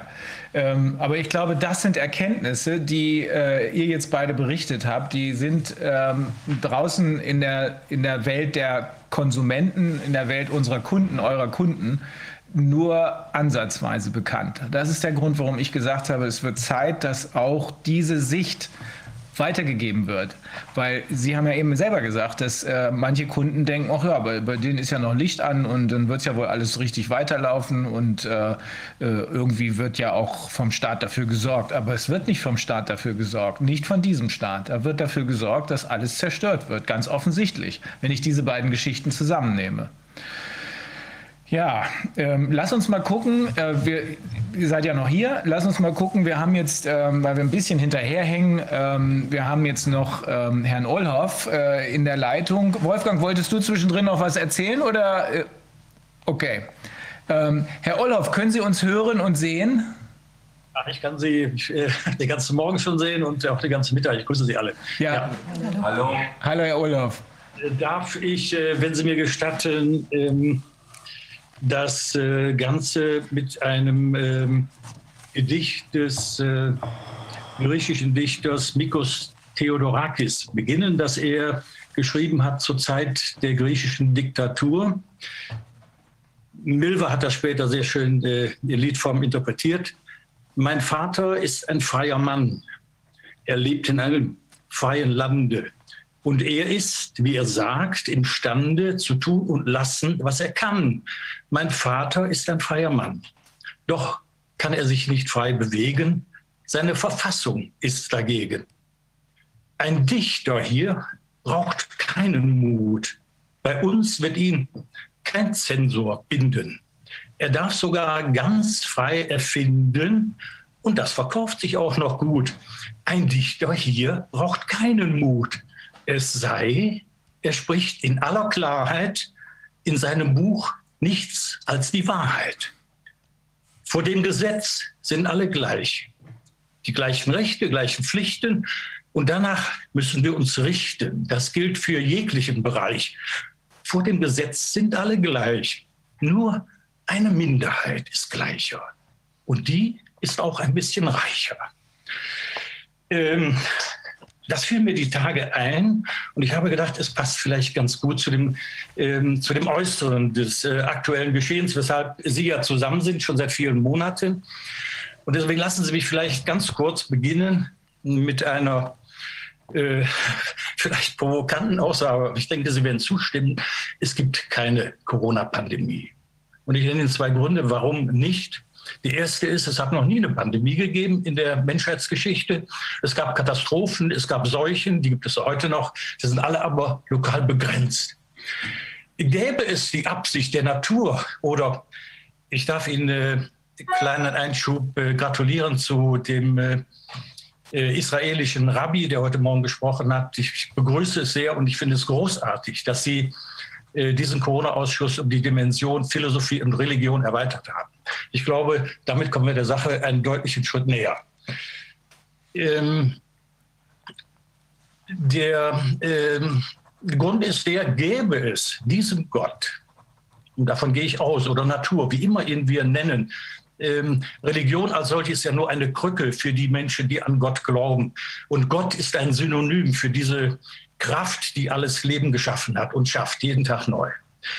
Und diese Kraft hätte die Absicht, selektiv die Menschheit auszurotten mittels eines Virus namens Corona. Dann glauben Sie mir bitte, dann schafft die das auch. Fehler macht immer nur der Mensch, niemals die Natur. Niemals. So, das vielleicht vorweg. Ähm, ich möchte gerne auf die Geschehnisse vom vergangenen Jahr zurückkommen, als wir im Unternehmen, in unserem Unternehmen, wir haben immer montags äh, die Abteilungsleiterbesprechung, da sitzen wir zusammen. Ähm, ähm, sagen, und, Sie kurz, sagen Sie kurz, äh, was ja. das Unternehmen ist, das habe ich vergessen zu sagen. Aber, Entschuldigung, ja. ja, wir sind äh, die Leguano äh, GmbH mit Sitz in Buchholz äh, an der Grenze zwischen Rheinland-Pfalz und Nordrhein-Westfalen.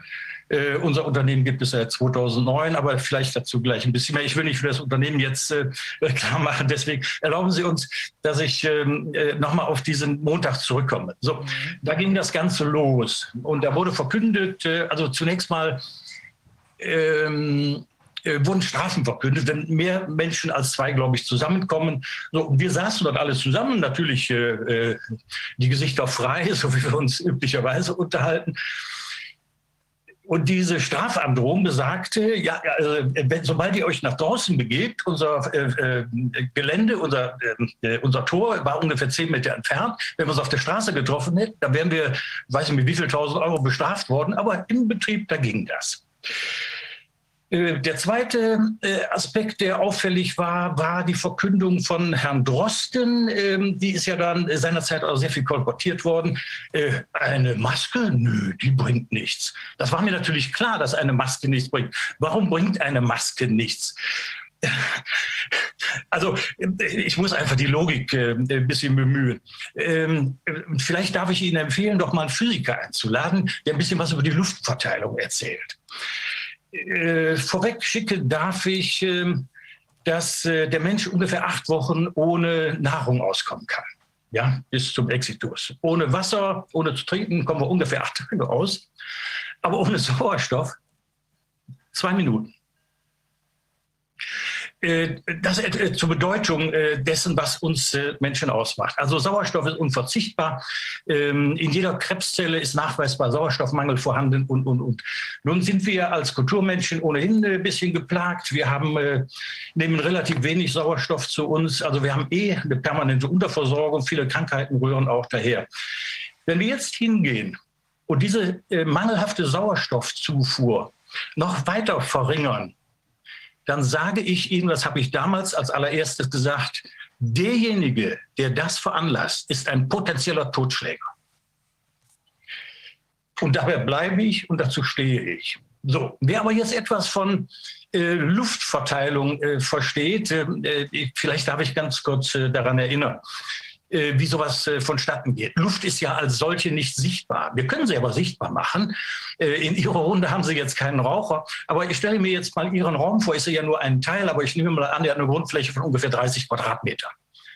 Ja, sagen wir mal, eine Grundfläche und dann hoch 2,50 Meter, so wie das so ist, dann können Sie ausrechnen, wie viel Kubik das sind. Wir atmen äh, alle fünf Sekunden einmal ein und aus. Das sind ungefähr drei Liter Luft, die wir einatmen. Das sind in einer Stunde, können Sie ausrechnen, mal zwölf, sind äh, 36 Liter. Äh, in einer Minute mal 60, dann sind Sie schon bei äh, äh, ungefähr einem äh, Kubikmeter. So, ähm, das machen sie alle oder wir alle. Ich beziehe mich damit ein. So, hätten Sie jetzt noch Pflanzen in Ihrem, ähm, in Ihrem äh, Raum, so, dann würden auch die Pflanzen fleißig mitatmen, denn die atmen den Sauerstoff aus, den wir einatmen und äh, nehmen das Kohlendioxid auf, das Sie wieder äh, für, ähm, für die Produktion von Sauerstoff benötigen.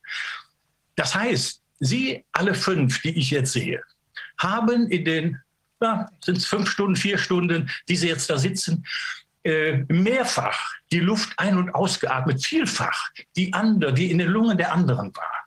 Das heißt, wir alle, wir Menschen, wir leben überhaupt, alles, alles Leben ist in einem permanenten Austausch und ganz, ganz eng miteinander verquickt, ohne dass wir das merken. Wenn wir uns aber dessen bewusst werden, dann erkennen wir, dass eine Reduzierung, eine Behinderung dieser Atmung erstmal überhaupt nichts ändert, weil Atmen muss ich sowieso. Durch die Maske wird nur das Atmen äh, verkürzt. Ja, ich bekomme noch weniger Luft, aber atmen muss ich gleich. Wo sonst wäre ich in zwei Minuten tot? So, also wo kommt bei einer Maske die Luft her? Sie kommt von den Seiten, sie kommt von oben und unten und vorne geht auch was raus. Wir können Luft sichtbar machen. Ich komme gerne nochmal darauf zurück. Nehmen Sie zum Beispiel einen Raucher einladen in Ihren Raum. So, äh, ich nehme mal an, dass Sie alle Nichtraucher sind. Jetzt verbinden Sie sich die Augen und jetzt stellen Sie den irgendwo hin, in irgendeine Ecke, ist egal. Jetzt lassen Sie den rauchen. Von mir aus auch durch die Maske. So, und dann, dann sagen Sie mir, wann Sie den Rauch riechen. Es vergehen keine zehn Sekunden. Dann riechen Sie überall in Ihrem Raum den Rauch. Und so verteilt sich Luft. Und es ist völlig egal, ob die gefiltert aus einer Maske kommt oder ungefiltert. Äh, es spielt überhaupt gar keine Rolle. Alles ist im permanenten Austausch. So viel zum Sinn oder Unsinn besser einer Maske. Das, was hier passiert, was mit uns Menschen jetzt gemacht wird, was mit den Kindern insbesondere gemacht wird, ist ein kardinales Verbrechen. Es ist ein kardinales Verbrechen ohne jeglichen Sinn, ohne je, nur die geringste Form von Nutzen. Der einzige Nutzen, den eine Maske hat, ist, es kann hier niemand mehr in die Suppe spucken. So, ähm, jetzt vielleicht zu den Geschehnissen in unserem Unternehmen. Wir sind als GmbH 2009 gegründet worden. Wir waren damals drei Mann. Äh, drei Mann ist gut. Äh, bei uns ist es ein bisschen anders. Äh, wir sind drei Gesellschafter, davon sind zwei weiblichen Geschlechtes, also mit Sternchen oder innen oder ohne, was das ist mir also völlig wurscht. Wir sind drei Gesellschafter und gleichzeitig drei Geschäftsführer. Und wir haben zu dritt begonnen. Und wir hatten vor Beginn der Corona-Krise knapp 520 Mitarbeiter. Wir haben 110 Filialen in Deutschland ähm, aktuell von diesen 520 Mitarbeitern sind äh, noch 420 übrig geblieben. Äh, von den 110 Läden sind nur die Hälfte geöffnet und auch nur, nur halbtags. Ähm, äh, mehr, mehr, ist uns leider nicht erlaubt, mehr ist auch nicht möglich. Und äh, von den 420 Mitarbeitern sind etwas über 200 in Kurzarbeit. Äh, das ist die Situation. Wir gehören zu den Unternehmen, die überdurchschnittlich erfolgreich waren. Wir haben also das Unternehmen von null 2009 auf äh, vor zwei Jahren knapp 40 Millionen Umsatz äh, ausgebaut. Wir hatten eine sehr gute Rendite. Wir haben ein sehr gutes Standing und äh, ein, ähm, denke ich mal, sehr gutes äh, Verhältnis zu unseren Kunden. Wir, sind, wir haben äh, ungefähr 70 Prozent weibliche Kunden, wir haben 70 Prozent weibliche Mitarbeiter. Also ich, Sie sehen, ich bin eine unrühmliche Ausnahme, eigentlich vielleicht auch ein Relikt äh, aus alten Zeiten, keine Ahnung. Aber ähm, wir haben äh, sehr viele, und da stimme ich meinem äh, Unternehmenskollegen zu. Wir haben sehr viele ausländische Mitarbeiter, insbesondere in unserer Näherei, äh, die hervorragend arbeiten. Und ich darf es auch mal sagen, zum Teil viel besser als unsere als ihre deutschen Kollegen. Aber damit will ich jetzt überhaupt keine Wertung vornehmen, keine Gewichtung, will nur sagen, dass wir null Probleme haben und ähnliches mehr. Das, was ich aber feststelle, und jetzt komme ich auf das äh, eigentliche Problem nochmal zurück, das ist, dass äh, wir in diesem Jahr eine Gesellschaft der Hypochonder herangezogen haben. Ich sehe das unter, unter, äh, äh, zum Teil bei unseren Mitarbeitern, obwohl ich versuche, äh, das immer auf eine rationale Ebene wieder zurückzuführen, dass sie mit Masken durch den Betrieb laufen, dass sie äh, auch im Gespräch äh, mit mir dann erklären, dass sie Angst haben, sich anzustecken. Äh, äh, die, all die Jahre vorher hatten sie diese Angst nicht. Jetzt gibt es diese Befürchtung. Ähm, das Kuriose ist dann nur, äh, wenn Sie essen zur Mittagszeit, dann ist das alle zusammen und dann ohne Maske natürlich, da hält sich das Virus zurück. Also ich bin ja immer belustigt äh, äh, bei aller Tragödie, die sich hier abspielt, ähm, wie ähm, ich erinnere mich, in, in Köln gab es dann im vergangenen Jahr, in, in, war das im März oder im Februar, gab es die Verordnung, also Restaurants mussten also ab 18 Uhr schließen, ja, weil dann angeblich die Viren äh, äh schwer zugange waren, bis 18 Uhr nicht, da waren die noch brav. Äh, heute ist es so, 1,50 Meter Abstand, in gewissen Bundesländern äh, äh, äh werden die erst bis zwei Meter aggressiv, danach dann nicht mehr. Ich bin jetzt auch noch Tischtennisspieler und wir haben im vergangenen Jahr, die Auflage war es die, dass wir nach jedem Spiel den Tisch abwischen mussten, feucht und auch den Boden. Also wir haben dann alle Viren aufgeputzt, die haben wir den Putzeimer getan. So, wir durften uns auch nicht die Hände Hände geben. Äh, ich habe das gleich wohl gemacht, also äh, mit denen, die, die es akzeptiert haben. Aber einige waren dabei, die hatten Angst, die waren mit dem Ellenbogen oder so. Wenn ich das heute sehe, diese hochgradige Lächerlichkeit, es ist einfach nur lächerlich. Also solche Spielchen mache ich nicht mit.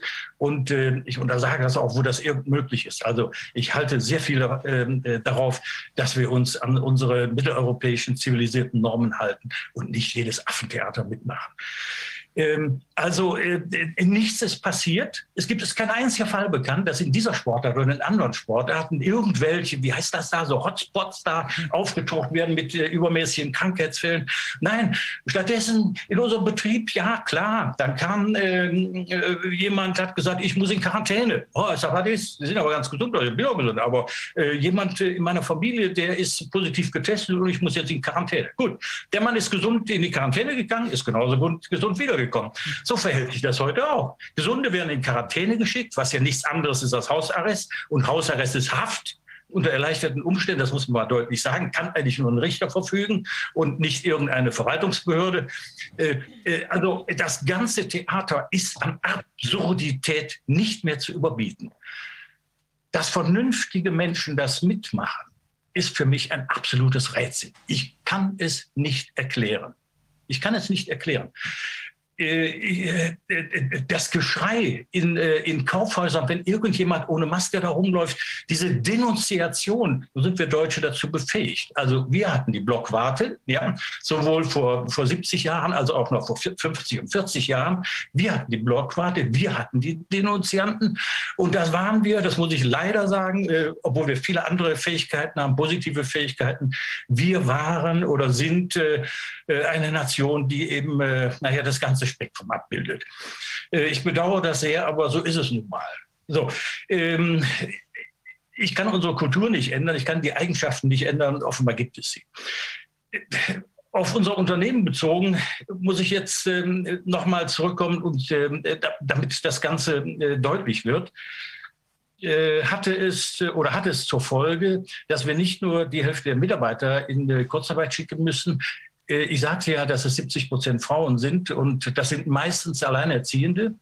Äh, die auch noch Kinder haben, also die, ähm, äh, wenn die Kindergärten geschlossen sind, gar nicht, gar nicht, Kindergärten geschlossen, gar nicht wissen, wohin mit den Kindern, die dann einfach zu Hause bleiben müssen. Wir haben überlegt, ob wir einen eigenen Betriebskindergarten machen, aber so groß ist jetzt unsere Verwaltung auch nicht. Äh, und äh, das erfordert auch wieder andere logistische Voraussetzungen. Also so, so, ist nicht so einfach aus dem Ärmel zu schütteln. Aber es sind Probleme, die auftauchen ohne Ende. Und in der Tat, äh, ähm, äh, die Dame zu Recht, die jetzt ähm, aus Hamburg, die ich jetzt leider nicht mehr sehen kann, die nicht im Bild ist hier. Ähm, äh, äh, ja, äh, also bei Ihrem äh, Bericht vorhin kam mir fast die Tränen. Es ist, es, es, ist, es ist eigentlich unfassbar, was passiert. Mich würde aber ähm, mich würde noch interessieren, äh, und vielleicht ist das noch ein Diskussionspunkt, den ich das hier beitragen kann, warum das eigentlich geschieht. Warum? Das ist die Kernfrage. Warum werden gesunde Menschen eingesperrt? Warum wird äh, wissentlich, ja nicht nur wissentlich, sondern willentlich ähm, äh, ganze, ganze ähm, äh, Bereiche stillgelegt, nicht nur kastriert, sondern stillgelegt, an den Kulturbereich, Hotel- und Gaststättenbereich, wo nichts passiert ist, die alles erfüllt haben. Als ich letztes Jahr noch gefahren bin in den Hotels, ich durfte nicht mehr ohne Maske in den Frühstücksraum und dann dies und das und dann ähm, Desinfektion der Hände. Wer also ein bisschen was von, von Dermatologie versteht, der weiß, ähm, äh, Hände waschen, ja, klar, haben wir, vorher, haben wir vorher auch schon gemacht und das machen wir jetzt natürlich auch.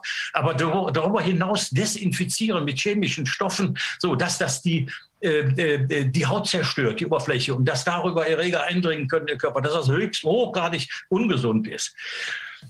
Zu glauben, und jetzt komme ich auf die Impfung und ich sehe Herrn Dr. Wodak und äh, er mag mir das nachsehen. Hören Sie mal bitte einen Moment weg und, schalten Sie das aus. Äh, so. so. ich habe ein völlig anderes Verständnis von äh, Gesundheit. Äh, Sie haben eins von Krankheit, ich habe eins von Gesundheit. Äh, das bezieht sich jetzt nicht nur auf unsere Barfußschuhe, die wir herstellen, sondern das gilt ganz generell. Alle Kräfte, die die Natur oder die wir als Menschen benötigen, die liegen in uns, um gesund zu bleiben oder gesund zu werden. Das kann jeder an sich selbst feststellen. Zum Beispiel äh, werden wir krank, und das ist also das, äh, äh, das die überwiegende Ursache, durch denaturierte Nahrung, die wir zu uns nehmen. Was auch immer das ist, ich mache jetzt kein Pro-Seminar über, über Ernährungsgeschichten, äh, äh, äh, das will ich nicht, aber Sie können das, können das selbst bei sich testen.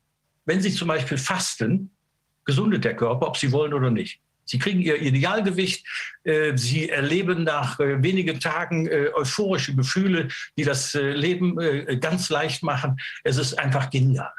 Sie können das feststellen, wenn Sie nicht zu sich nehmen, eine Stunde lang, stellen Sie auf die Waage, haben Sie 30 Frauen je nach Gewicht 20 bis 30 Gramm, Männer bis 40 Gramm abgenommen. Jede Stunde können Sie feststellen, wenn Sie Übergewicht haben. So, ähm, Sie gesunden, diese Kräfte sind in uns. Die wirken immer. Die werden nur beeinträchtigt, indem wir immer wieder nachschütten, immer wieder nachschütten, immer wieder nachschütten. Und jetzt stelle ich die, wenn Sie wollen, provozierende Frage. Nein, vor, vorab eine These. Ein lebendiger Körper braucht lebendige Nahrung, um lebendig bleiben zu können, um gesund bleiben zu können. Wenn wir jetzt hingehen, zum Beispiel in dieser sogenannten Pandemie, und diesen Körper mit Chemie vollstopfen, dann erklären Sie mir mal, wie Chemie heilen soll. Wie soll das funktionieren? Das ist ein Widerspruch in sich. Das ist so absurd. Diese Vorstellung ist absurd. Eine Impfung, was soll eine Impfung bewirken? Herr Dr. Wodak, ähm, äh, Sie haben das wunderschön und ich verfolge auch Ihre Beiträge immer mit, mit absoluter Bewunderung und äh, ich, ähm, ja, ich bin stolz darauf, dass Sie so mutig sind wenn ich mir diesen Stolz erlauben darf.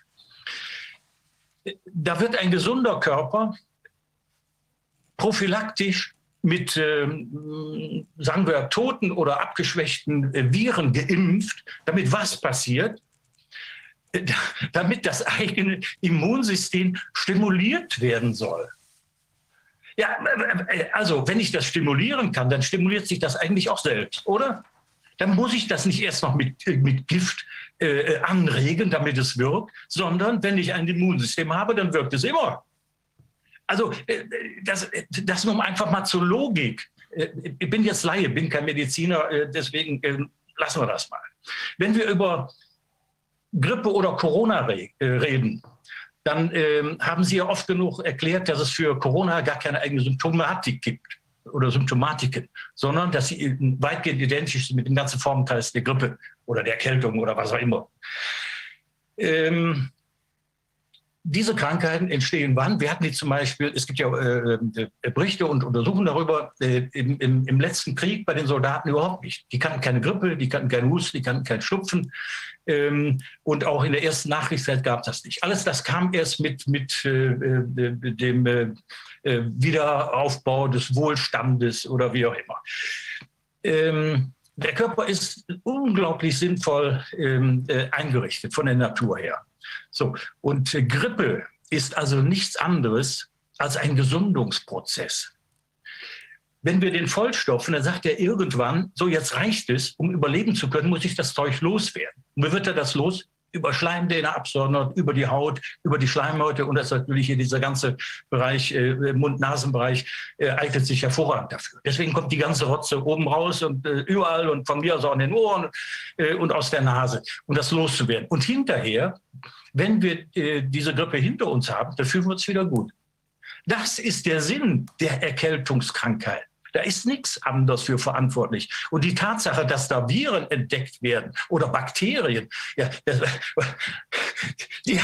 das sind die, die da wirken, die das schaffen. Ein anderer kann das gar nicht. Ja, nur kann ich doch nicht, weil da Viren oder weil da Bakterien plötzlich tätig sind, kann ich die für die Ursache verantwortlich machen. Die Ursache liegt in mir selbst. Ich, durch meine falsche Lebensführung, habe dafür gesorgt, dass hin und wieder der Körper sich wehrt. Das sage ich ja.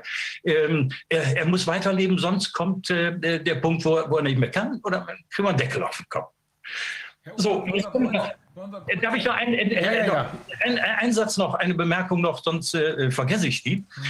Und, wenn, und wenn ich eine Empfehlung aussprechen darf, dann tue ich das jetzt hier und an dieser Stelle. Nämlich, Leute, guckt, dass ihr Corona kriegt. Wissen Sie warum? Die durchschnittliche Lebenserwartung der Deutschen liegt bei knapp 81 Jahren. Aber mit Corona sterben sie mit 84. Also Corona ist lebensverlängernd. Leute, das muss man doch mal begreifen. Bevor, wir, bevor Sie gleich noch was zu, zu Ihrem Unternehmen sagen, lassen wir kurz Wolfgang Wodak. Wolfgang, was sagst du zu den äh, gesundheitlichen äh, Thesen?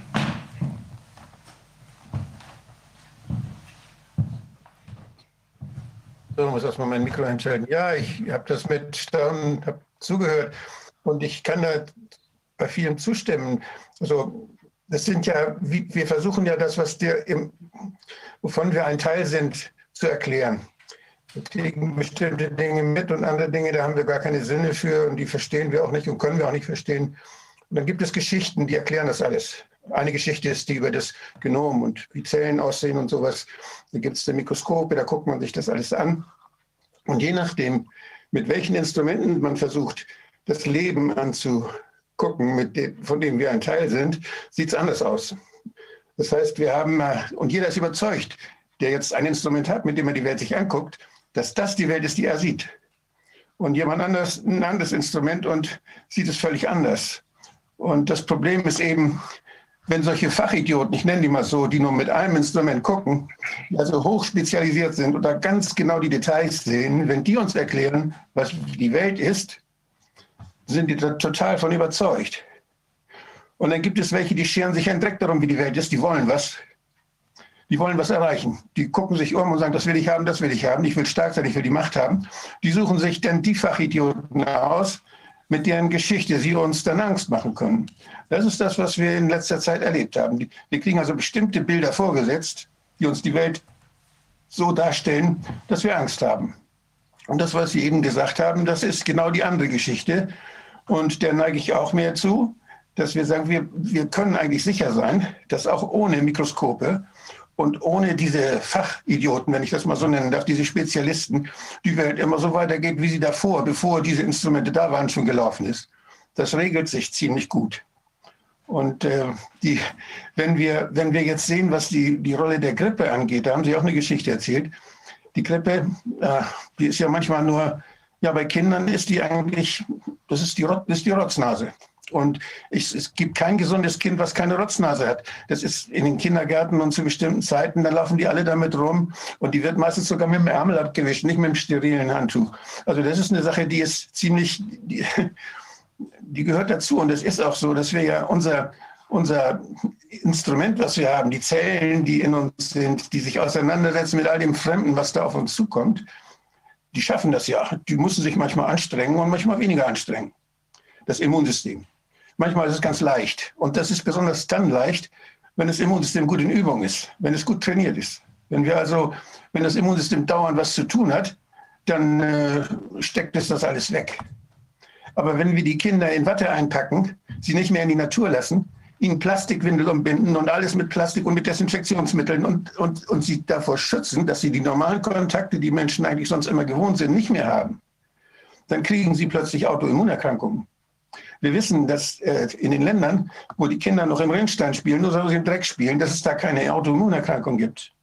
gibt es nicht. Das ist die Autoimmunerkrankung und das sind die schweren Erkrankungen, die äh, jetzt wie Colitis ulcerosa oder Morbus Crohn oder diese Erkrankungen, die gibt es eigentlich nur in, diesen Welt, in dieser Welt, die in Plastik eingepackt ist, also in dieser zivilisierten oder in dieser konsumorientierten Welt.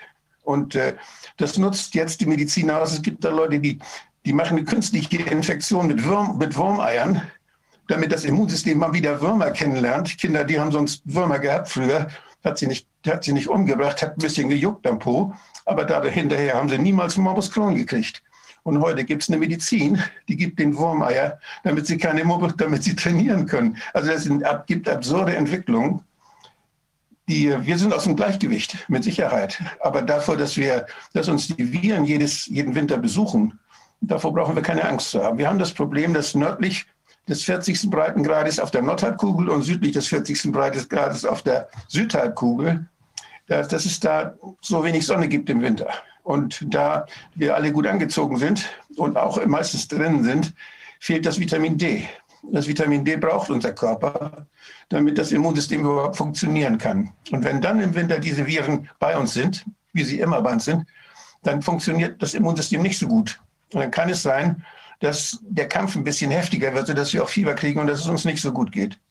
Und da gibt es eben auch dann alte Menschen, eben über 81 oder, oder noch älter, die, dann, die das nicht schaffen. Genauso, wenn sie jetzt, wenn sie lange nicht trainiert haben und sie werden plötzlich gebeten, dann den 600, 600 Meter hohen Berg hochzusteigen, da werden auch einige auf der Strecke bleiben. Also es gibt Anstrengungen, die schaffen wir dann nicht. Und es gibt Anstrengungen, die schafft unser Immunsystem nicht. Aber die Großmutter, die ihre Enkel jeden Tag hat, die aus dem Kindergarten mit der Rotznase kommen.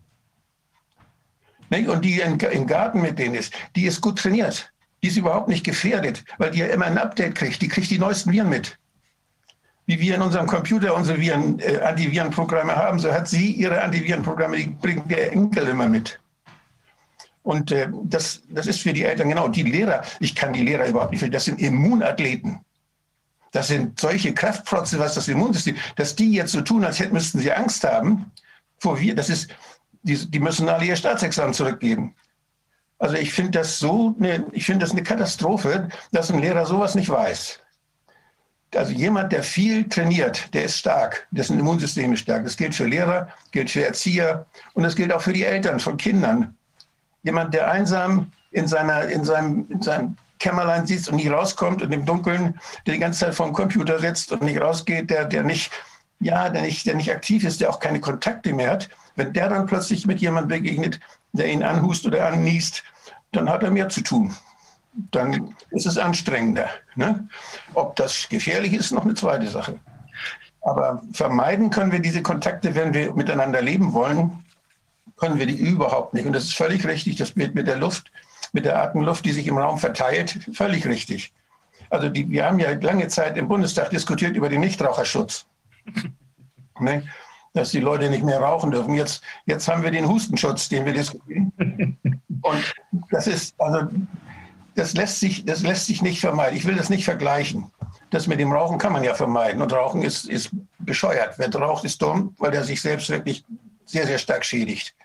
Und das ist ja, ja, das ist ein anderes Thema. Aber vor den, vor den äh, Viren brauchen wir uns nicht zu schützen. Im Gegenteil, das sind, man kann das, die Geschichte auch anders sagen. Wir sprechen ja auch, da gibt den Streit zwischen Exosomen. Das sind so kleine, wie Viren aussehende Teilchen, die unsere Zellen abstoßen, die aus den Zellen freigegeben werden und die dann durchs Blut schwirren und irgendwo anders hingehen. Und die enthalten Nukleinsäuren. Also die halten materielle Informationen. Und diese, die sehen fast genauso aus wie Viren.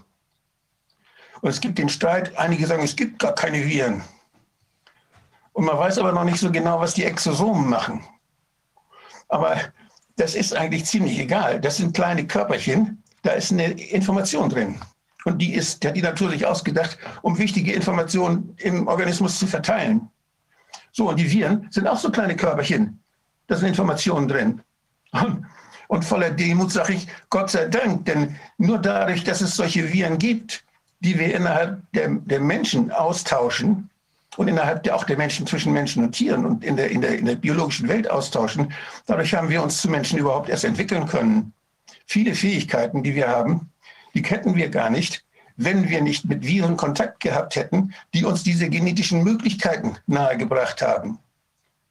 Und unser Körper kann sehr wohl unterscheiden, welche davon gefährlich werden können oder nicht. Die wehrt er ab.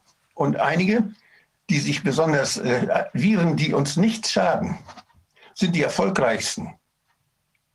Ein Virus, welches gefährlicher, immer gefährlicher wird. Es gibt ja Leute, die laufen jetzt rum und sagen, oh, wenn ihr jetzt geimpft werdet, dann kommen dann noch gefährlichere Viren. Wenn da gefährliche Viren kommen, sei es durch, durch, die, durch die Impfung, sei es durch auch die, diese Waffenlabore, wo man versucht, gefährliche Viren herzustellen.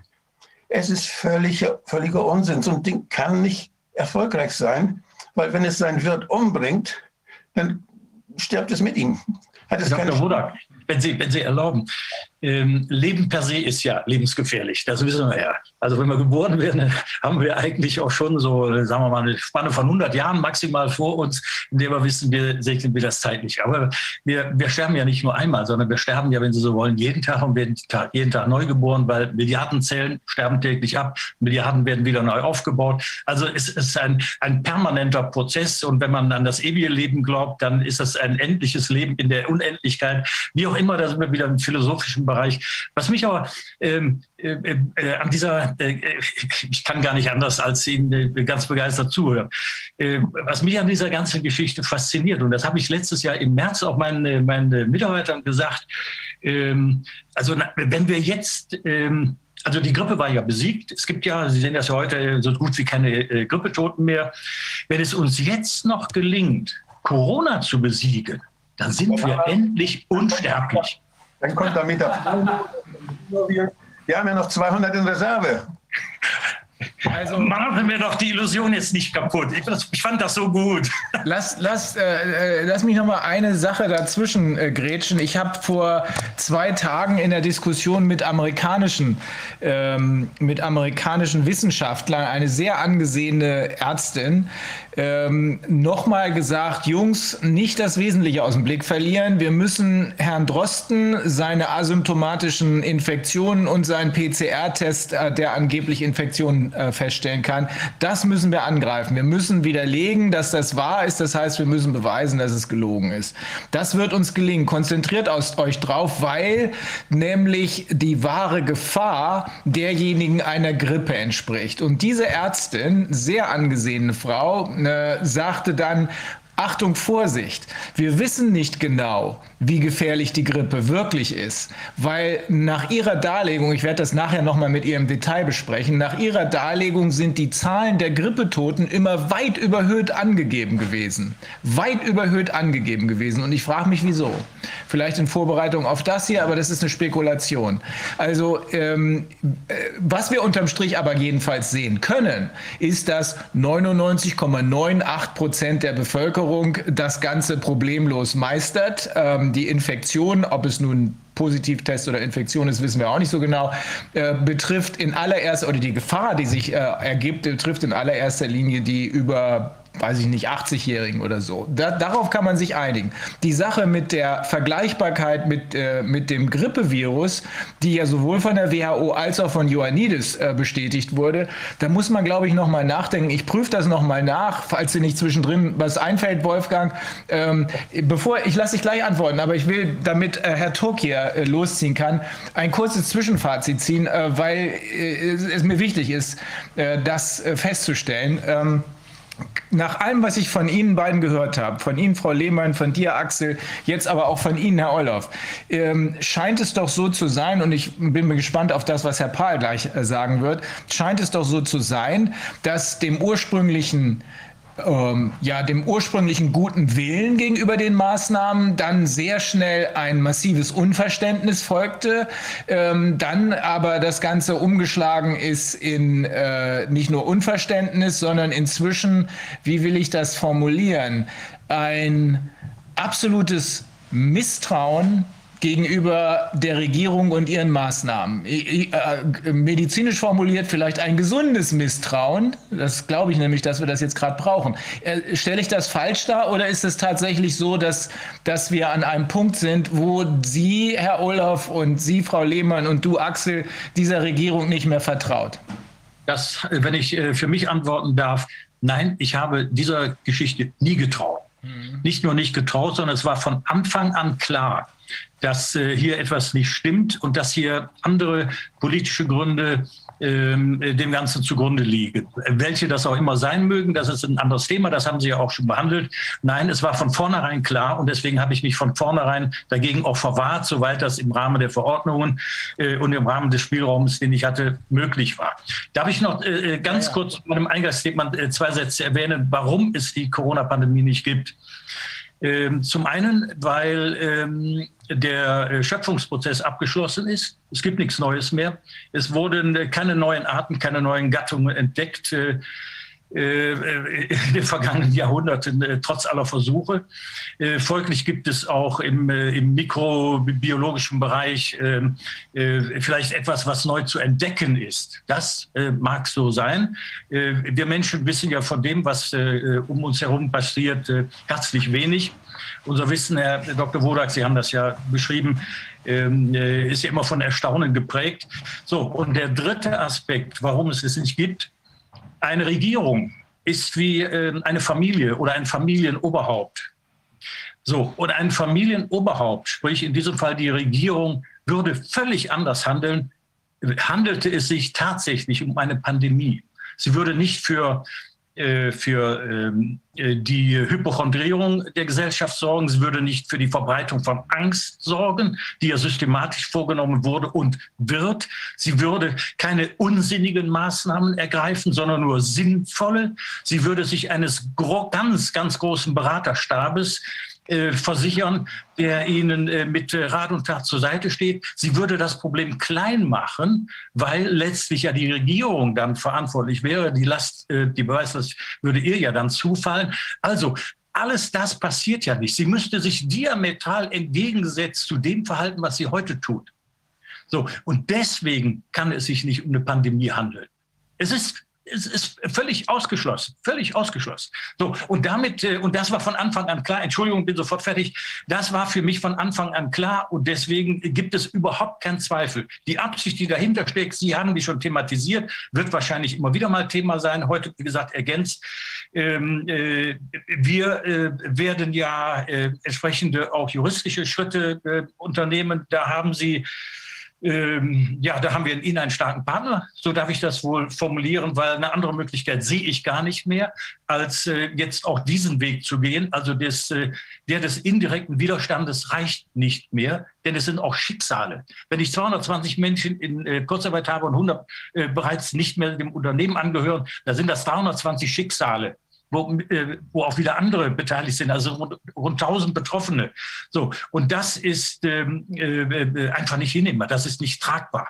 Das entspricht nicht unserer Unternehmenskultur, nicht dem Verständnis des Miteinanders, sondern das ist, äh, äh das ist eine Auswirkung, für die niemand, niemand ähm, äh, die Haftung übernimmt und auch keine Rechenschaft ablegt. Ich habe in dieser ganzen Krise, in dieser ganzen sogenannten Pandemiegeschichte noch nicht ein Wort von irgendeinem politisch Verantwortlichen gehört über die sogenannten Kollateralschäden, ein Begriff, den Fischer damals geprägt hat, unser Außenminister, als äh, äh in Jugoslawien äh, ein Zivilzug bombardiert wurde. Da tauchte der Begriff zum ersten Mal auf. Nicht ein Wort der Erklärung und der Entschuldigung bei denen, die unmittelbar betroffen sind von den Maßnahmen. Nichts gar nichts. Und das ist ein weiterer Beweis, dass hier was anderes zugrunde liegt als eine sogenannte Pandemie. Entschuldigen Sie, ähm, äh, bin ein bisschen emotional, aber das, das Thema erlaubt äh, aus meiner Sicht heute nichts anderes. Ich bin aber jetzt auch soweit fertig. Herr Olaf, äh, darf ich, äh, darf ich, äh, ich stimme Ihnen völlig zu gerade mit dem, was Sie jetzt gesagt haben. Ähm, darf, ich die, äh, darf ich das Abmahnschreiben, was wir für Sie fertig gemacht haben und wo jetzt was dran anknüpfen wird, dürfen wir das veröffentlichen? Ja, natürlich. Sehr gut. Dann werde ich das nämlich machen, weil wir richten uns hier gegen die Forderungen, man kann ja nicht mehr von Gutachten sprechen, die Forderungen, die massiven Forderungen äh, der Leopoldina äh, an die Bundesregierung. Möglicherweise sind es gar keine Forderungen, sondern war es eine Auftragsarbeit. Das werden wir dann sehen. Ähm, darf ich das noch? Ein, ein Wort noch.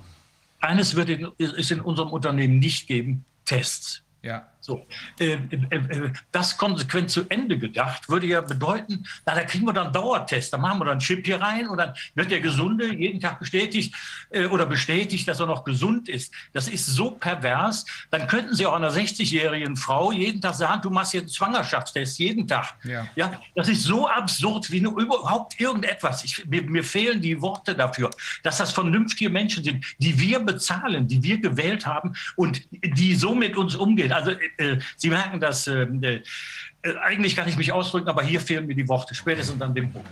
Herr Olaf, ähm, jetzt noch, äh, ich, ich, wollte nur wissen, Axel, ja? stimmt ihr dieser Analyse zu, dass äh, am Schluss, dass wir jetzt an einem Punkt angekommen sind, wo einige der Unternehmer, ihr zum Beispiel, ähm, der, der, Regierung mit Misstrauen gegenübersteht, das Vertrauen verloren habt. Ja, mir, bei mir ist es absolut so. Mhm. Und ich finde es ganz wichtig, dass wir hier auch Gefühle zeigen. Sie haben gesagt, ja, Emotion, Emotionen, mir ging es genauso, wo sie gesprochen hat, und Gefühle. Gefühle sind gut für Veränderung. So, wir müssen unsere Gefühle, müssen zu unseren Gefühlen stehen, wir müssen unser Herz, unser Herz aktivieren und müssen für unsere Gefühle stehen. Weil Gefühle ist das, was uns stark macht und was die anderen nicht haben. Die sind empathielos und die haben kein Gefühl. Und wir müssen an unser Gefühl äh, appellieren und an unsere Kinder denken, damit wir von, diesem, von dieser Katastrophe äh, wegkommen. Das ist wichtig, an unsere Gefühle und die machen uns stark. Ich danke, dass ich hier dabei sein durfte und äh, ich habe mich sehr gefreut, dass ich hier ein paar Worte sagen durfte. Dankeschön. Gerade deine letzten Worte sind super, Axel. Du hast recht. Melde mich ab. Ja.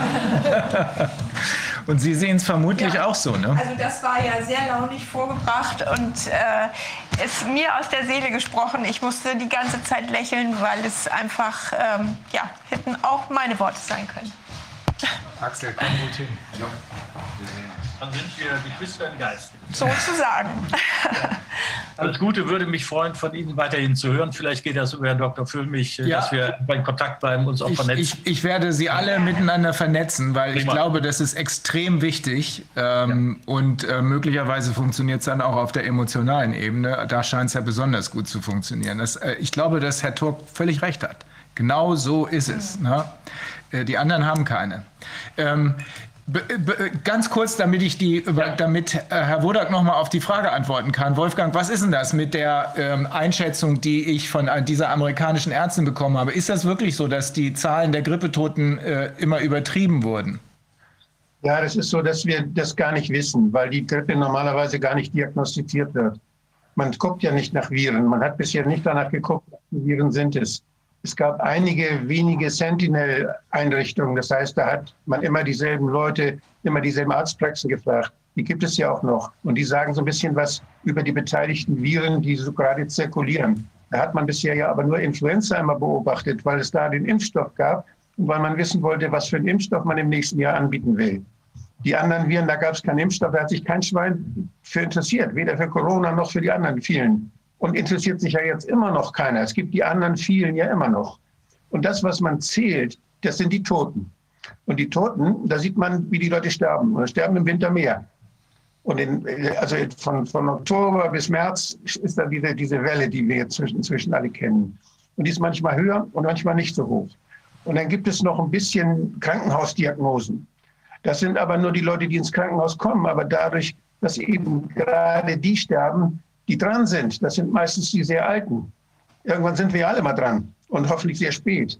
Und das, die Alten sterben eben mehr in dieser Zeit, wo diese Infektionskrankheiten auch eine Rolle spielen. Und daraus schließt man, dann, das spricht man von Übersterblichkeit. Man spricht nicht von Grippetoten. Man spricht zwar von der Grippewelle, aber die kann, hat man nie direkt gemessen, sondern man hat immer nur diese, diese Indikatoren aus den Sentinel-Erhebungen. Und in der gleichen Zeit sieht man, wo man diese Sentinel-Erhebung ansteigen, sieht man auch, dass es mehr Tote gibt.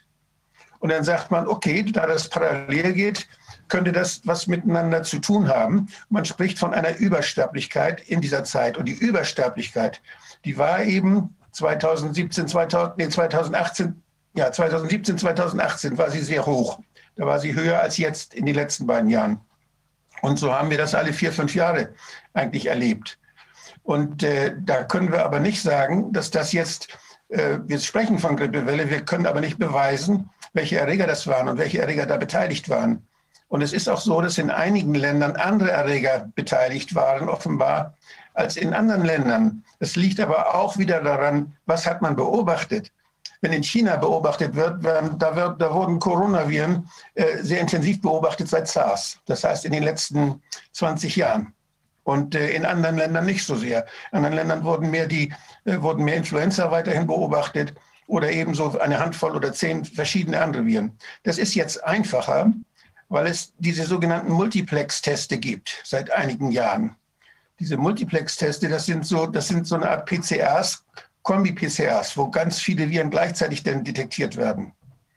Und die bis, 20, bis zu 20 Viren und noch einige Bakterien sind auch noch dabei, die werden mit einem Test gemacht. Und dann sieht man immer, wer denn, welche Viren gerade dominieren, welche mehr da sind, wo, wo mehr positive Ausfälle sind.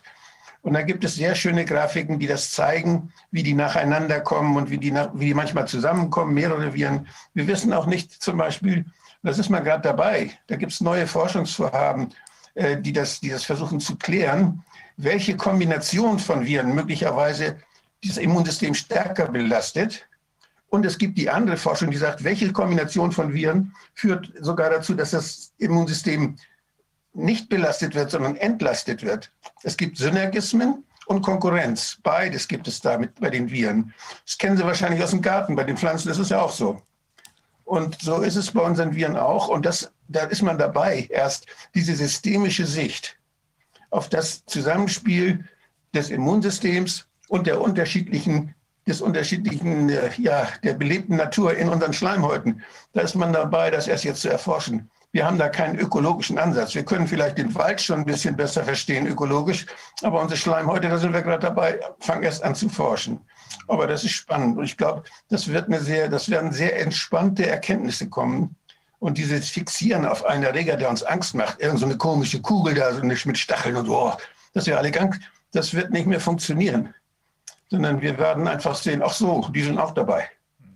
Und äh, das wird ein anderes Verständnis geben, was das Infektionsgeschehen angeht. Also die Übersterblichkeit, die geht parallel mit der Grippewelle, ne, mit dem, was wir als Grippe verstehen. Aber das sagt noch nichts über die Kausalität und sagt nichts über die Erreger, die daran jeweils gerade beteiligt sind. Kann, es gibt sowieso keine Krankheit, die nur durch einen Faktor entsteht. Es gibt das ja bei Unfällen vielleicht, gut, aber selbst da gibt es Streit. Also da ist nichts passiert nur monokausal, sondern wir haben immer multikausale Dinge. Da kommt immer mehrere Dinge zusammen, damit irgendwas äh, was passiert, was sonst normalerweise nicht passiert. So allgemein kann man das, glaube ich, festhalten. Danke, danke. Ich, äh, das werde ich nachher in dem Gespräch dann auch nochmal klarstellen, denn äh, das ist dann offensichtlich eine nicht ganz korrekte Sicht der Dinge. Ähm, ja, Herr Olhoff, ähm, gibt es noch was zu ergänzen, was aus Ihrer Sicht wichtig ist und was noch nicht gesagt worden ist? Sie haben alles schon hunderttausend Mal gesagt. Äh, äh, leider trifft es nicht auf äh, die Ohren, die es hören sollten. aber vielleicht steht da Tropfen hüllt den Stein, um noch ein Sprichwort zu bemühen, gelingt Ihnen oder uns das eines Tages in der Hoffnung, ja, dass sich die gesellschaftlichen Verhältnisse wieder verbessern, schon fast eine Plattitüde.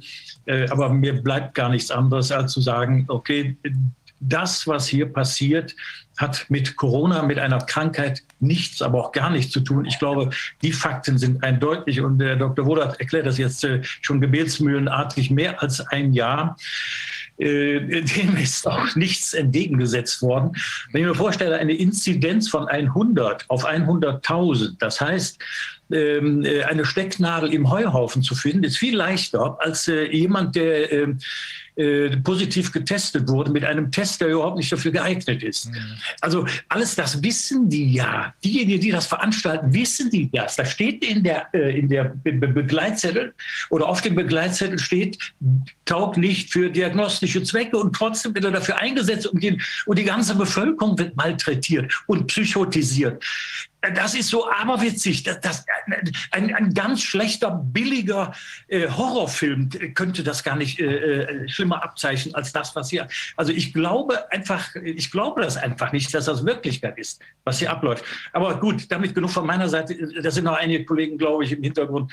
Ähm, äh, ich höre gerne noch zu und begleite das. Und ansonsten bleiben wir in Kontakt. Ich danke Fall. Ihnen. Wir vernetzen uns. Danke, Herr Olaf. Ein, ein Satz noch, nur weil es gerade ganz kurz passt, ist nur ein Satz. Äh, wir stellen gerade auch fest, auch über die Eltern und die Schüler, die Testpflicht in den Schulen ist eine weitere rote Linie. Und das ist, sage ich mal, ist leider so, dass manche Leute es erst begreifen müssen, aber auf der anderen Seite stellen jetzt auch viele Leute auch immer mehr Fragen und sagen, da muss jetzt mal was passieren. Das ist vielleicht ein kleines hoffnungsvolles Zeichen am wenigstens. Es kommt schon was in Gang. Es geht in die richtige Richtung. Es wäre schön, wenn es schneller ginge, ähm, aber wir tun unser Bestes. Wir tun alle unser Bestes, jeder von uns. Ähm, für Kinder- und Jugendmedizin, also die Kinderärzte, eine Fachgesellschaft, die hat das sehr, sehr schön dargestellt. Ich finde, das ist sehr verdienstvoll. Die hat uns, wenn das so gemacht wird, wie es jetzt geplant ist, mit denen, dass die Schüler sich selbst testen, 12 Millionen Schülerinnen und 780.000 Lehrer, Lehrerinnen, die sich da immer testen sollen.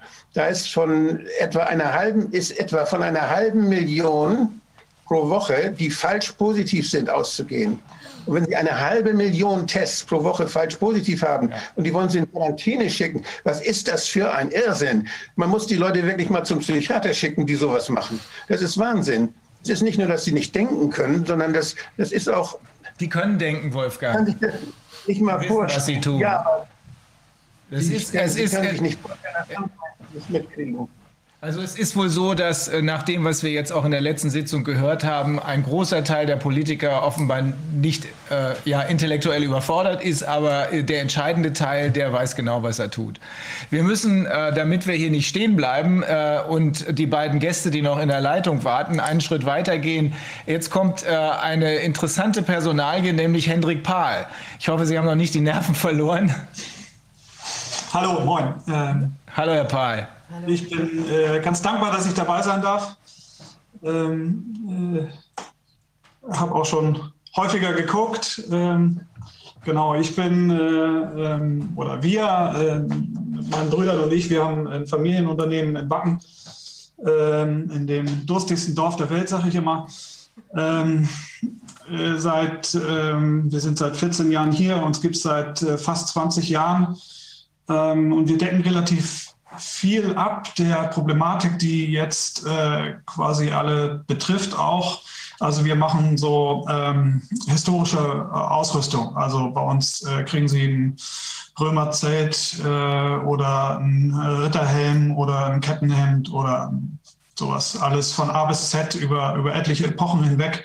Wir haben über 10.000 Produkte und äh, haben 35 Mitarbeiter. Das heißt, äh, ähm, ja, 35 Familien, die dahinter stehen. Ähm, ich kann mich da meinen Vorrednern ähm, nur anschließen äh, in ganz, ganz vielen Dingen. Ähm, wir machen das ja nicht, weil wir, äh, also, oder äh, ich denke, bei vielen Unternehmern oder, oder Familienunternehmen äh, oder mittelständischen Unternehmern ist das so, das kommt ja aus einem selbst, das kommt aus dir heraus. Äh, du kannst dich gar nicht an, du bist einfach Unternehmer, du musst was unternehmen, deswegen heißt das Wort so. Ähm, und du hast auch die Verantwortung und du fühlst auch die Verantwortung für die, für deine Mitarbeiter und dafür arbeitest du eben auch nicht 35 Stunden die Woche, sondern vielleicht 50, 60, 70 die Woche und das über viele Jahrzehnte auch hinweg. Und das ist eben das, ähm, ja, das Furchtbare, was, was hier gerade passiert, dass, äh, dass das alles einem quasi weggenommen wird. Also, dass, äh, es dauert ein Jahr und jetzt haben wir ein Jahr rum und äh, meine Vorredner haben ja teilweise auch schon davon gesprochen, äh, wenn es überhaupt äh, äh Reserven gibt, die man hat, äh, dann äh, sind sie jetzt nahezu weg und ähm, ich prophezeie ja jetzt schon, das kam ja schon häufiger mal auf, dass dann hinterher gesagt wird, ja, ja, jetzt müssen wir die Selbstständigen, aber die müssen jetzt in die, in die staatliche Rentenkasse einzahlen. Denn man sieht ja, die können ja nicht für sich selber sorgen. Ne? Äh, das ist ja ähm, so ein Klassiker, der da immer wieder hochgeholt wird, neben einer Steuerbelastung, äh, die, die so hoch ist, wie, wie sie ist. Dann kann kein, kein vernünftiger Unternehmer einen Puffer aufbauen, der mehr als zwei Monate hält. Und äh, in so einer Situation ist das natürlich alles futsch und man macht alles um seine Mitarbeiter irgendwie und das Unternehmen durch, die, durch diese Situation zu führen. Ja, also äh, um kurz zurückzukommen, also wir sind, ähm, wir sind ein Onlinehandel, äh, wir sind aber auch ein Offlinehandel. Also wir haben hier in Wacken ein Ladengeschäft, äh, 400 Quadratmeter großes Ladengeschäft. Äh, wir sind Großhändler und wir sind Einzelhändler. Also das ist das, was ich damit sagen will, dass wir eben viele Bereiche abdecken. Wir haben, wir haben ganz viele Kontakte. Wir sind wahrscheinlich einer der größten ähm, Ausrüster in diesem Bereich in Europa. Ähm, und äh, haben von daher auch sehr viele Kontakte zu, zu äh, naja, zu Kollegen und, und auch zu anderen Unternehmern, weil wir eben auch Großhandel machen. Äh, zudem ist natürlich so, dass wir direkte Kontakte in die ähm, Veranstaltungsbranche haben, denn das ist das quasi, wo unsere äh, Händler dann unsere Ware verkaufen auf den Mittelaltermärkten, auf den großen historischen Festen in ganz Europa. Die, äh, wenn man nicht so aus der Szene kommt, dann denkt man, naja, gut, jetzt gibt es da den Mittelaltermarkt in Klein-Kleckersdorf, aber es gibt wirklich äh, in Europa äh, riesengroße historische Feste mit, mit teilweise Hunderttausenden von Gästen auch. Ähm, das ist ein Riesenmarkt, der, der, der total zerstört wird gerade. Ähm, äh, wir haben sicherlich hunderte äh, von Kunden, Händler, Kunden, die, ähm, wenn sie nicht pleite sind, sind sie faktisch pleite. Also da ist eine Zerstörung, ähm, die ist gigantisch. Ähm, also das, der, der, wirtschaftliche, der, wirtschaftliche Schaden, auch in unserem Bereich wie in allen anderen Bereichen auch, der wirtschaftliche Schaden, der hier angerichtet wird, ist, ist gigantisch. Ähm, ja, betroffen, äh, klar sind wir, sind wir wie alle anderen auch. Äh, Mitarbeiter müssen auf ihre Kinder aufpassen. Äh, gerade so im, äh, im, ersten Lockdown war das ja äh, der Klassiker. Wir hatten mehrfach falsche Quarantänen, also Quarantänen, die ausgesprochen worden sind auf, äh, auf äh, falsch positive Tests hin. Und äh, wir hatten sogar, muss man sich mal vorstellen, das, da handelt es sich um Praktikanten, den wir hier hatten, eine Quarantäne, die ausgesprochen worden ist von einem Hausarzt. Naja, du gehst jetzt fünf Tage nicht zur Arbeit, du bleibst jetzt zu Hause. Frage wie das Gesundheitsamt das? Nee, nee, das sagt der Arzt. Okay, dann hat er dich krank geschrieben. Nee, nee, hat er nicht. Ich bin ja nicht krank aber ich darf trotzdem nicht. Also äh, vorhin kam mir mal kurz, äh, das ist ja, äh, sagen wir mal, es ist ja schon, geht ja die freiheitsberaubenden Bereich rein, ähm, äh, dass das vielleicht lieber ein Richter machen sollte als ein Gesundheitsamt, aber wenn das die Ärzte denn teilweise schon selber machen, also es nimmt abstruse äh, Formen an. Äh, ja, mittlerweile haben wir bei uns jetzt, äh, fällt die zweite Marktsaison äh, aus. Also äh, letztes Jahr war es schon kaputt und diese Saison ähm, ist ja abzusehen, dass das nicht besser wird. Ähm, wir haben äh,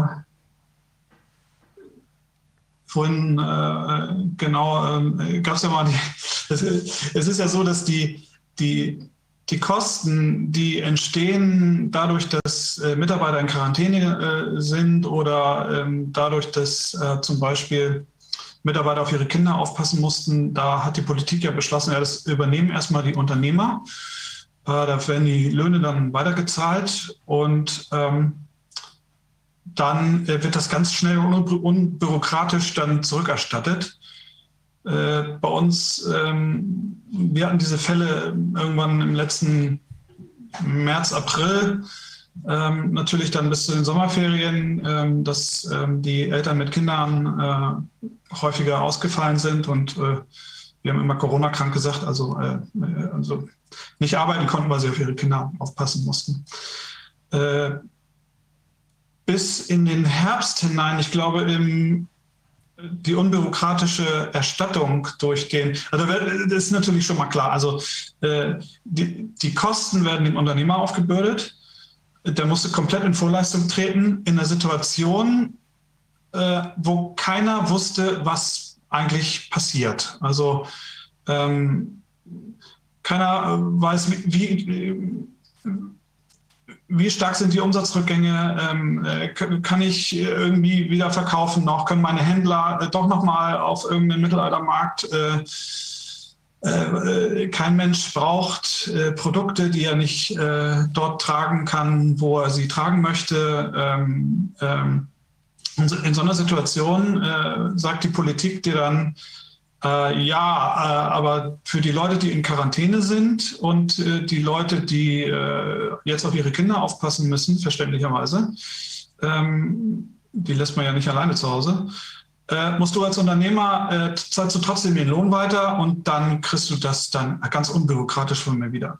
So, das startete im April, dass die ersten Fälle da auftreten, traten bei uns im September waren wir meiner Erinnerung nach dann schon mal so weit, dass unser Steuerberaterin, unsere Steuerberaterin äh, dann überhaupt die Möglichkeit hatte, diese Forderungen irgendwo einzutragen, um sie geltend zu machen. Das muss man sich mal vorstellen, das sind ja schon mal fünf Monate, gibt es Geld äh, für die äh, Quarantänen, haben wir dann im November gekriegt, also ein halbes Jahr in Vorleistung getreten. Ähm, dann die Kinderausfallzeiten, da, äh, da gab es dann irgendwie so ein fünfseitiges Formular mit, ähm, mit äh, damals schon irrwitzigen ähm, Dingen, die man da beibringen musste. Das wurde dann auch alles erledigt von unserer Steuerberaterin. Das war im September. Da haben wir jetzt kürzlich, also nach einem halben Jahr, äh, Antwort gekriegt vom Land Schleswig-Holstein, ähm, dass wir jetzt noch ganz viele Dinge beizubringen hätten. Das war die erste Antwort darauf. Also sechs, nach sechs Monaten kam die erste Antwort. Und jetzt sollten wir noch ganz viele Dinge beibringen, unter anderem äh, so spaßige Sachen wie ähm, den Bescheid, der ursächlich dafür ist, dass die Schulen und die Kindergärten geschlossen sind. Was? Das Land Schleswig-Holstein fordert den von ihm selbst erlassenen Bescheid ein? Ja, richtig, genau. Weil sie wissen gar nicht, was drin steht. Oh Mann. Oh Mann. Ja, also, oder sie versuchen halt, äh, sagen wir mal, wenn ich jetzt böswillig bin äh, oder Böswilligkeit unterstelle, dann versuchen sie halt, das so lange hinauszuzögern und so kompliziert zu machen, dass man irgendwann als Unternehmer sagt, ach komm, ey. Ja. Denn äh, der Steuerberater kostet ja schließlich auch Geld. Ja. Junge, Junge. Und Sie haben ja auch noch eine Brauerei. Und Sie haben das Festival, was Sie gar nicht mehr durchführen können, oder? Ja, nee, das bin nicht, das Festival sind nicht wir. Ähm, ähm, wir haben tatsächlich noch äh, genau eine, eine, eine, Brauerei hier in Wacken gegründet vor ein paar Jahren. Ähm, die äh, ist natürlich auch direkt massiv betroffen. Ähm, wir haben mehrere, äh, machen über das Jahr mehrere Veranstaltungen, unter anderem ein großes Brauereifest ähm, und äh, naja, da sind wir natürlich, äh, wir, wir, können hier, wir können hier nichts mehr machen. Ne? Mhm. Also es ist, und es ist faktisch so, da, ähm, da spricht auch niemand drüber. Ähm, also selbst wenn du es schaffst, also ne, das ist ja auch eine Herausforderung, die sich auch, denke ich, viele Unternehmer stellen und oder der sich viele Unternehmer stellen und ähm, dann sagen, okay, wir sind jetzt in der Situation, wir müssen irgendwas machen, lass uns, lass uns irgendwas machen, uns fällt schon irgendwas ein und uns fällt auch irgendwie was ein. Ähm, äh, aber so eine, äh, so wie bei unserer Brauerei, also ähm, ähm den, uns gibt es jetzt äh, fünf Jahre, wir sind also noch im Startup-Modus. Ähm, alle Prozesse, alle Kosten, das Personal, ähm, alles, die ganze Firma ist darauf ausgerichtet, dass du im nächsten Jahr 30, 50 Prozent Umsatzwachstum hast und dementsprechend auch schneller hm, wachsen kannst, dass, dass, dass, dass alle Kosten, alle Kredite, alle, alle Maschinen, alle, äh, alles ist, und das geht jedem Startup so in diesem Land. Wenn du aber eben nur 75 Prozent deines Umsatzes erreichst vom letzten Jahr, kriegst du keine Hilfen. Bei uns ist aber 100 oder 120 Prozent vom Vorsatz schon, äh, vom, vom, vom Vorjahr äh, schon eine Katastrophe, weil die Kosten einfach da sind, weil, weil, weil, weil wir 100, also weil wir 50 Prozent gewachsen wären zum Vorjahr und alles darauf, ausgerichtet ist. Also selbst, selbst wenn du es schaffst, irgendwie den, den Umsatz oder den Gewinn vom, vom Vorjahr zu erreichen, ist das für ein, für ein Startup ist das eigentlich schon fast ein Genickbruch. Das schaffst du vielleicht ein Jahr, das irgendwie durchzu, durchzuhalten, aber zwei Jahre schaffst du das nicht. und das sind, das ist so, äh, das ist eigentlich, das wird nie so beleuchtet eigentlich. Ne? Also äh, klar, es ist, äh, betrifft natürlich alle Unternehmen, ist, ist ganz klar. Aber das ist so ein, ähm, ja, also dann, dann also die, die ersten Hilfen, da wurde ja dann gesagt, ja, äh, äh, keine Ahnung, weniger als 50 Prozent von den letzten drei Monaten. Das war dann ja im April letzten Jahres. Also was, was soll man in der Veranstaltungsbranche oder, oder bei uns als Brauerei, wir hängen da ja äh, zusammen mit. Äh, was soll ich denn, also wenn ich, äh, wenn ich den, das ganze Jahr über den Umsatz von Januar, Februar, März mache, dann brauche ich gar nicht weiterzumachen. Ne? Also das sind die schlimmsten Monate überhaupt in, äh, in der Veranstaltungsbranche. Ähm, das hat dann schon mal wieder anderthalb Monate gedauert, bis sie da auf die Idee gekommen sind, dass das vielleicht unglücklich war. Und äh, ähm, ja, das ist so ein bisschen so, so zu unserer Situation. Ähm, und ähm, ich bin ganz froh, ähm, ja, wie gesagt, ich bin ganz froh, dass ich, dass ich hier heute dabei sein darf, weil ich, ich habe auch das Gefühl, es ist wichtig, dass wir jetzt irgendwie ins Handeln kommen, dass wir irgendwie ähm, was bewegen, dass, dass, dass Leute aufstehen. Viele, viele, viele ähm, stehen nicht auf, haben, äh, also gibt's, also es kam ja vorhin kurz das Thema auf, das habe ich mir auch noch aufgeschrieben.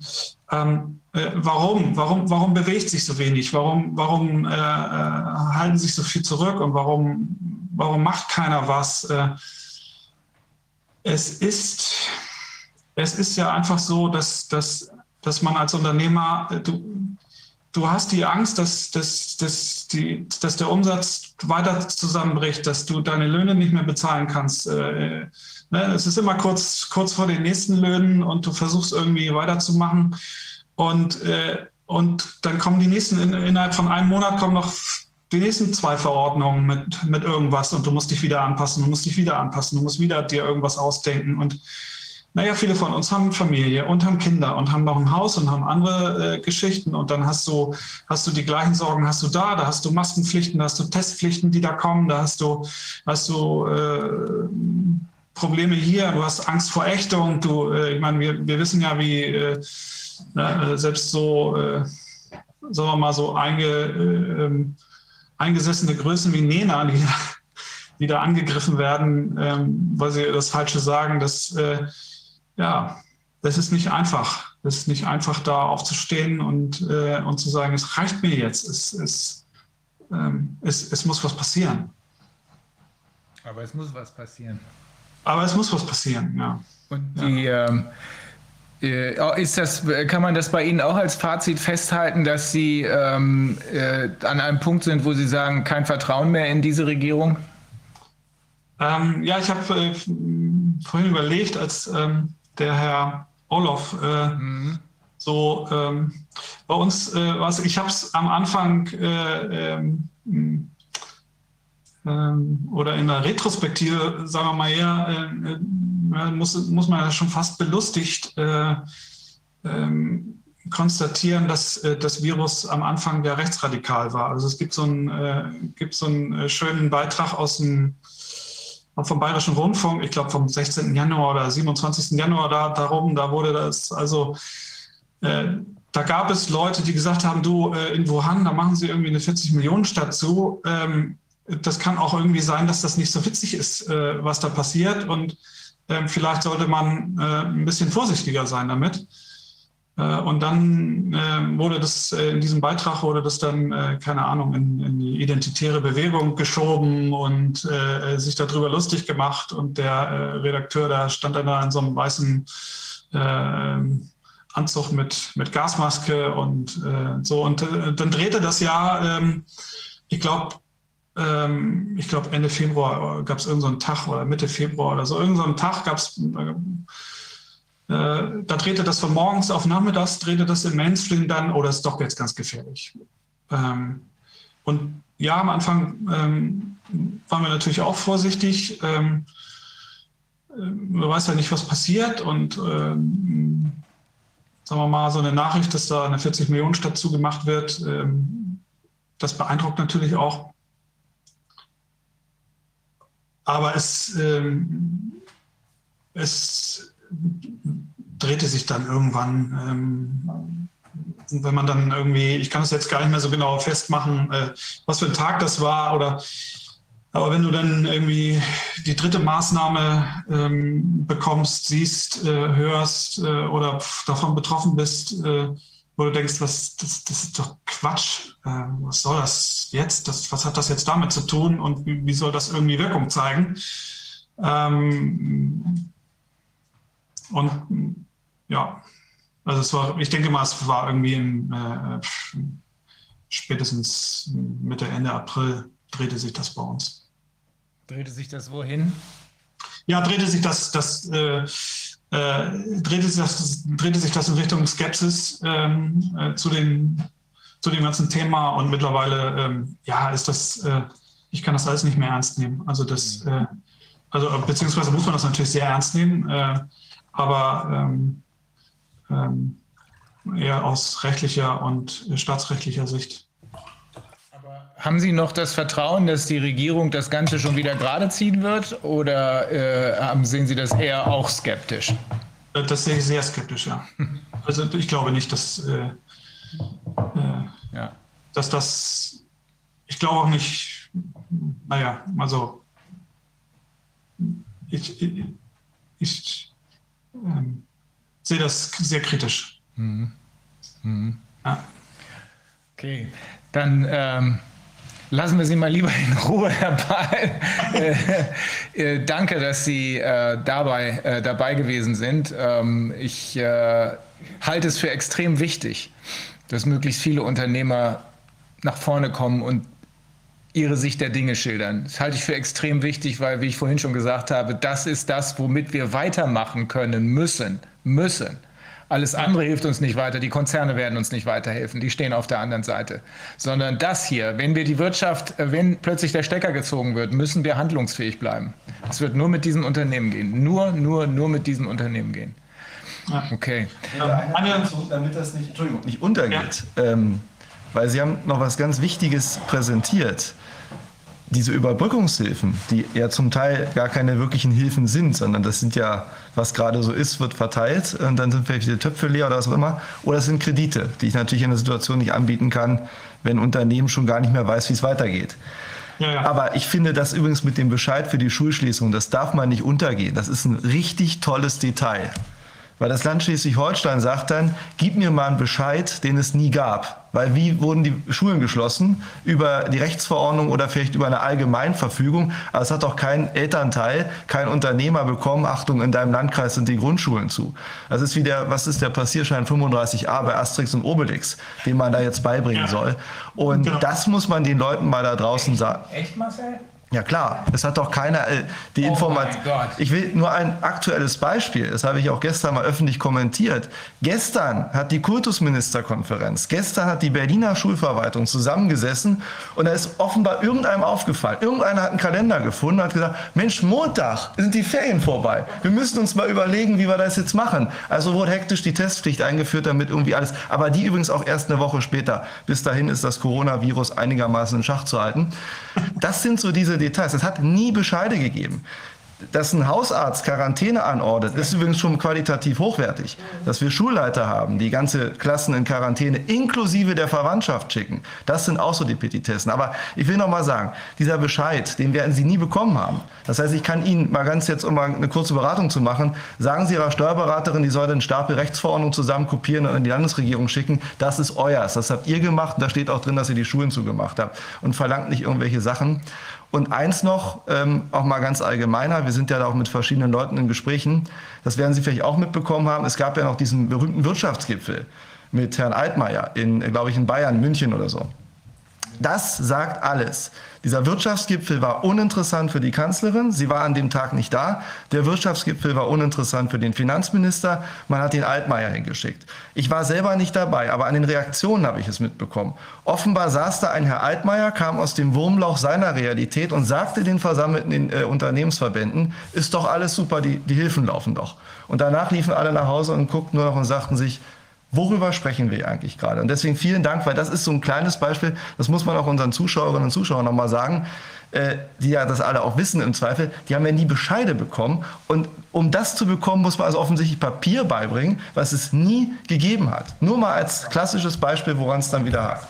Ne? Ich möchte auch noch ja, also ja, also ich, äh, wenn ich ganz kurz noch darauf antworten darf. Unsere Steuerberaterin hat natürlich äh, genau das zurückgeschrieben und äh, hat äh, gefragt, ob, äh, ob die noch ganz frisch sind. Ähm, das ist ja deren eigener äh, Beschluss gewesen.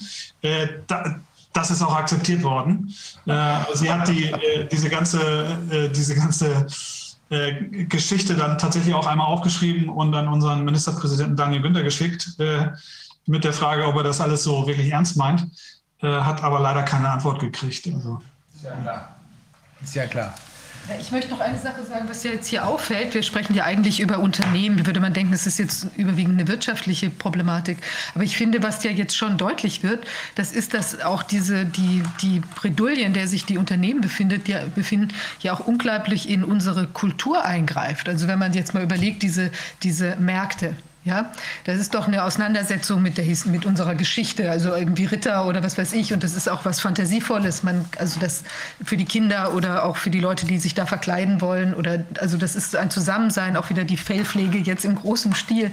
Also da bricht ja, und wir hatten über die, die persönlichen Kontakt in den Läden gesprochen. Wir haben hier, also das ist ja auch äh, historisch, ja, was vierte Generation, ähm, also auch was die, was die produziert haben und wofür das wieder dient und so weiter, ja, mit den, mit den Schuhen und so, also jede, ähm, vorhin dieser, ähm, also das, das geht ja so tief rein in, in unser, auch unser kulturelles Gefüge. Ja, also es ist wirklich, das, das finde ich eigentlich, wenn man das jetzt so nochmal sieht, das ist auch wirklich nochmal bestürzend. Ja, also nicht immer nur diese Kulturlandschaft bricht weg, also vielleicht jetzt Theater oder so, es ist ja, ist, ist ja wirklich der Mensch in seinem ganzen Wesen attackiert, auch durch den Verlust von Zugang zu diesen ganzen Sachen das hat man gar nicht so auf dem Schirm, finde ich. Also das ist, das ist wirklich der Wahnsinn, was einem da abgeschnitten wird. Jemand hat es ja gesagt, Kulturverfall. Digitalisierung ist Entmenschlichung und Kulturzerstörung. Darauf läuft es hinaus. Läuft viel vielschichtiger, als man das erst so ja. angenommen hat. Ne? Ja, es ist, ist pervasive sozusagen.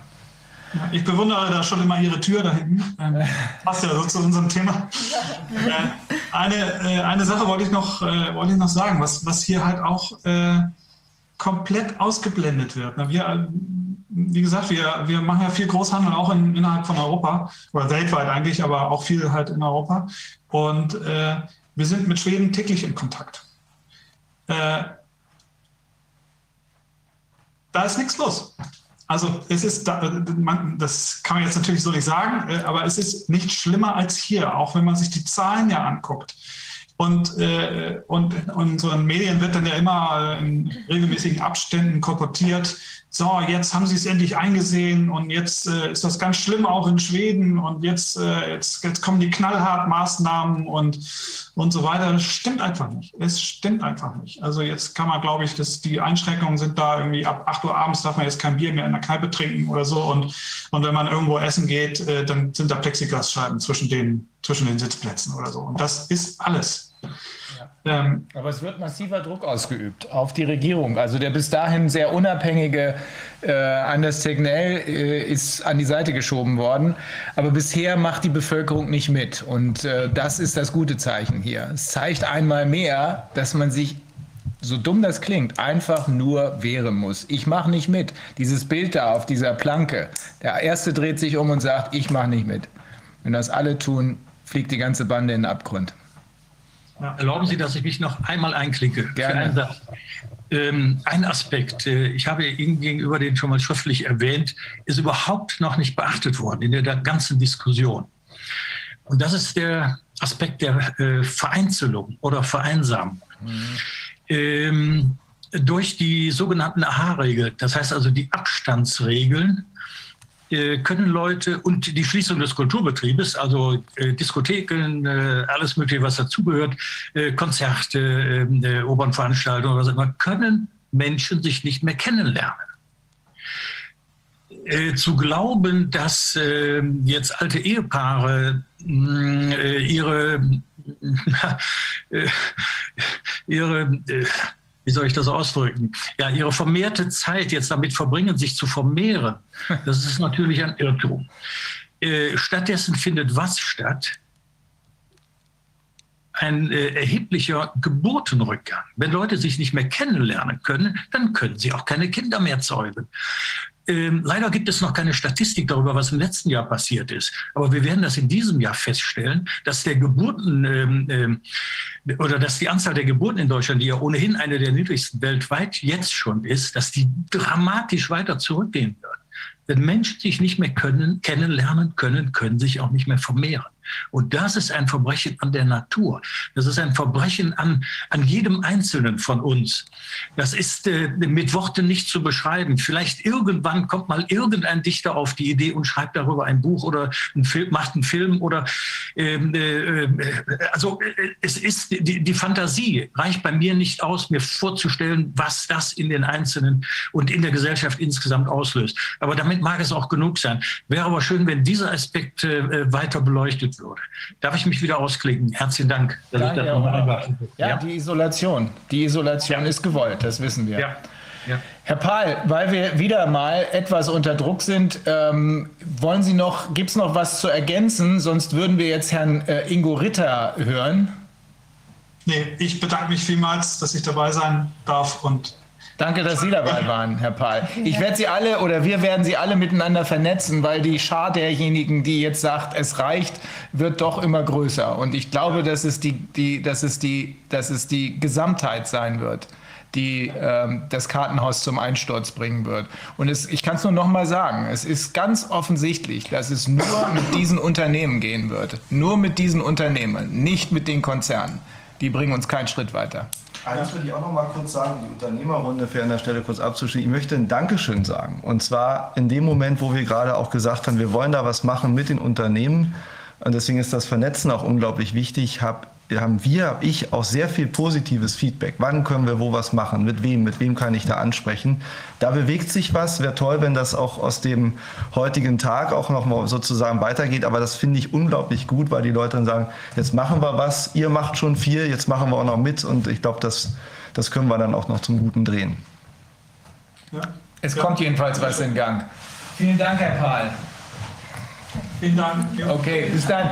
Herr Ritter, Sie sind jetzt schon lange in der Warteschleife. Ähm, stellen Sie sich kurz vor, weil ich habe ja Ihr Video gesehen. Es war sehr beeindruckend.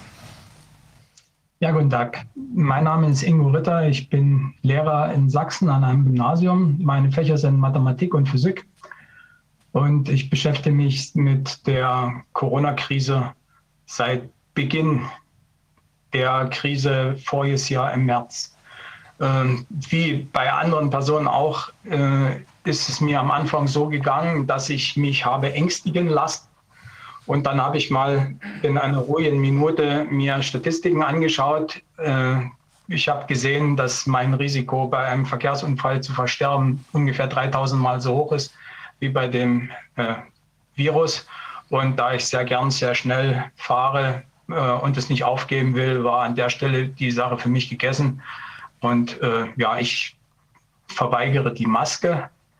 Dadurch, dass ich ein Hautexem habe, habe ich da auch eine Befreiung. Bei mir setzt keiner eine Maske auf, der in meiner Umgebung ist. Und äh, ich stelle mich quer.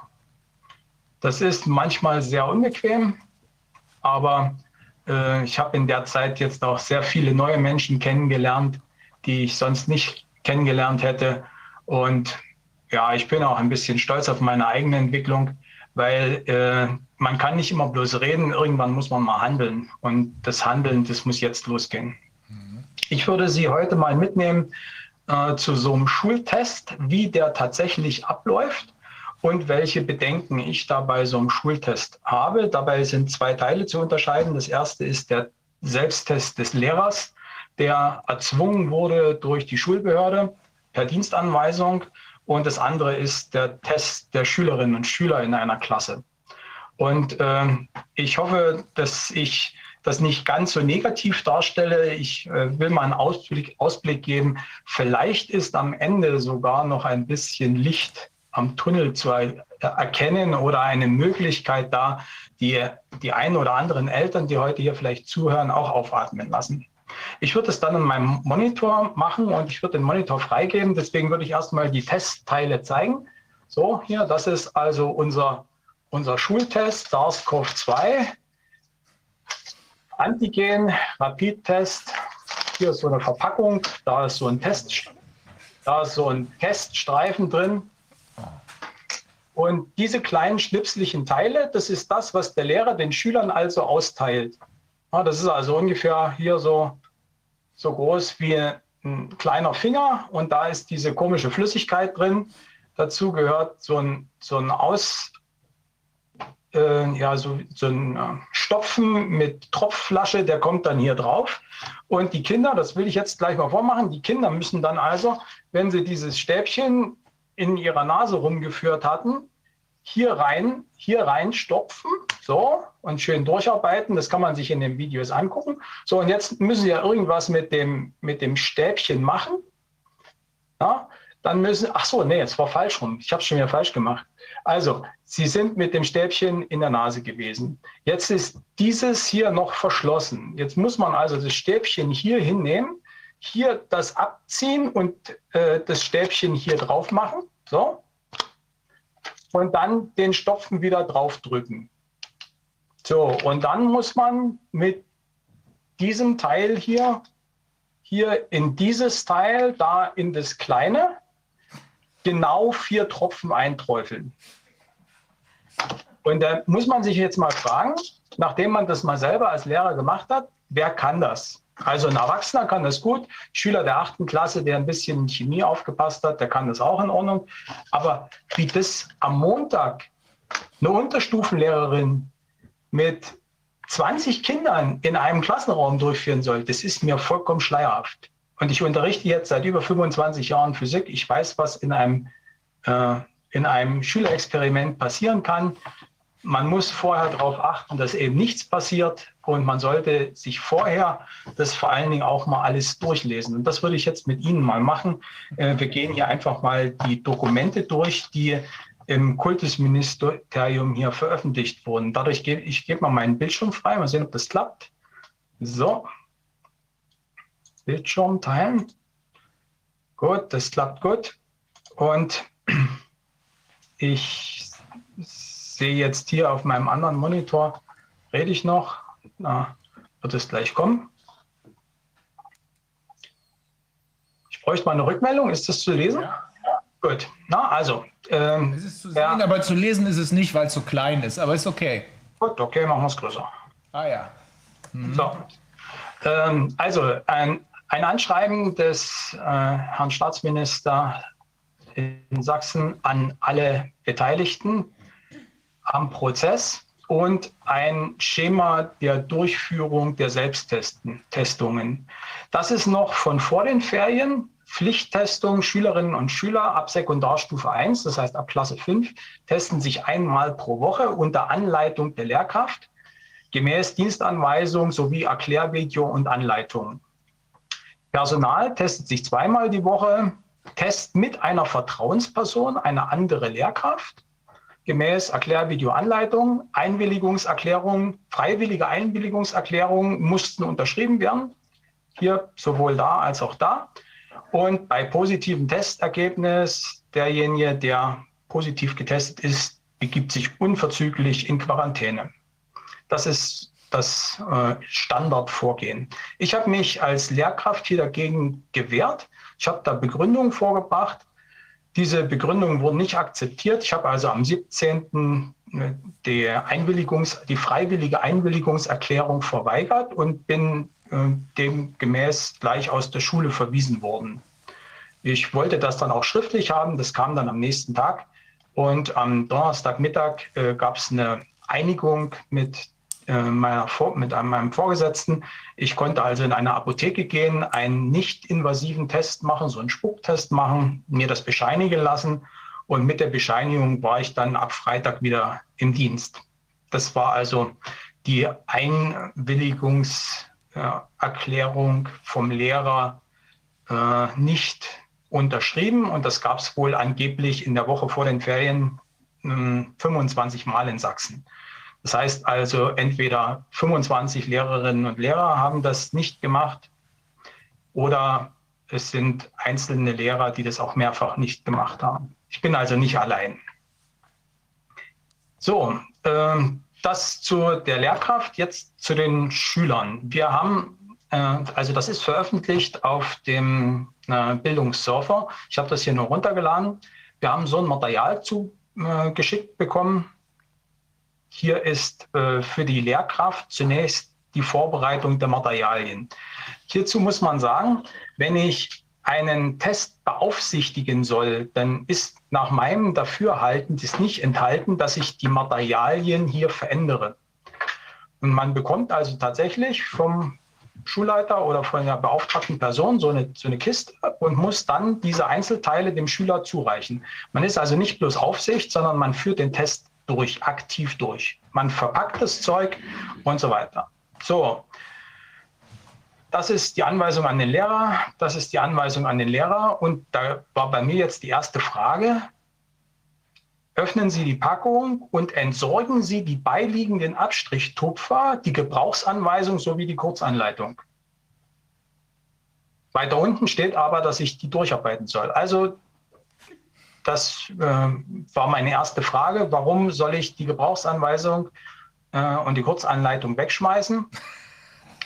Äh, nicht beantwortet worden. Drittens Aufnahmen. Achso, ja, ich habe das am 17.03. habe ich das schriftlich abgegeben und ich habe bis heute keine Antwort. Allerdings war ich ab 22.03. krank. Also vom 17. bis 22.03. habe ich keine Antwort auf meine ganzen Fragen bekommen.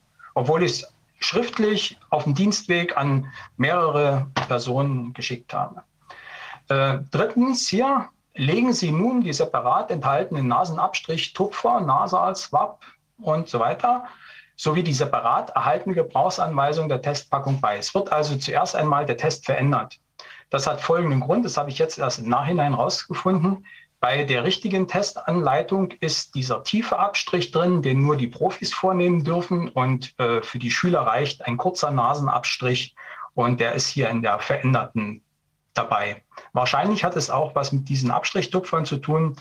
Äh, jedenfalls passen die dann leider nicht mehr zusammen.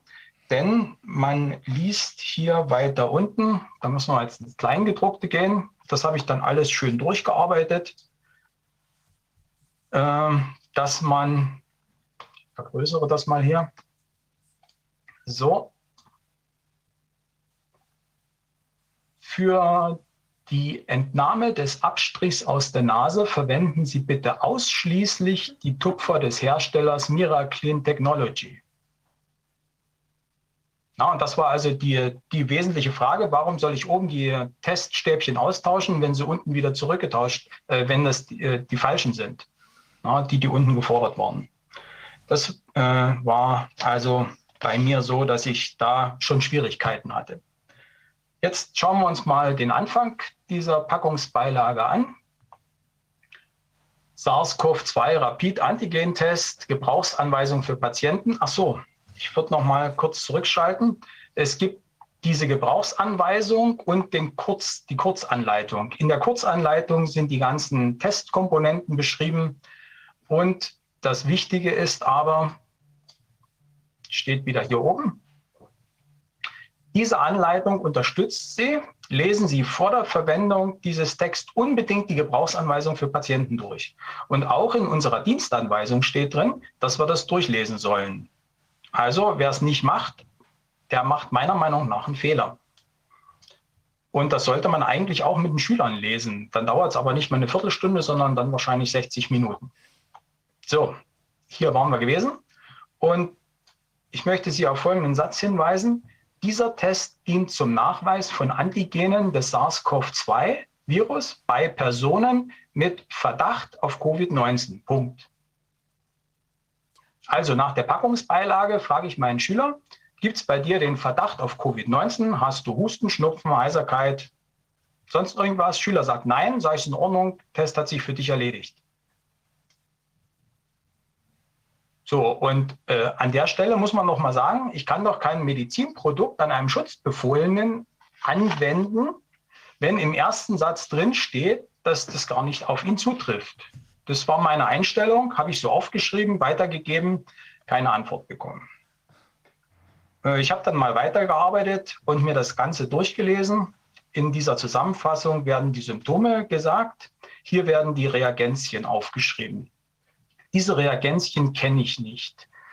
Äh, ich gehe mal davon aus, dass diese Reagenzien die sind, die in der, in der Kassette drin sind. Und äh, dann gibt es hier Warnhinweise. Und das ist für mich als Lehrer sehr wichtig, denn darauf habe ich zu achten, wenn ich so ein Schülerexperiment durchführe. Kann allergische Hautreaktionen verursachen. Verursacht schwere Augenreizung. Schädlich für Wasserorganismen, für uns weniger von Bedeutung. Einatmen von Staub bei Aerosol vermeiden, habe ich äh, mir angeschaut. Dampf gibt es hier nicht, weil diese Chemikalie nicht ausdampft. Freisetzung in die Umwelt vermeiden, das wird vorgesehen. So, jetzt kommt's. Schutzhandschuhe, Augenschutz und Gesichtsschutz tragen. Das steht hier drin, Prävention. Wenn man das macht, muss man Schutzhandschuhe, Augenschutz und Gesichtsschutz tragen. Reaktion bei Hautreizung, Ausschlag, ärztlichen Rat einholen oder Hilfe hinzuziehen. Bei anhaltender Augenreizung ärztlichen Rat einholen. Kontaminierte Kleidung ausziehen, vor erneuten Tragen waschen. So, jetzt kehren wir mal zurück hier zu dem, zu dem kleinen Neppel. Wenn also hier in dem, das ist jetzt hier wahrscheinlich bloß in einem kleinen Fenster zu sehen, in dem kleinen Neppel ist diese Flüssigkeit drin, in der der Schüler dieses Teststäbchen da einführt. Das sind Octylnonylphenol-Ethoxylate. Das sind Tenside, da musste ich mich erstmal belesen. Und diese Tenside sind sehr schädlich für Wasserorganismen, deswegen sind sie in der EU verboten.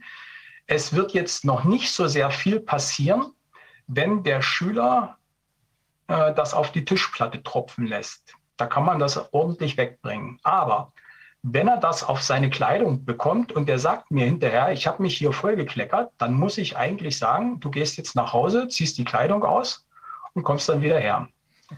Und im schlimmsten Fall spritzen die bei dem Herausziehen des Röhrchens mit diesen, mit diesen Reinigungsmitteln rum. Und das Allerschlimmste, was passieren kann, wäre, wenn die Schüler nicht ausreichend auseinandersitzen, hier bei 20 Schülern im Klassenraum, kann man sich das vorstellen, Irgendeiner nimmt sein Röhrchen, schwenkt es durch die Gegend und einem anderen fliegt so ein Tropfen von den Octylnonylphenol-Ethoxylaten ins Auge. Das verursacht eine schwere Augenreizung. Der sagt, oh, ich habe was in die Augen bekommen. dann kann ich gleich sehen, dass ich den äh, Schüler zum Arzt bringe. Da müsste ich wahrscheinlich die SMH holen oder so. Naja. So, an der Stelle mit den, mit den Warnhinweisen war bei mir Schluss. Ich habe gesagt, hier, das kann ich so nicht machen, weil ich habe von den Chemikalien keine Ahnung. Ich habe von den Sicherheitsbestimmungen wenig Ahnung. Augenschutz oder Gesichtsschutz liegt nicht vor. Schutzhandschuhe hätte ich noch auftreiben können. An der Stelle war für mich Schluss. So, das habe ich den Schülern gesagt. Und dann sind wir zur Sicherheit die andere, den anderen Teil nochmal durchgegangen, weil da waren noch äh, interessante Dinge zu lesen. So, jetzt muss ich mich mal kurz konzentrieren. Hier waren wir. Äh, viertens, vorbereiten. Ich habe hier noch einen Ausdruck. Ja, Vorbereiten des Tests. Wollten wir weitermachen. Also, der Lehrer teilt dem Schüler diese Geräte aus. Die Schüler legen alles vor sich hin. Ähm, laut Kultusministerium müssen sie auch noch eine Maske tragen, auch wenn sie Abstand haben. Äh, und das Wichtige ist, Entnahme einer Probe, waschen Sie Ihre Hände mit Wasser und Seife oder verwenden Sie ein Handdesinfektionsmittel, bevor Sie den Test durchführen. Das heißt, 20 Kinder gehen jetzt erstmal ihre Hände waschen, setzen sich wieder hin. So, dann entnehmen Sie den Abstrichtupfer aus der Verpackung das, ne, und so weiter. Das Wichtige ist, dass der sogenannte Wattebausch, das ist ein Kunststoffkörper, der aus Schaumstoff besteht, äh, nirgends woanders hinkommt als in die Nase hinein, sonst ist der ganze Test hinüber. So, das ist nochmal als Bild da, mit dem neigen Sie Ihren Kopf. Das kann man zeigen. Das ist auch im Video zu sehen. Und jetzt führen Sie den Tupfer mit dem Wattebausch voran in ein Nasenloch ein. Schieben Sie den Tupfer langsam circa zwei Zentimeter vorwärts, parallel zum Gaumen Richtung Rachen, nicht nach oben. Und was man im Video sieht, ist, dass die Kinder den Stab von unten nach oben schieben und nicht nach hinten. Und dann, bis sie einen Widerstand spüren. Das habe ich selber mal mit einem Wattestäbchen ausprobiert. Ich habe es ungefähr drei Sekunden lang ausgehalten, die zwei Zentimeter, und dann habe ich das Ding rausgerissen. Äh, da ist nichts mit. Drehen Sie den Tupfer viermal langsam, insgesamt 15 Sekunden lang. Das mute ich meinen Schülern nicht zu, zumal es nicht meine Aufgabe sein kann, einen medizinischen Test in meinem Physikunterricht durchzuführen. Und das hätte eigentlich mal der Satz 1 sein müssen. Wie komme ich dazu, in meinem Unterricht einen medizinischen Test auszuführen? Genau. So, das ist die entscheidende Frage. Das ist die ganz entscheidende Frage. Na, es gibt eine schriftliche Dienstanweisung, die das von mir fordert. Na, mhm. und das muss man jetzt mal gerichtlich klären lassen, ob mein Bildungsminister mir das anweisen kann. Mhm. Und das wird ja jetzt wahrscheinlich in Zukunft hm, vorkommen. Das so. wird geklärt werden. Herr Ritter, ich will nicht unhöflich sein, aber ich muss, weil ich äh, gleich noch in das US-Zoom rein muss, heute Morgen das australische und das US-Zoom, äh, ich muss los. Wenn ich, das, wenn ich jetzt gehe, lassen Sie sich bitte nicht stören. Es soll, soll nicht äh, abwertend in Ihre Richtung Gut. sein. Nein, nein, kein Problem. Es sind ja noch genug andere Leute da und ich hoffe ja, dass die Eltern das Wichtige hören. Dann auf Wiedersehen. Ja, bis zum nächsten Mal, Herr Ritter. Wir sind ja in Kontakt. So, Testdurchführung. Äh, Testdurchführung äh, ist nicht so wichtig, aber hier ist wieder ein ganz entscheidender Satz. Tropfen Sie genau vier Tropfen auf das Feld. Ja, also das ist jetzt äh, in der Tropfflasche drin. Das hier ist das Feld. Hier ist diese ungefähr fünf Millimeter große Öffnung. Und dann muss jetzt das Kind das auf den Tisch da genau reintropfen. Und wenn da was daneben geht, ja, daneben, da könnte der Test ungültig werden, muss man das Ganze wiederholen. So, und jetzt sind die Kinder fertig und warten 15 Minuten und dann ja, schaut man mal, wie der Test ausgeht. Und das ist Interpretation, das würde ich mal ganz zum Schluss machen. Äh, hier ist noch ein wichtiger Abschnitt, Einschränkung des Testverfahrens. Da ist äh, der Punkt viertens sehr wichtig. Erstens, zweitens, drittens, viertens, dieser hier. Der SARS-CoV-2 Rapid-Antigen-Test zur Patienten-Selbsttestung wurde in einer Studie mit symptomatischen Erwachsenen evaluiert. Also man hat Leute mit Symptomen genommen. Wir testen hier an symptomfreien Menschen. Und meiner Meinung nach ist das ein Widerspruch. Bei einer Anwendung an Kindern und Jugendlichen unter 18 Jahren sollte eine Anwendung nur unter Aufsicht eines Erwachsenen erfolgen. Oder der Test sollte durch einen Erwachsenen durchgeführt werden. Wenn ich mir jetzt also Kinder der zweiten oder dritten Klasse einer Grundschule vorstelle, sieben- oder achtjährige, die hier anfangen, mit so einem Plastikstäbchen in ihrer Nase rumzuwürgen und dann vielleicht noch zu 20 unter der Aufsicht eines Erwachsenen im Unterrichtsraum sitzen, da graust es mir. Da frage ich mich, wer übernimmt dort die Verantwortung? Ich würde das nicht machen. Tja, aber sonst so. wären Sie es, ne? Das ist auch klar. Wie bitte? sonst wären Sie derjenige mit der Verantwortung, das ist auch klar, nicht? Ja, ja, na klar. Mhm. Ja, also zum Schluss trägt der Lehrer die Verantwortung. Ja. So, äh, das ist noch ein interessanter Punkt. Antigen ist im Allgemeinen in den vorderen Nasenabstrichen während der akuten Phase der Infektion nachweisbar.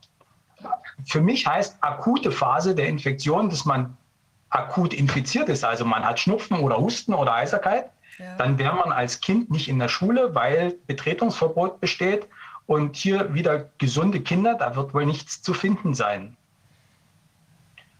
Deswegen kommen dann auch bloß ganz wenig positive Fälle raus, wie wir dann gehört haben. So, das ist jetzt nicht weiter wichtig. Äh, interessant ist noch, dass hier jetzt ähm, die Beurteilungsdaten des Tests ermittelt wurden. Äh, hier wird genau beschrieben, wie man das gemacht hat, um auf die wichtigen Werte Sensitivität und Spezifität zu kommen. Ich würde dann noch was zu den falsch positiven etwas genaueres sagen wollen. Diese zwei Zahlenwerte sind wichtig und die interpretiere ich dann. Kommen wir zunächst zu der Interpretation der Testergebnisse. Also alle Kinder haben den Test durchgeführt. Äh, Sie sind fertig, warten die Viertelstunde. Äh, ein Kollege meinte, man kann ja eine Viertelstunde schon Unterricht machen, während der Test so vor sich hin. Na, die Kinder gucken natürlich auf den Test und sind da völlig weg. Und da soll man schon Unterricht machen, halte ich für, naja, nicht sehr produktiv, spielt keine Rolle.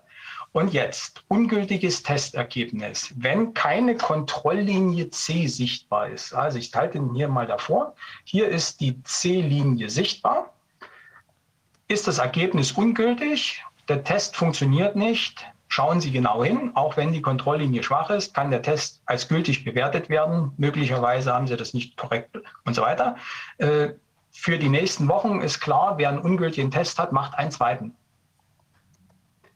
positives Testergebnis. Das Vorhandensein einer Testlinie T, die ist hier unten nicht zu sehen, weil das ein negativer Test ist. Und dieser Kontrolllinie bedeutet positives Testergebnis. Jetzt ist hier was rumgesprungen.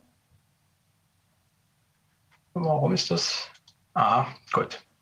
So, und äh, ich als Lehrer stehe jetzt auf, gehe jetzt rum und sage zu dem Schüler negativ. Negativ. Am besten noch laut in der Klasse. Negativ. Negativ. Und dann komme ich zu einem kleinen Mädchen, was in sich zusammengesunken ist. Da laufen schon die Tränen und ich sage, oh, du bist positiv. Und da muss man sich doch mal fragen, wenn man sowas, wenn man sowas sieht, das kann doch wohl nicht wahr sein. Das sind private Daten, die überhaupt niemanden etwas angehen und es kann doch nicht ein Lehrer einfach mal so festlegen, da sind zwei Linien, du bist positiv, du wirst jetzt separiert. Und separiert steht tatsächlich in dieser Anleitung drin. Und da ist also wirklich na, das entsprechend hier, also mein Verständnis ist da hier beendet. Ich muss mal gucken, äh, ist das äh, noch zu sehen hier? Mein Bildschirm ist nicht mehr freigegeben. So, teilen. Also, dieses, dieses kann nicht sein. Das kann nicht recht in Deutschland sein, dass ein Lehrer durch die Klasse geht und sagt, du bist positiv getestet. So, das Kind ist jetzt, fällt jetzt natürlich aus allen Wolken. Äh, vielleicht war es am Vorabend noch bei der Oma gewesen. Die denkt, das Kind denkt jetzt, um Himmels Willen, ich habe dieses schreckliche Virus und gestern waren wir noch bei der Oma und jetzt habe ich vielleicht die Oma angesteckt und die Oma muss wegen mir sterben und so weiter. Wäre ja alles denkbar. Jetzt müssen wir uns das mal mit den falsch positiven anschauen und da habe ich mal eine andere Datei vorbereitet. Ausgangspunkt des Ganzen war ein sehr interessantes Dokument des RKI. Das blende ich hier mal ein. Darf ich kurz äh, Tschüss sagen und sagen, das ist unheimlich eindrucksvoll, was Sie sagen. Ich finde es super gut. Und das, was Sie sagen, deckt sich ja auch mit den Kinderärzten, die Sie Ihre Meinung unterstützen. Ja, muss danke. Leider, muss leider in eine andere Sitzung und herzlichen Dank dafür. danke, danke für das Lob.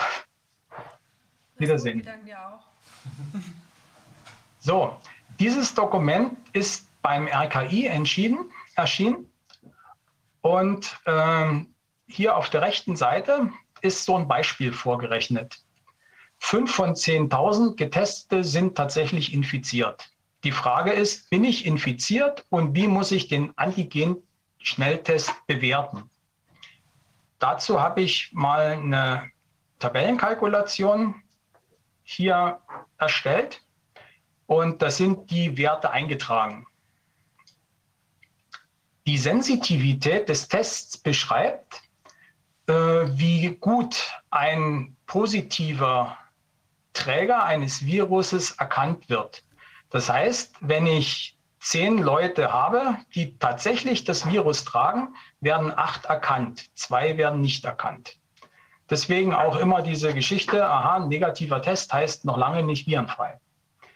Die Spezifität gibt an, wie viele falsche Tests bei positiven äh, herauskommen können. Und das heißt also, äh, von 100 Tests bei 98 Prozent könnten zwei Tests falsch positiv sein. Also teste ich 100 Leute, dann haben zwei bei dieser Spezifität wahrscheinlich einen falsch positiven Test. Hört sich erstmal nicht viel an, Aber da kommt was ganz Interessantes raus, wie man an der Grafik erkennen kann, die ich hier entsprechend nachgebildet habe. Also 10.000 Testpersonen. In einem Landkreis ist die Inzidenz 50. Das sind 5 von 10.000, sind 50 von 100.000. Und es sind die zwei Zahlen, 80 und 98 Prozent hier eingetragen. Da habe ich insgesamt 9.995 nicht Infizierte. Ein falsch negativer kommt raus, weil 80 Prozent von fünf ist einer. Also 80 Prozent von fünf ist vier und der eine sind die 20 Prozent, der ist der falsch negative. Die falsch positive sind 200. Hier, falsch positive Tests 200 und davon tatsächlich Infizierte sind vier. Weil wir hatten ja bloß fünf Infizierte, einer war falsch negativ, vier bleiben übrig. Das heißt also, wenn ich jetzt diesen Test hier tatsächlich durchführe, bekomme ich ungefähr 204 positive Fälle und vier sind tatsächlich Virenträger und bei 200 war der Test falsch. Das macht der Anteil an den Gesamtpositiven von ungefähr 2% aus. Hier, ich habe ein positives Testergebnis. Wie wahrscheinlich bin ich akut infiziert? 2%. Und deswegen sind 98 Prozent bei dieser Inzidenz falsch positiv. Also, wenn ich am Montag in meiner Schule 500 Schüler testen müsste, erwarten wir bei, na, machen wir es mal, können wir ja mal ausrechnen. Also, wir haben 83,3 Prozent der Roche-Test ist ein bisschen besser, 99,1. Die aktuelle Inzidenz ist 150 im Landkreis.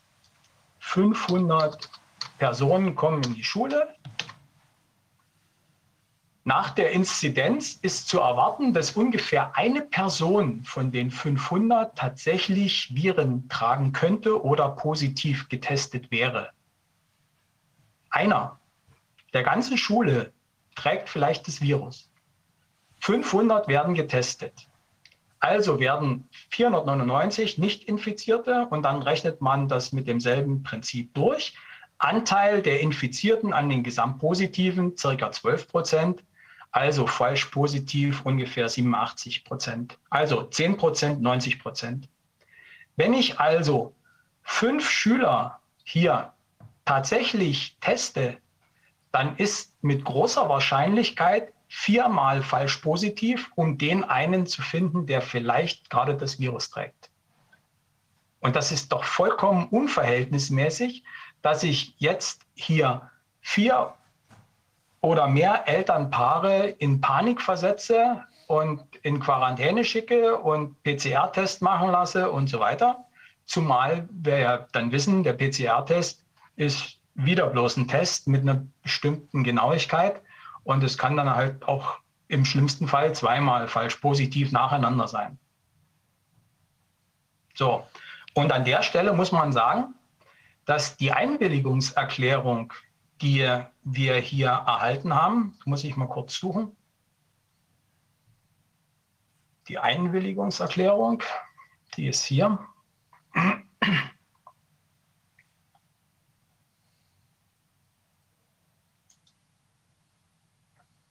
So, ich mache das mal größer.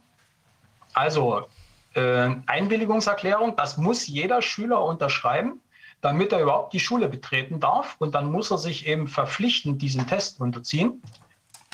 Und da steht drin, sollte das Testergebnis positiv auf, ausfallen, also auf eine akute Covid-19-Infektion hinweisen, ist die Testperson und so weiter. Das stimmt so nicht. In zwei von zehn Fällen weist es auf eine Infektion hin.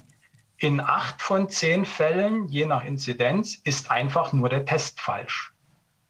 Und an der Stelle muss man dann mal sagen, da kann man sowas nie unterschreiben. Interessant ist, dass also äh, von den zu testenden etwa 400 Schülern äh, nur etwa 20 Eltern das nicht unterschrieben haben weil sie eben unter dem Druck sind, dass sie ihre Kinder nur dann in die Schule schicken dürften, wenn sie dieses Schreiben unterzeichnen.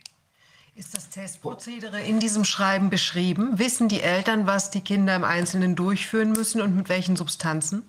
Ja, äh, der, ähm, ich gehe nochmal zurück zu diesem hier. So.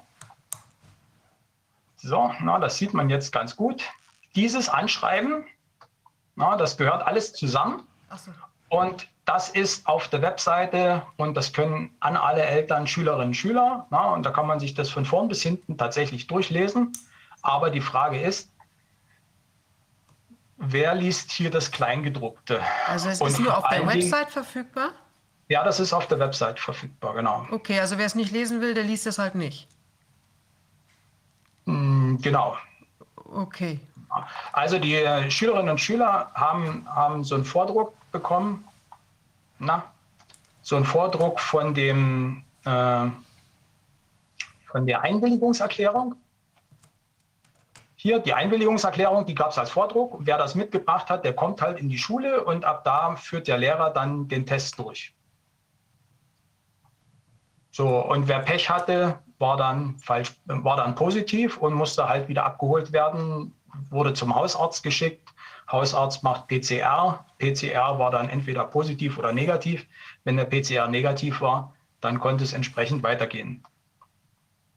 So, das war eigentlich jetzt so der ne Negativpunkt und ich müsste jetzt mal zu dem positiven Punkt kommen. Und das fand ich jetzt eigentlich in den letzten Tagen eine überraschende Wende. In den Fragen zu den Schnelltests äh, wird hier Folgendes ausgeführt. Man muss es wirklich bis ganz nach unten scrollen und ganz unten lesen. Kann auch zu Hause ein Test durchgeführt werden drei Sterne, aktualisiert am 31. März 2021, also in Ferien. Ja, dazu sagt die Corona-Schutzverordnung, erster Abschnitt interessiert nicht, weil das Kindesbetreuung ist. Ist der Zutritt zum Gelände von Einrichtungen von Schulen untersagt, wenn sie nicht durch einen Nachweis einer für die Abnahme des Tests zuständigen Stelle oder eine qualifizierte Selbstauskunft nach Anlage 2 zu dieser Verordnung nachweisen, dass keine Infektion mit dem SARS-CoV-2 besteht. Das heißt also ganz konkret, das äh, Dokument gibt es hier. Ich, ich habe es runtergeladen zur Sicherheit, falls es jetzt nicht lädt. Das heißt konkret, man besorgt sich ein Testkit in der Apotheke. Also hier zum Beispiel sowas habe ich mir vorhin vorhin äh, gekauft für 6,95 Euro, weil das ist ein Spucktest. Oder man lässt den Test durchführen. Man füllt dieses Dokument aus, trägt alles ein, trägt den Test ein, trägt das Testdatum und die Uhrzeit hier unten ein und unterschreibt, dass der Test negativ war. Und wenn man das am Sonntagabend hat oder gemacht, dann geht man am Montag früh mit diesem Schreiben in die Schulklasse, zeigt das seinem Lehrer vor. Der Lehrer braucht dann, steht dann nicht in der Pflicht, diesen Test durchführen zu müssen. Das ist eine ganz wichtige Sache, denn er will das ja sicherlich auch nicht. Und äh, damit ist das Selbsttestergebnis in der Schule entsprechend dann schon vorhanden. Interessant fand ich, dass diese Anlage hier nochmal verändert wurde. Hier wurde ein Datenschutzhinweis mit ange, klemmt. Ich habe noch ein Dokument von der vorigen Woche, da fehlt das noch. Meiner Meinung nach reicht es aus, nochmal hier unten zu unterschreiben für den Datenschutz und damit diese andere Datenschutzdatei nicht unterschreiben zu müssen. Das weiß ich jetzt aber nicht genau. Auf alle Fälle ist bestätigt, wer mit so einem Zettel in Sachsen am Montag früh in der Schule erscheint, braucht den Schnelltest in der Schule nicht durchführen, weil er ihn schon durchgeführt hat. Sonntagabend ist deswegen eine gute Idee, weil äh, auf einer anderen Seite steht, dass der drei Tage gültig ist. Das haben wir hier hinten. Ja. Ähm, wieder Staatsministerium für Kultus, ist aber veröffentlicht, obwohl sie es an die Leiterinnen und Leiter richtet. Und hier steht drin, es ist durch eine ärztliche Bescheinigung oder durch einen Test auf das Coronavirus nachzuweisen, dass keine Infektion besteht und muss unmittelbar nach dem Betreten der Einrichtung ein entsprechender Test durchgeführt werden. Eine qualifizierte Selbstauskunft unter Verwendung der Anlage 2 ist für den Nachweis ausreichend. Na, und das ist die gute Nachricht. Wer also nicht möchte, dass sein Kind in der Schule getestet wird, macht das zu Hause, füllt den Zettel aus, gibt dem Kind den Zettel mit und ist dann von Sonntag bis Mittwochabend aus dem Schneider. Mittwochabend kann man das wieder machen, dann ist Donnerstag, Freitag abgesichert und dann geht es mit Sonntag weiter. Die Schulen haben die Tests bereits, also die liegen in den Schulen vor. Wenn jetzt natürlich tausende Kinder mit dem Zettel kommen und das zu Hause gemacht haben, dann werden die Schulen hoffentlich irgendwann dazu übergehen, den Test den Kindern mitzugeben. Letzten Endes aus aus meiner persönlichen Erfahrung sind diese Tests nicht schlecht, wenn man sie richtig anwendet.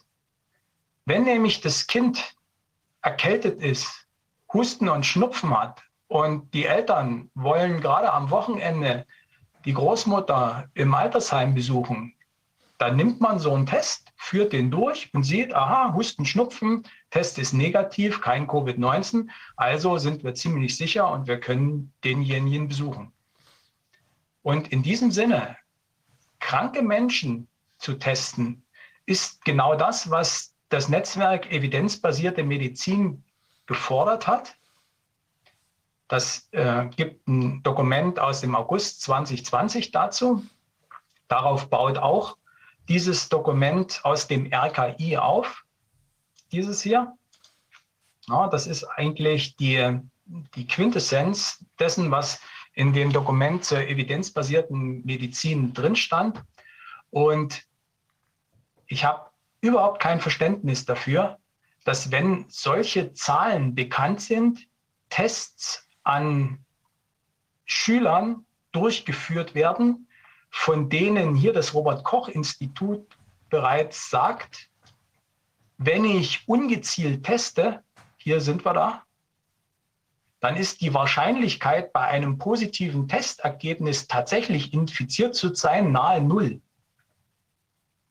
Also ungezieltes Testen ist vollkommen sinnlos.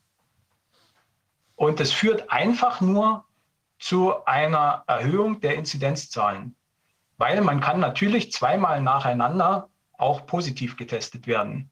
Wenn man ausreichend viele Personen testet, wird man zum Schluss ausreichend viele falsch positive Ergebnisse haben, auch doppelt falsch positive. Wie man jetzt hier mit diesen Ergebnissen weiter umgeht und wie sich das in den Schulen entwickelt, das hm, muss jetzt die Zukunft zeigen. Das liegt ja letztendlich nicht an uns, äh, da entsprechend äh, etwas vorzunehmen. Ich hoffe, dass es viele Kolleginnen und Kollegen gibt, die sich jetzt sagen, naja, also für mich kommt dieses Testen dann auch nicht in Frage.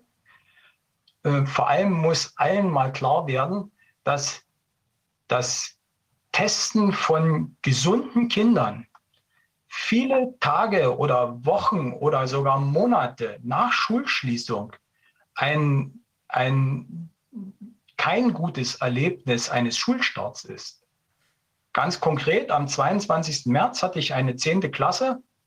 Die Schüler waren 104 Tage zu Hause, kommen den ersten Tag und als allererstes geht es los mit diesem Corona-Schnelltest. Und dann tat es mir natürlich noch leid, dass ich ihnen dann sagen musste, ja, tut mir leid, bei mir macht er diesen Test nicht. Und da äh, fingen einzelne Mädchen an zu weinen, weil sie wollten so gern getestet werden, sie wollten ja in der Schule bleiben. Sie, hat, sie dachten, wenn sie jetzt nicht getestet werden, müssen sie die Schule wieder verlassen. Da kam glücklicherweise ein Kollege vorbei, der hat den Test durchgeführt. Äh, ja, ich bin danach psychisch so angegriffen gewesen, dass mein Schulleiter mich nach Hause geschickt hat und ich bin seitdem im Krankenstand äh, denke aber, dass ich jetzt am Montag wieder kommen kann. Und ich hoffe dann eben, dass meine Schülerinnen und Schüler die ich zu testen habe, diesen Selbstbescheid mitbringen, dass ich nicht testen muss. Und diejenigen, die getestet werden müssen, das muss ein anderer machen. Ich mache das nicht mit. Ja, und vielleicht als Abschluss noch, es gibt ein sehr gutes Video von Gunnar Kaiser, der im Wesentlichen das, was ich hier gesagt habe, auch nochmal mit anderen Worten schön zusammengefasst hat und in seiner unnachahmlichen Art das auch rüberbringt. Mit mir nicht in dieser Art. So, da war ich erstmal am Ende hier mit meinen Ausführungen. Also absoluter Wahnsinn. Das heißt natürlich auch, dass man jetzt da in den Schulen äh, plötzlich eine, wahrscheinlich eine, eine positive Ergebnisarie da haben wird, was natürlich also mit den entsprechenden also Schockzuständen von den Kindern, die sich da eigentlich erhoffen, wenn sie jetzt gesund sind, auch, dass sie da also sozusagen frei getestet werden und dann kriegen sie am Ende durch so ein falsch, falsch positiv Ergebnis äh, also wirklich ähm, in, werden sie in einen Angstzustand versetzt, die Familie auch. Ja. Also Leute gerade, die jetzt da Ängste haben, ja, die werden ja. sich da ja wahrscheinlich noch besonders gerne testen lassen. Und, äh, und wir, haben, wir haben plötzlich auch dieses ganze Thema, äh, dass bei den Kindern ja eigentlich nichts los ist. Ja, was wir ja, ja auch wissen, aus, aus, ja. äh, auch gerade bei den jüngeren Kindern. Und jetzt plötzlich kommen die dann durch dieses falsch-positive, äh, dreht sich die ganze öffentliche Wahrnehmung davon auch nochmal genau. um. Genau. Also die, die befürchtete dritte Welle wird hier herbeigetestet. Wäre eine Arbeitshypothese, muss man sagen, ist eine Behauptung, aber zu dieser Behauptung stehe ich. Das kann man ja nachrechnen, äh, dass man hier entsprechend die Fälle dann hinbekommt. Interessant ist, dass es bereits äh, hier von Bildung Sachsen eine, einen Zwischenstand gab. Ich muss noch mal schnell sehen, ob ich das noch schnell hinkriege. Ich muss noch mal hier den Bildschirm teilen. Mhm. Das hatte ich auch vorbereitet. Ein bisschen schwierig, meine ganzen Fenster hier.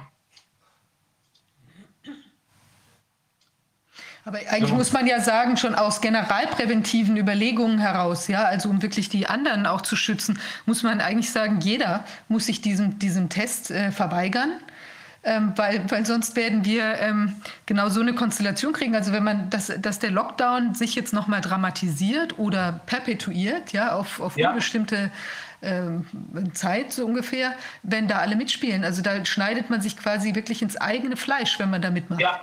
Ja. Also im Gegenteil also bekommt man keine Freiheit, sondern man bekommt äh, Unfreiheit, ja. noch mehr genau. Unfreiheit sozusagen. Genau.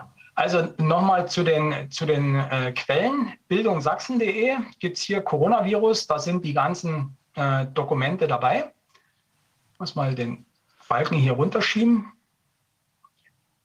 Äh, das ist das Falsche. Ich muss mal wegmachen hier. Ich nutze mal kurz die organisatorische ja. Lücke, um auch zu sagen, was wir auch nochmal juristisch daraus ziehen. Wir sind ja da auch im Austausch mit den verschiedenen Elterninitiativen. Das eine ist, dass wir alle auch unter anderem in Bayern, ich weiß nicht, ob die Entscheidung mittlerweile gefallen ist, ähm, dort äh, auch äh, das, äh, in Bayern erwarten wir eine Entscheidung zum Thema Testpflicht in den Schulen. Und ja. zwar ausgehend von folgender Überlegung in Bayern, also immerhin in Bayern, hat ähm, äh, ja seinerzeit äh, das Gericht ja entschieden, dass äh, für Mitarbeiter und äh, sag ich mal, Insassen von Pflegeheimen äh, keine Testpflicht besteht. Für die Besucher hat man es aufrechterhalten.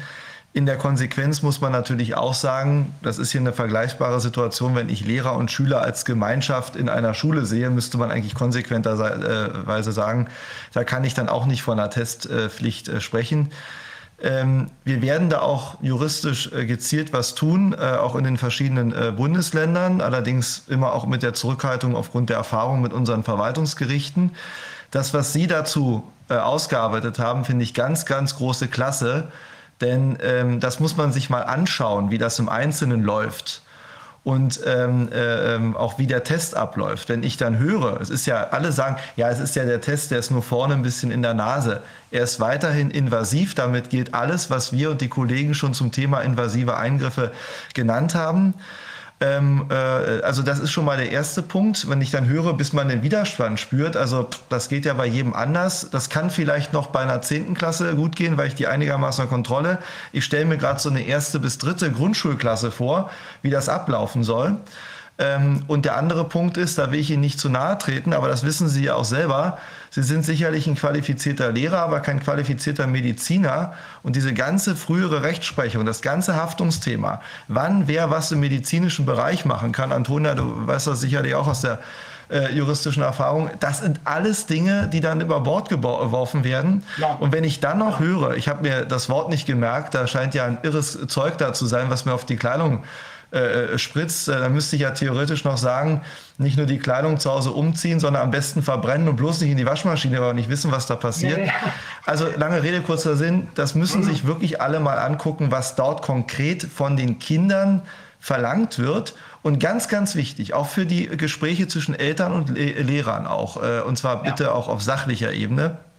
Ja. Ich finde es vollkommen richtig, wenn man diesen Beipackzettel liest und da steht drin, die Voraussetzungen bei, einer, bei Anzeichen auf eine Covid-19-Erkrankung.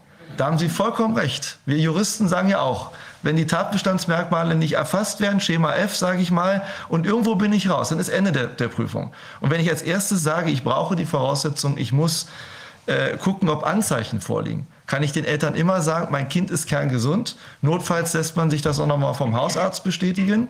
Also den Aufwand wollen wir alle gar nicht betreiben. Man kann sagen, wo, wer soll das machen? Und auch die Lehrer müssen unbedingt darauf achten, dass sie da auch wirklich äh, nicht dazu qualifiziert sind. Sie sind keine Krankenschwestern, keine Ärzte. Die können sich die Rabatten an Entscheidungen dazu angucken, wo dann die Haftung ist. Und deswegen müssen wir eigentlich vor allen Dingen sagen, ich finde das gut. Der Kompromiss ist, ich mache es dann zu Hause unter Aufsicht. Und aber da kann ja auch viel passieren. Oder wo man ganz ehrlich sagen müssen, diesen Unsinn müssen wir juristisch verhindern, weil wenn ich schon glaube, letzte Woche hieß es ja schon, die Inzidenzzahlen verschieben sich zu den Jüngeren. Ja, große Überraschung. Wer wird denn gerade genau. getestet? Genau. Äh, wo man aber auch sagen müsste, eigentlich, Leute, wenn die sich jetzt zu den Jüngeren verschieben, dann können wir sowieso sagen, große Entwarnung, weil wir ja immer noch davon ja. ausgehen, dass die Jüngeren im Zweifel ganz, ganz milde Verläufe haben. Ja. Und bei den Alten sind wir dann weg vom äh, Thema, also worüber reden wir noch? Also deswegen große Klasse, vielen Dank, dass Sie das so ausgearbeitet haben. Jetzt sind Sie wahrscheinlich so weit, uns den Teil zu zeigen, den Sie uns auch zeigen wollten. Ne? Ja, genau. Äh, ich muss meinen Bildschirm nochmal freigeben. Oder ist der zu sehen? Wir sehen was. Hm? Gut. Äh, das fand ich noch gut. Bundesministerium für Gesundheit Fragen und Antworten zu Schnell- und Selbsttests. Da gibt es jetzt hier so eine ganze Liste. Also man kann sehen, was sind die Unterschiede und so weiter. Äh, gibt es genügend? Äh, gibt es eine Meldepflicht für Antigen-Schnelltests? Und das ist ja ganz lustig. Äh, gibt es eine Meldepflicht? Ja, positive POC-Antigen-Schnelltests sind meldepflichtig. Also diese POC sind ja die Superzentren, wo dran steht, nur gesunde Menschen werden hier getestet. Das ist ah, so eine Sache, die man eigentlich sofort einstellen müsste, weil gesunde Menschen zu testen ist vollkommen krank. Gesunde Menschen haben in einem Testzentrum überhaupt nichts zu suchen. Das sind die, die die anderen äh, jetzt falsch Positiven bringen. Auch Personen, die in Schulen oder anderen Einrichtungen na, diese Tests bei anderen Personen anwenden, sind der Meldepflicht nach dem Infektionsschutzgesetz einbezogen. Das heißt also, wenn ich um 7.30 Uhr das Kind äh, an die Stelle schicke, wo es abgeholt werden soll, um 8 Uhr ist wahrscheinlich die Meldung schon im Netz. Und das ist dann natürlich erst einmal eine Meldung, die ähm, vorläufig ist. Die wird beim Gesundheitsamt sicherlich vorläufig ankommen. Das ist sicherlich ein Computerprogramm. Und äh, der leitende Mitarbeiter wird dort sicherlich sagen, naja, so eine vorläufige Meldung wird dann auch ganz sicher gelöscht. Aber das macht das Computerprogramm und äh, da wissen wir immer, dass das Problem eigentlich vor dem Computer sitzt und was in dem Computerprogramm dann rauskommt, das müssten dann mal wirklich die Profis untersuchen, ob man wirklich mal feststellen kann, die und die Schule hat um die und die Uhrzeit so und so viel gemeldet und prompt steigt zwei Stunden später die Inzidenz an der und der Stelle. Das würde mich mal wirklich interessieren, ob das hier so ein, so ein Informatikprofi rausfinden kann. Das wäre mal noch so eine Geschichte. So. absolut, aber also auch wenn man sich jetzt mal vorstellt, man spielt das mal weiter durch. Zum Beispiel, wenn wir künftig dann bei einem Fußballspiel äh, auch alle so einen Test machen müssten. Sollten, und, ja. Und, alle machen da mit. Dann habe ich ja allein von den ganzen vielen Gesunden, die da 30.000 Leute, wie viel passen ja. in so ein Stadion, da habe ich ja dann plötzlich auch einen Hotspot, ja, weil die ja, da... Natürlich, natürlich. Na, also wenn 100.000 Leute reinpassen, dann sind 1.000 Leute falsch positiv. Jeder Hundertste im Mittel. Äh, ich kann ja noch mal, ich hatte es ja vorbereitet, wenn noch so viel Zeit ist. Hier habe ich mal so eine Grafik dazu gemacht. Im Übrigen habe ich das auch als YouTube-Video. Wer das also hier nachgucken will, findet das bei YouTube. Und damit man sich mal so eine Vorstellung machen kann, was das überhaupt bedeutet, so eine Inzidenz von 100, da kann man sich also Folgendes vorstellen. Ich habe immer solche 100er-Männel, also 10 mal 10 Felder. Früher haben wir Schiffe versenken damit gespielt. Und das heißt jetzt also 10 solcher Felder sind 1000. 1000 Personen. Äh, von 1000 Personen ist einer infiziert. So. Und wenn ich jetzt einen Test durchführe, dann ist je einer von den 100 falsch positiv. Das heißt also, die schwarzen Kreuze gehen hier jedes einer dazu ne? und da ist ein roter mit Infektion unter neun schwarzen, falsch positiven. Und das ist genau dieses Verhältnis 9 zu 10. Ja, und das ist, das ist eben genau das Problem.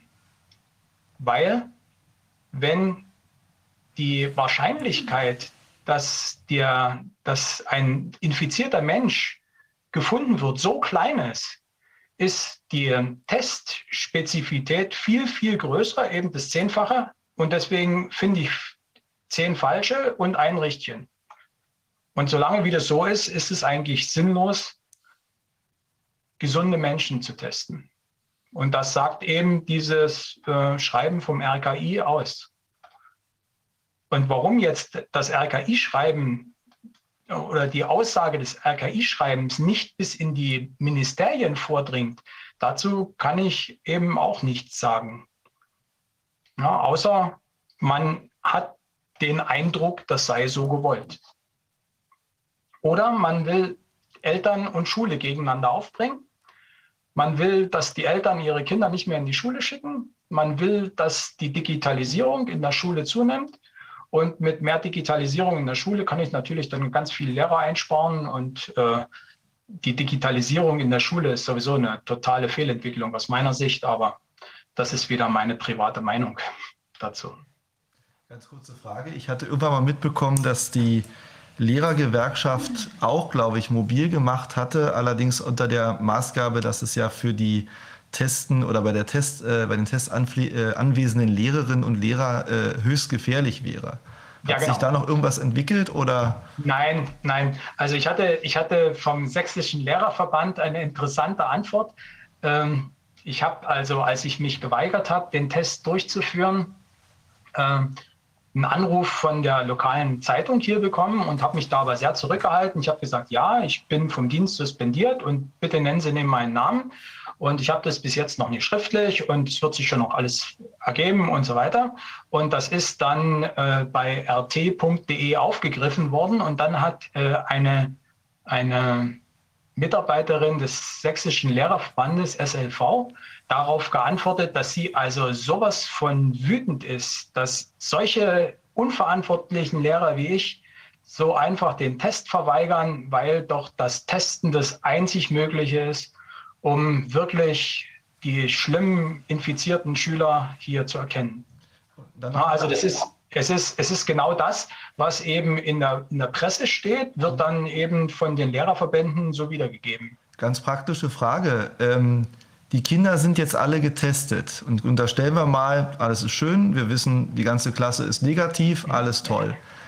Die haben dann alle keine Maske mehr auf und die Fenster sind zu oder wie ist dann die Folge? Ja, nein, das ist eben nicht so, weil der Test eine Sensitivität von 83,3 Prozent hat, könnte es ja theoretisch sein, dass von den zehn infizierten Schülern, die wir ja gar nicht haben, weil es ist ja in der ganzen Schule bloß einer infiziert, acht bloß erkannt werden und dann zwei sozusagen ohne Maske ihre Viren total freisetzen könnten. Mhm. Und deswegen müssen alle trotzdem die Maske aufbehalten. Da würde der logische Menschenverstand sagen, eigentlich Quatsch, weil wozu mache ich den Test, wenn ich eigentlich auf Schutzmaßnahmen weiterhin vertraue, die eigentlich uns das, die letzten naja, Monate für, für richtig Also man kann es ja, man kann es ja auch anders interpretieren.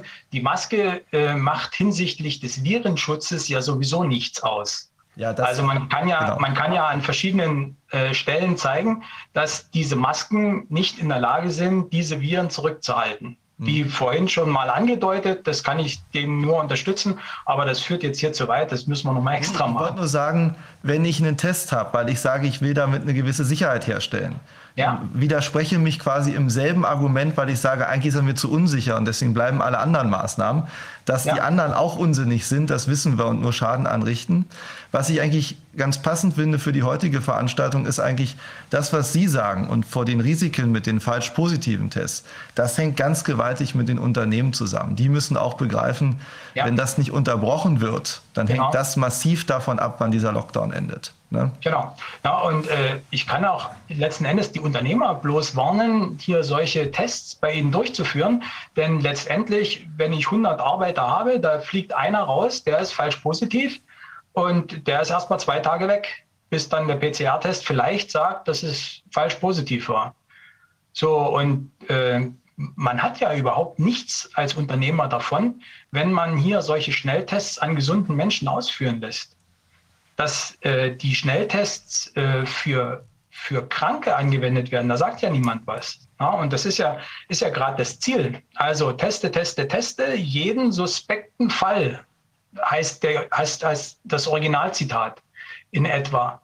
Und daraus wurde teste, teste, teste alle Menschen, weil derjenige, der das gesagt hat, wahrscheinlich dieses medizinische Fachblatt nie richtig verstanden hat.